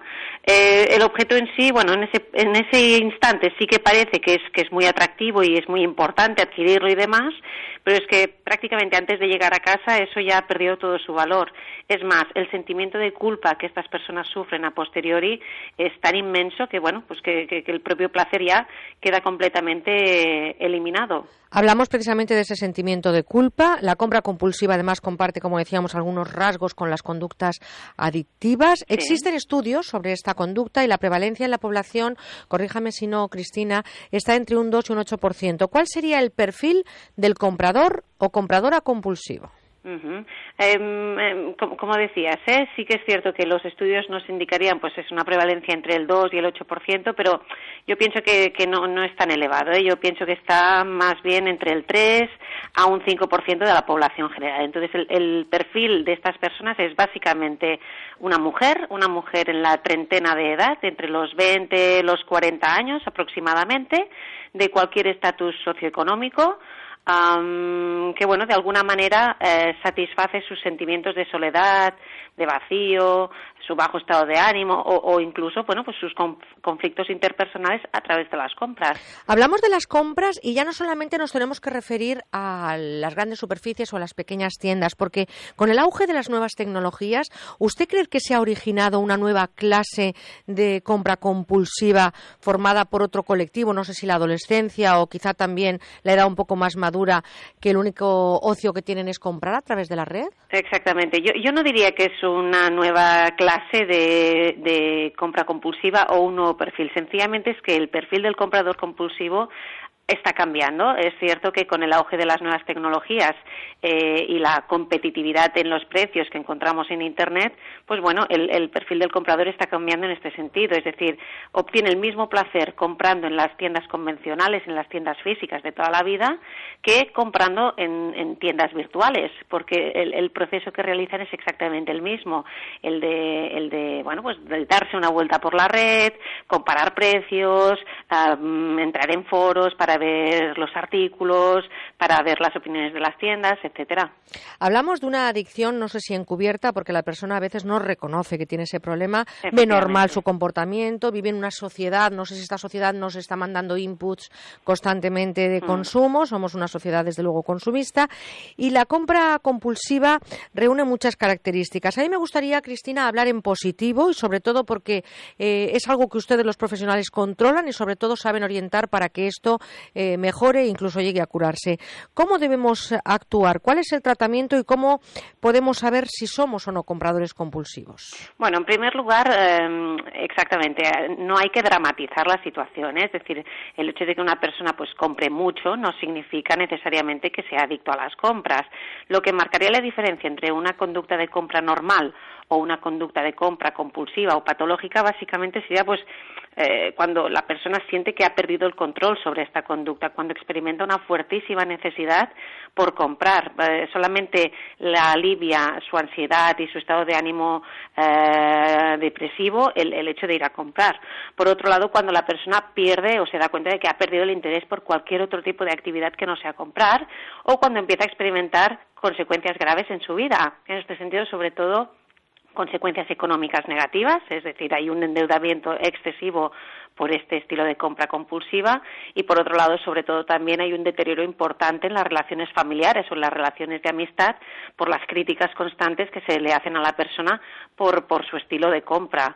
Eh, básicamente eso es, eso es lo que nos haría ver si tenemos un problema con las compras o no lo tenemos. Entonces, a partir de ahí sí que es importante, pues bueno, ah, aprender a comprar de una forma racional y de una forma responsable, utilizando pues presupuestos, eh, saliendo pues con listas de la compra, llevando el dinero justo ah, y no y no relacionando todo el ocio que realizamos con el hecho de comprar, porque como sabemos en nuestro país las grandes superficies, los centros comerciales son los grandes centros de ocio y aquí hay, hay mucha relación o muchos inputs para que la persona acabe, acabe comprando de una forma desmedida. Claro, pero como yo decía al principio, estoy de precompritas, eh, me he enfadado con mi contrario, me voy de compritas. En fin, todo esto está muy bien si lo controlamos, pero cuando detectamos o sospechamos que alguien cercano está sufriendo de esta adicción, lo más importante, me imagino, Cristina, es conseguir un diagnóstico rápido, profesional y, y hablar de tratamientos efectivos, porque ustedes están resolviendo este tipo de situaciones. Me Sí, imagino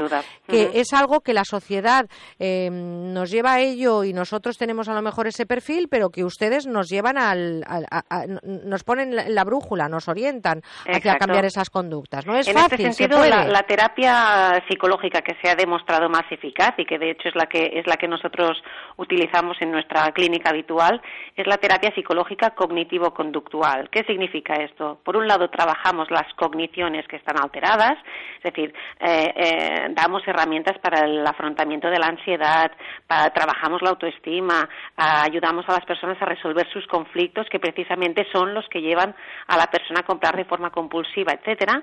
Y por otro lado, trabajamos las conductas que están alteradas. Como es obvio, la, la conducta que está alterada en este caso es la conducta de comprar. Entonces, aquí lo que planteamos es toda una serie de, de estrategias, lo que nosotros llamamos estrategias de control de estímulos. Eh, a saber, pues son eh, el, el llevar el dinero justo, evitar las zonas comerciales o centros comerciales, am, aprender a, organizar el ocio eh, de formas que sean más favorables ah, y también les enseñamos a las personas a no comprar ante el primer impulso que tienen eh, de realizarlo. Es decir, les pedimos que demoren eh, desde que tienen el impulso de comprar hasta que efectivamente compran, les pedimos que demoren este tiempo entre 24 y 48 horas. Porque, de esta eh, manera. Claro, Sí, porque, porque, por ejemplo, y disculpe que le interrumpa, pero Sí, sí. se me ocurre, cuando una persona tiene adicción a las drogas o al alcohol, está claro que lo que se le prohíbe es que vuelva a tener contacto con esa sustancia, que se aleje del entorno, pero decirle a una persona que no va a poder comprar jamás en su vida o que se aleje de un entorno en una sociedad en la que eh, tenemos eh, tiendas y además es necesario salir de compras, yo me imagino que es un poco más complicado, ¿no? Con Exacto. regular esta conducta, digo. De hecho, de hecho no es bien bien así. No, no es que les prohibamos ir de compras para el resto de sus vidas.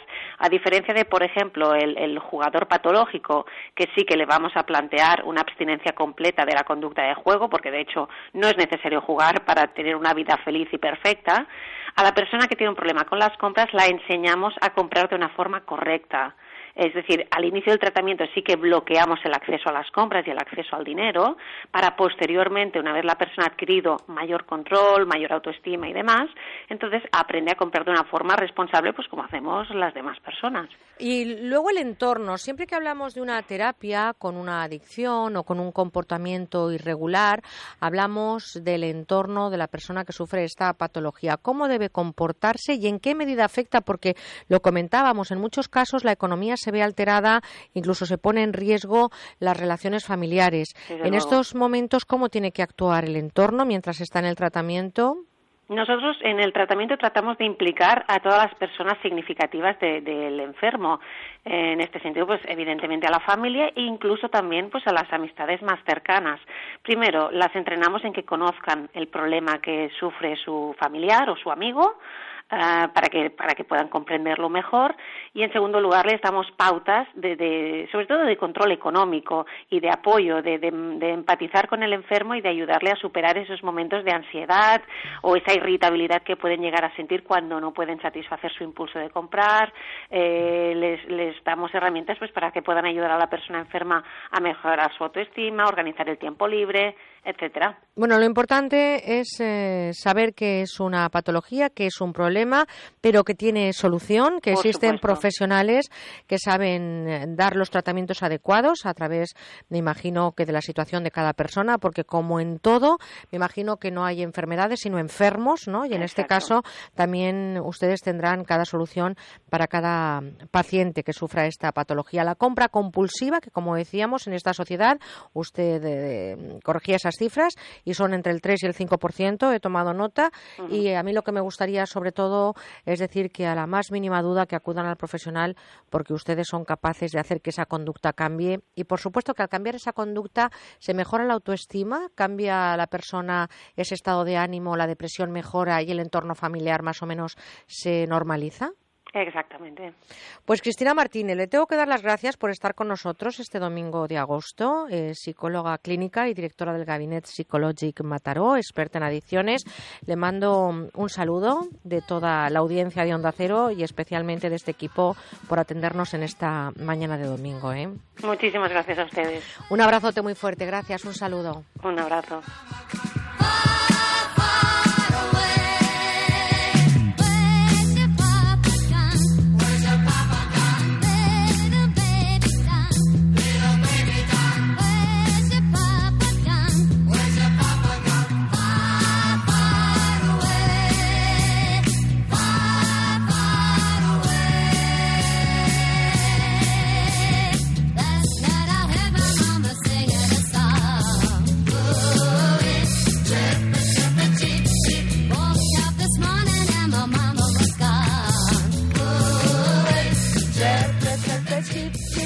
Todo el equipo cantando.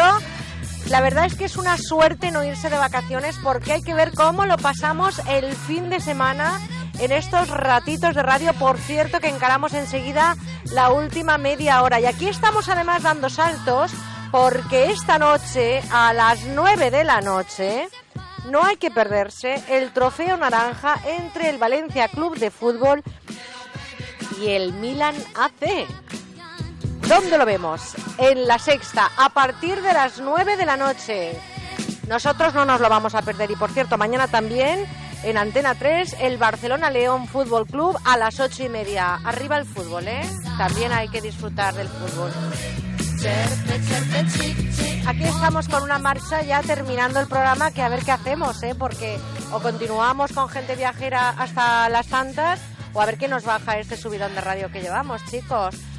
Hasta la hora del fútbol. Nos quedamos hasta la sexta. Bueno, vamos a hacer una pequeña paradita. Hemos seleccionado unos anuncios, de verdad. Tenemos a Juanjo Pavía seleccionando los mejores anuncios. Y qué decirles, José Antonio Olmedo en Madrid haciendo la última criba. O sea, que no se pierdan, no os perdáis nuestros anuncios y tampoco lo que nos va a contar enseguida Pepón Nieto de su personaje en esa serie estupenda de Antena 3 Televisión, Amar es para siempre.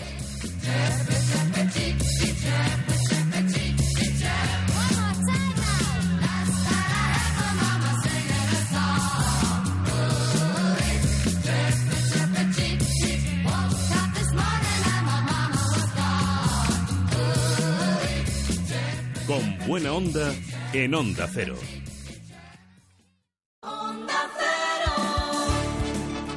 Onda Cero Madrid. 98.0 FM.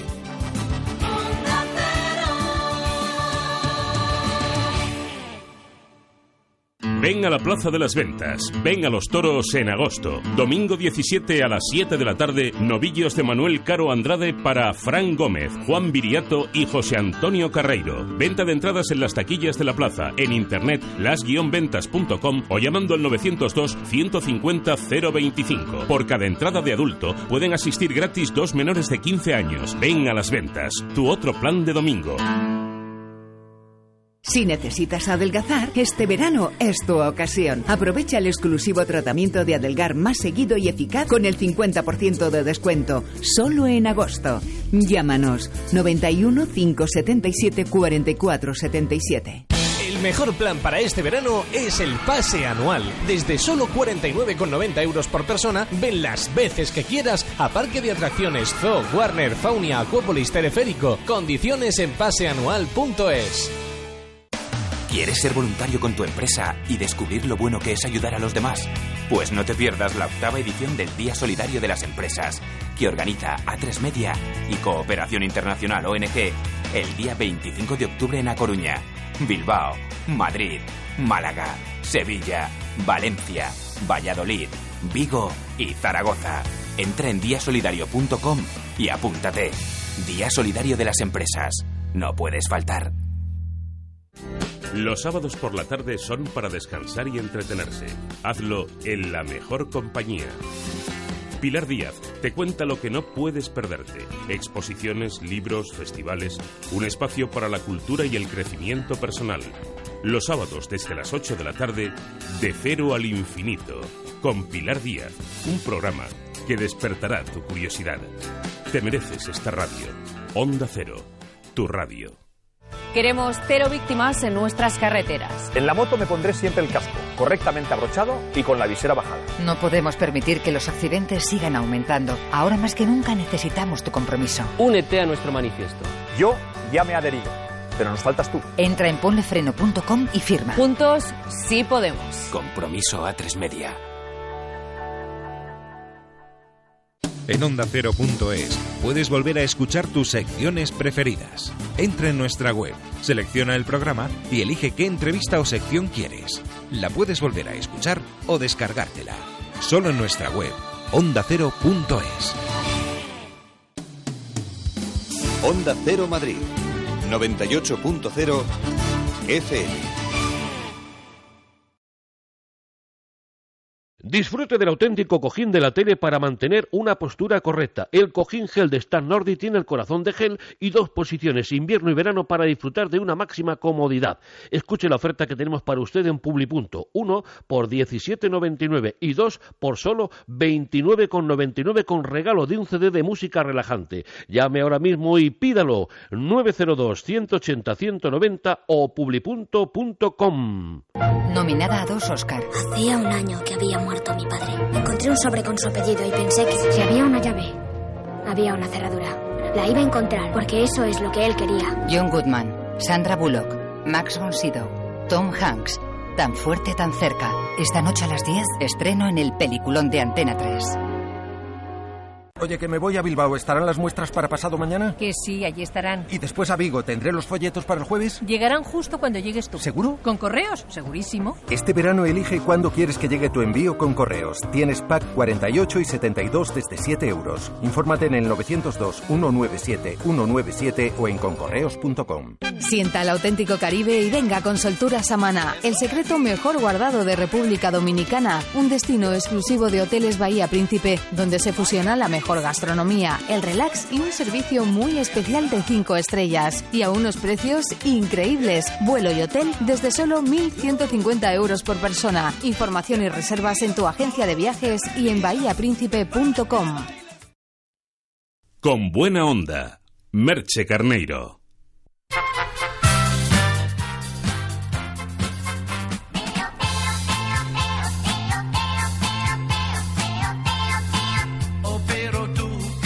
Yo veo, veo, veo Antena 3 y en las sobremesas estamos pendientes de lo que ocurre en Amar es para siempre.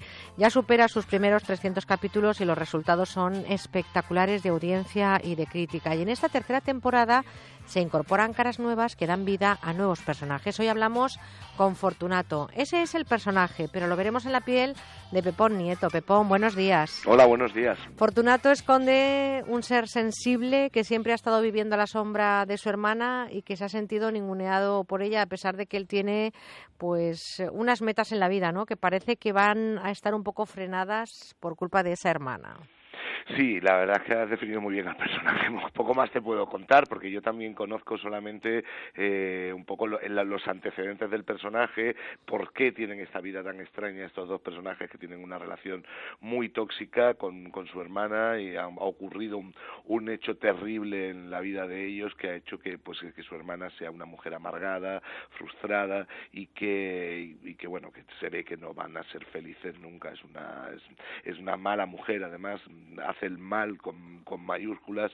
Y Fortunato su hermano es un poco el esbirro que la justifica que no cree que esos sean los métodos pero que justifica lo, lo que lo que hace la, lo que hace su hermana totalmente y encima participa de alguna manera. Además fíjense ustedes que la ficción y la magia de la televisión nos puede trasladar en el tiempo y en esta ocasión con la serie con Amares para siempre nos vamos hasta la década de los 60 ya por el año 1961 España vivía una convulsión en los cambios que se estaban produciendo, eran cambios muy importantes. Estábamos eh, viendo cómo había un repunte social y económico en esa España de los 60.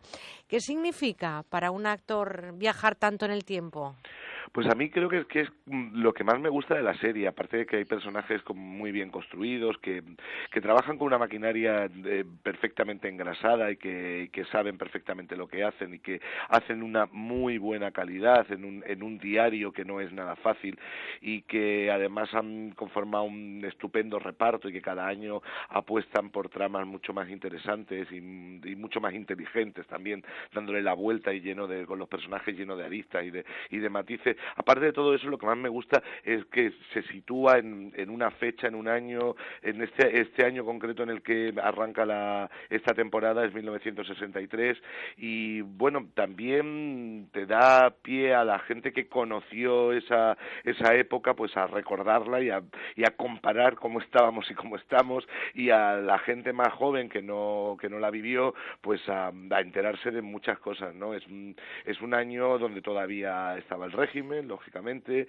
eh, donde se vivía de una forma muy pobre, donde había mucha diferencia social, los ricos tenían mucho, pues casi como ahora, los ricos tenían mucho y, los, pobres, muy poco, y, y, donde además se, se trataba a la gente con, con mucho despotismo y, mucho desprecio, bueno, ¿verdad? es una, es, eh, eh, a mí es lo que, ya te digo, casi lo que más me gusta, ¿no? El situar y el, el, el que te dé la oportunidad de comparar, ¿no? Y de, y de ver dónde vivimos y cómo vivíamos no hace tanto tiempo. Oye, ¿y las plazas? ¿Qué protagonismo tenían en aquel momento? Esa plaza de los frutos de esta serie y ese punto de reunión, el asturiano, van a estar muy presentes también, ¿no? En esta temporada. Es que, claro, es que son clave. Eh, son clave y, yo creo que también hemos, que hemos perdido mucho, ¿no? En, eso, ¿no?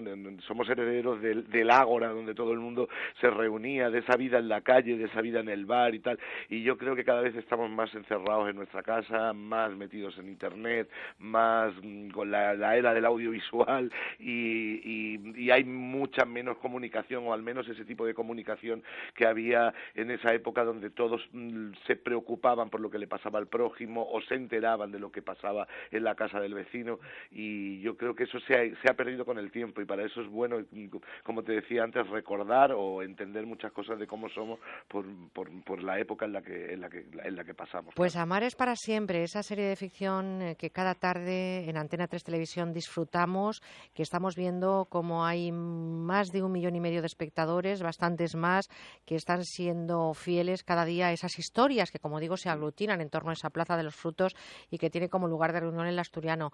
Eh, llegan a, la Plaza de los Frutos no solamente personajes como Pepón Nieto, sino también Ana Millán, Ana Milán, perdón, Sara Rivero, Daniel Freire, Ferran Vila Josana y Nuria Gago. Siempre le digo Ana Millán y se enfada, es Ana Milán, la verdad. Es Ana ¿eh? Y te olvidas de Anabel Alonso, que, sí, también, también. que, es mi hermana. Sí, sí, Benigna, va a nombrarla que de solo ahora tiene el nombre. porque además es que es un amor de persona. Sí, Anabel sí. es un eh, personaje en el cine estupendo, pero como persona también tiene una calidad humana excepcional, o sea que también la, la pensaba nombrar. Y por cierto, antes de terminar, quiero darte la enhorabuena, porque estás triunfando también el Eneunuco de Terencio desde Sí. ese festival de, Ma- de Mérida que habéis arrancado este mes de agosto. Estáis recorriendo España, pero además con un éxito tremendo con esta comedia musical, ¿no? Sí, estamos muy contentos. Es una comedia musical donde también estoy con Anabel Alonso. Tengo doble ración de Anabel Alonso. Me voy a tirar un año que vamos a tener que luego vamos a tener que estar dos inviernos porque va a ser muy intenso. Y, y también con Jorge Calvo, Antonio Pagudo, con eh, María Ordóñez, eh, eh, Marta Fernández Muro, mm, eh, Jordi Vidal. ¿Quién se me olvida?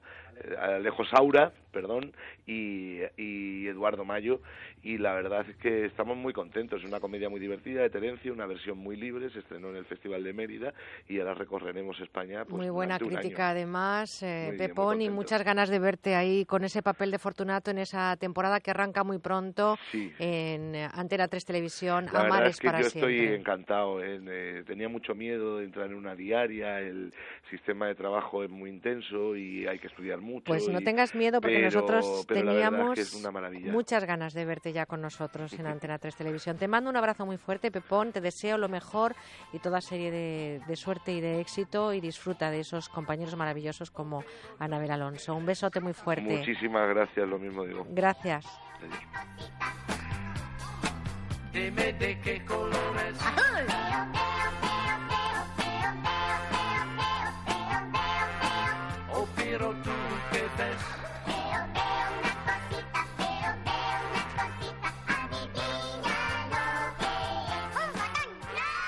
Disfrute del nuevo MEC, el auténtico cigarrillo electrónico con las mismas sensaciones que un cigarrillo normal, pero solo vapeando. Un cigarrillo de MEC equivale a una sensación de 20 cigarrillos, pero sin olores ni nicotina. El nuevo MEC es un paquete igual a los tradicionales y autorrecargable. Pídalo ahora mismo por solo 19,95 y recibirá 5 recambios gratis. 902-180-190 o publipunto.com. Tumbarte en una playa de postal, explorar una pirámide, gastronomía selecta. México, vivirlo para creerlo. Descubre el destino que lo tiene todo con Barceló Viajes. Nueve días, siete noches en Hotel 5 Estrellas con todo incluido desde solo 945 euros. Reserva ya en tu Barceló Viajes más cercano en el 902 200 400 o en barceloviajes.com. Barceló Viajes, no dejes de viajar. La rebaja del corte inglés es tan genial. Pues espera ver los precios y los descuentos en hogar. En el corte inglés, 50% de descuento en una selección de colchones de primeras marcas. Un 50%. Y además puedes pagar hasta en 12 meses sin intereses. Son las rebajas del hogar del corte inglés.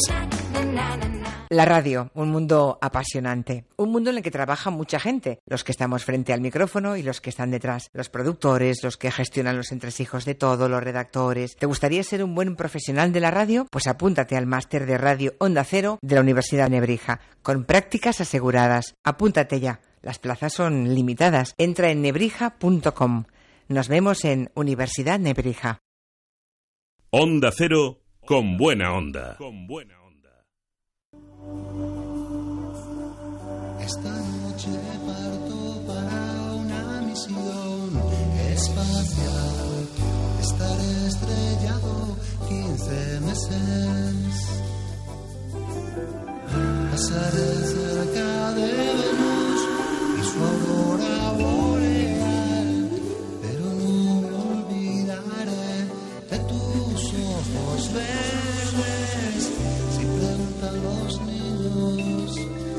¿Dónde está papá? Diles, mi amor, de mi triste identidad.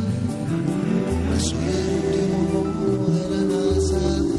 Pues fíjense ustedes que este padre partió, ya saben, eh, el último mono de la NASA, como dice la canción, esta canción que identifica lo que estamos siguiendo todas las semanas, eh, sobre todo en la última parte de ese trayecto nuestro que es de fin de semana, sábados y domingos de 8 a 12 en agosto.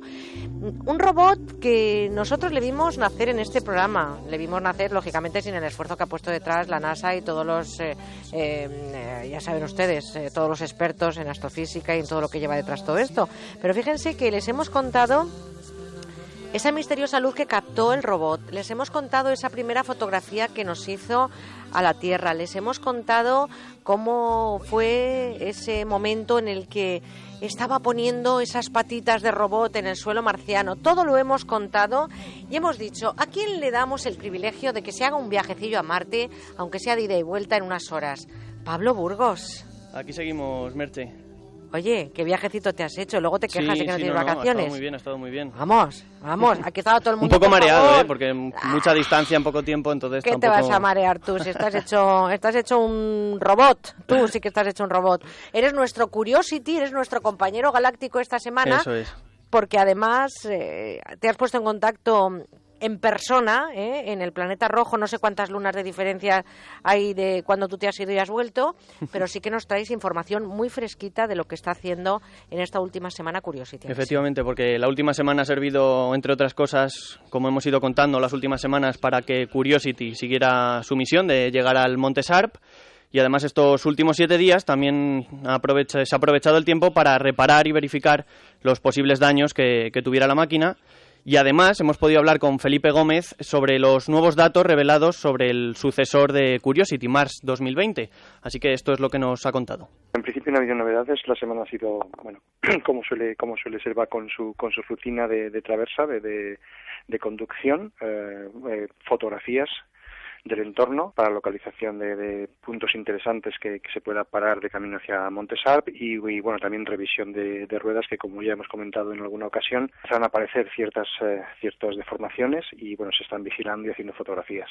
Estas semanas hemos hablado del gran avance que supuso haber eh, descubierto la existencia de agua en Marte. ¿Ha habido algún otro avance significativo en estos últimos meses? No de ese, de ese calibre, porque en aquel momento la, eh, pudimos reportar la, presencia de, de eh, unidades geológicas sedimentarias que indican la presencia de agua, pero sí que se va persiguiendo señales, señales indirectas que nos indican, ¿no? Entonces eh, se están siguiendo, como he, como he mencionado antes, se están haciendo fotografías de, del entorno eh, para caracterizar algunos puntos. En, esos, en esas fotografías también lo que se busca precisamente es la aparición de ciertas unidades geológicas que nos indiquen alguna interacción o presencia pasada de, de, de agua, de agua líquida.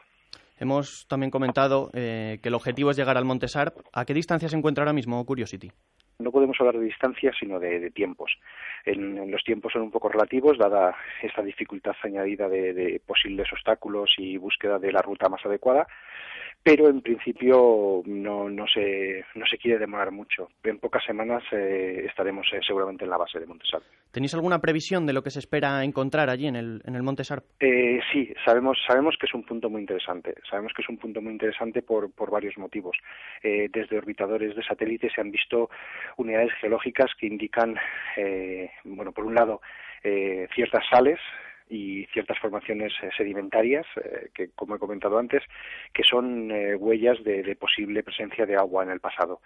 Eh, aparte, nos, van a, nos va a permitir hacer un registro geológico de distintas unidades de tiempo en, en, en Marte. Nos puede ayudar un poco a entender la historia del planeta, porque en, hay ciertas unidades que se han ido depositando a lo largo de la historia de Marte y que en esta zona, como se levantó, se, eh, este monte, eh, toda esta zona ascendió respecto al resto del, del, cráter Gale, dejó al descubierto. Por tanto, tenemos distintas unidades de distintos tiempos. Es, un punto muy interesante que nos va a dar mucha información.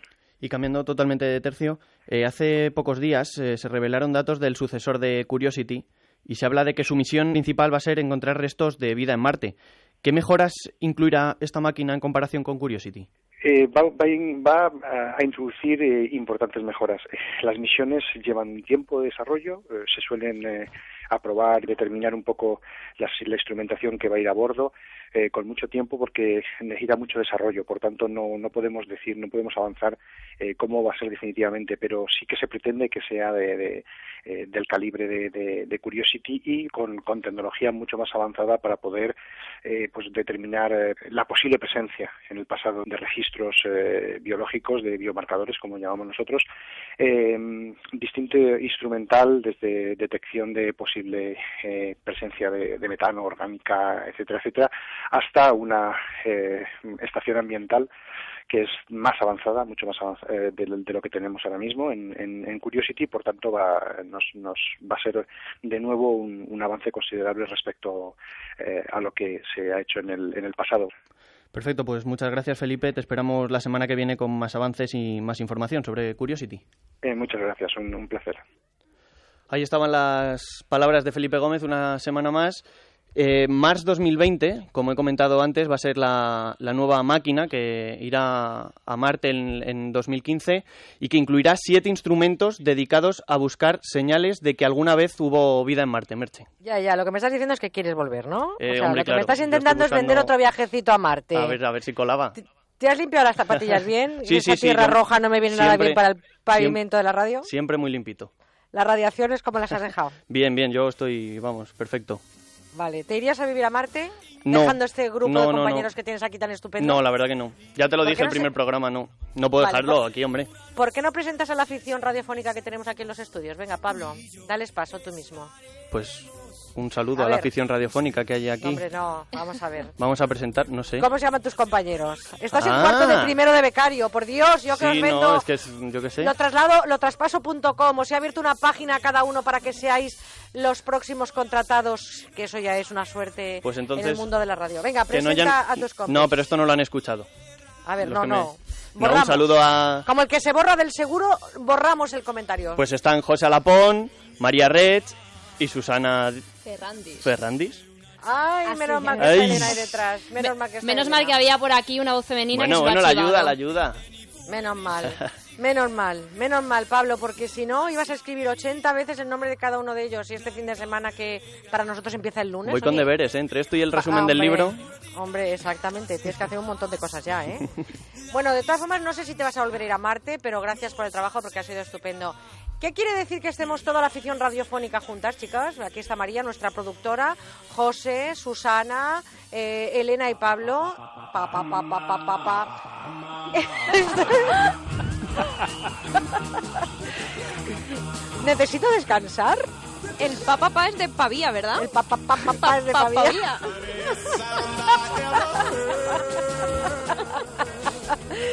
El papá pa es para matarnos, que no es igual. Papá papá para matarnos.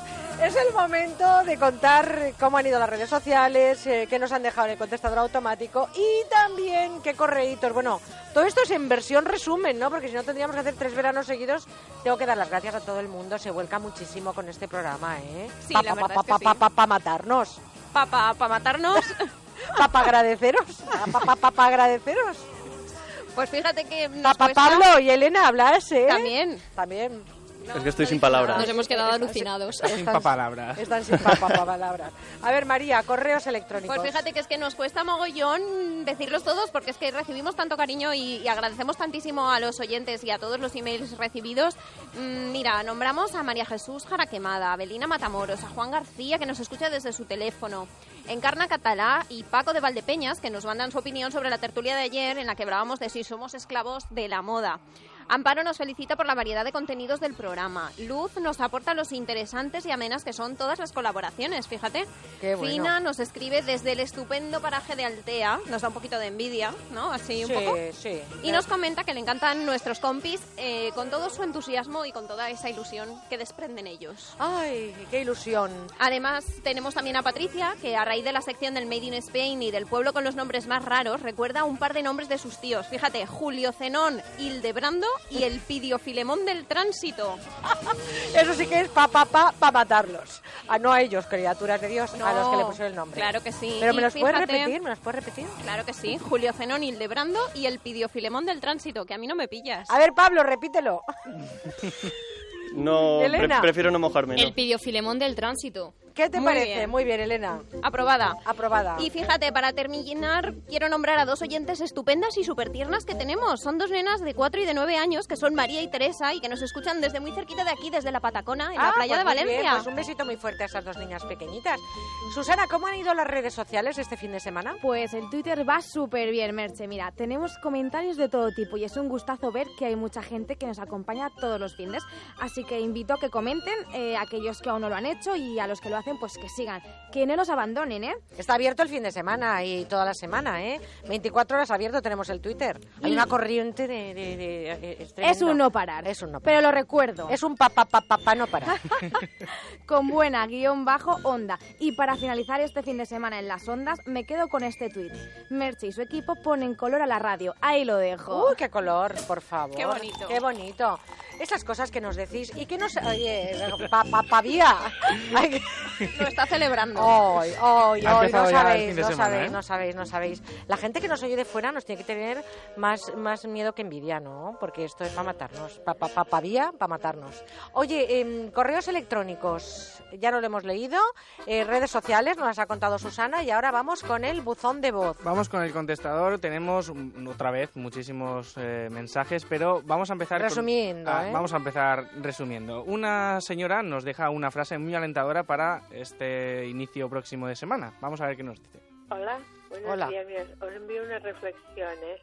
Eh, la felicidad viene y va, aférrate a ella, no la dejes marchar. Bien, José.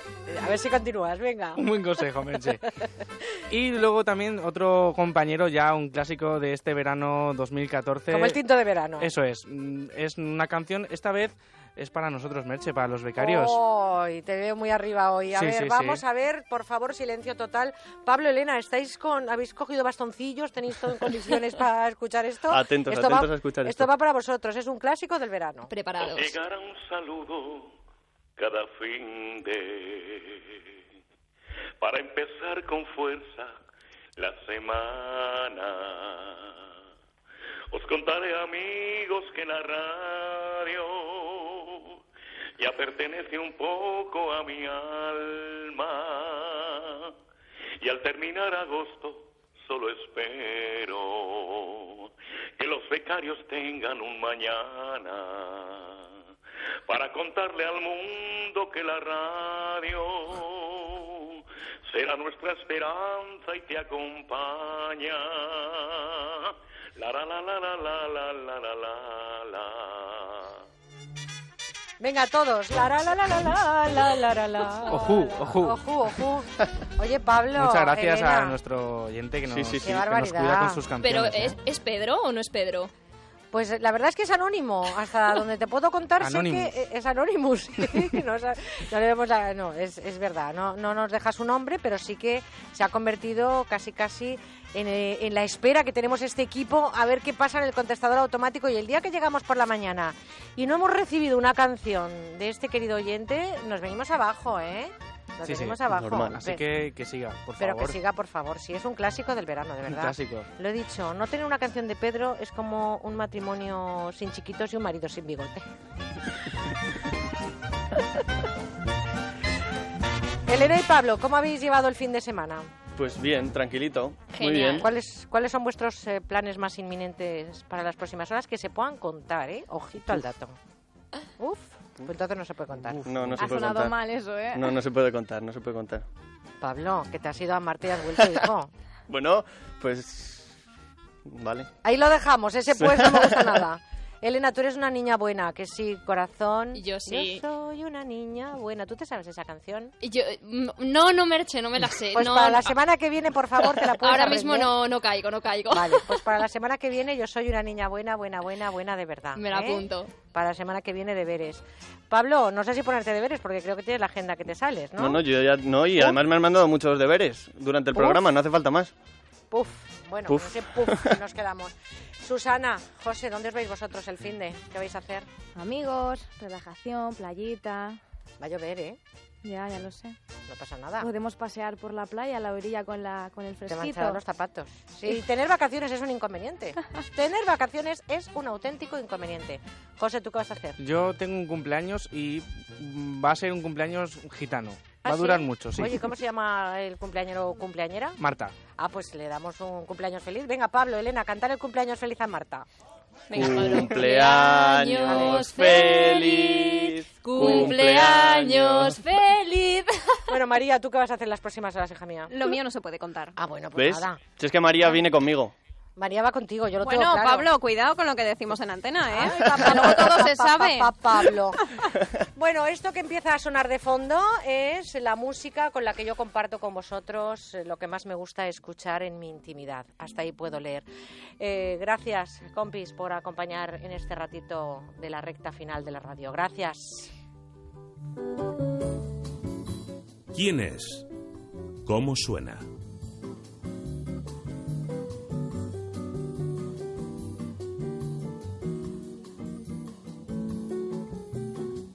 Y este domingo nos despedimos con la música de una cantante que pasó la mayor parte de su juventud en Eureka, California, vino a España en su adolescencia, incluso eh, aprendió el español, vino atraída por nuestra cultura, pero dicen que también aprendió algún plato de cocina.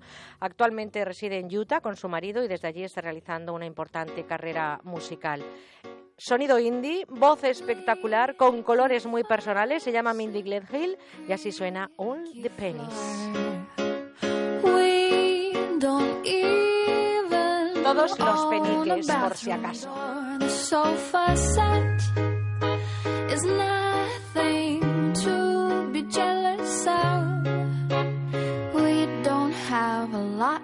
there's no shortage here for love. Whoa, whoa, oh, oh.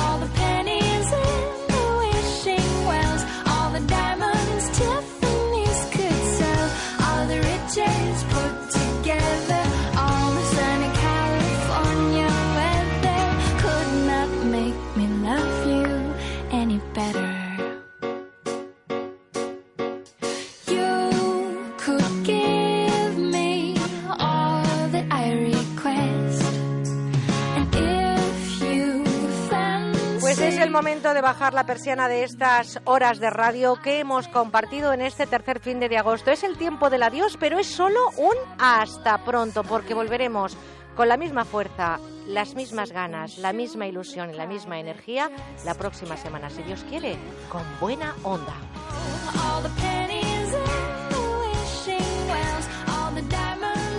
Ojalá que lo hayan disfrutado tanto como nosotros y que en sus agendas marquen esa cita del próximo fin de. El sábado próximo pasaremos lista y espero que vuelvan a ser cómplices de este equipo que está deseando que llegue un nuevo encuentro con ustedes. Lo han realizado técnicamente José Antonio Olmedo en Madrid y Juanjo Pavía en Valencia. En la producción ha estado María Red y nuestros compañeros, eh, ya saben, Susana Ferrandis, José Alapont, Elena Antoñanzas, Paloma Erce, Pablo Burgos y también nos ha acompañado esta mañana Mónica Cartes en nuestro informativo. Mucho domingo por delante, así que a disfrutarlo y sobre todo nada que les pueda alejar de sus proyectos, nada de esfuerzos ni nada que nos recuerde la hipoteca ni el trabajo y como mucho, whatsappitos con amigos y algunas risas para disfrutar el domingo.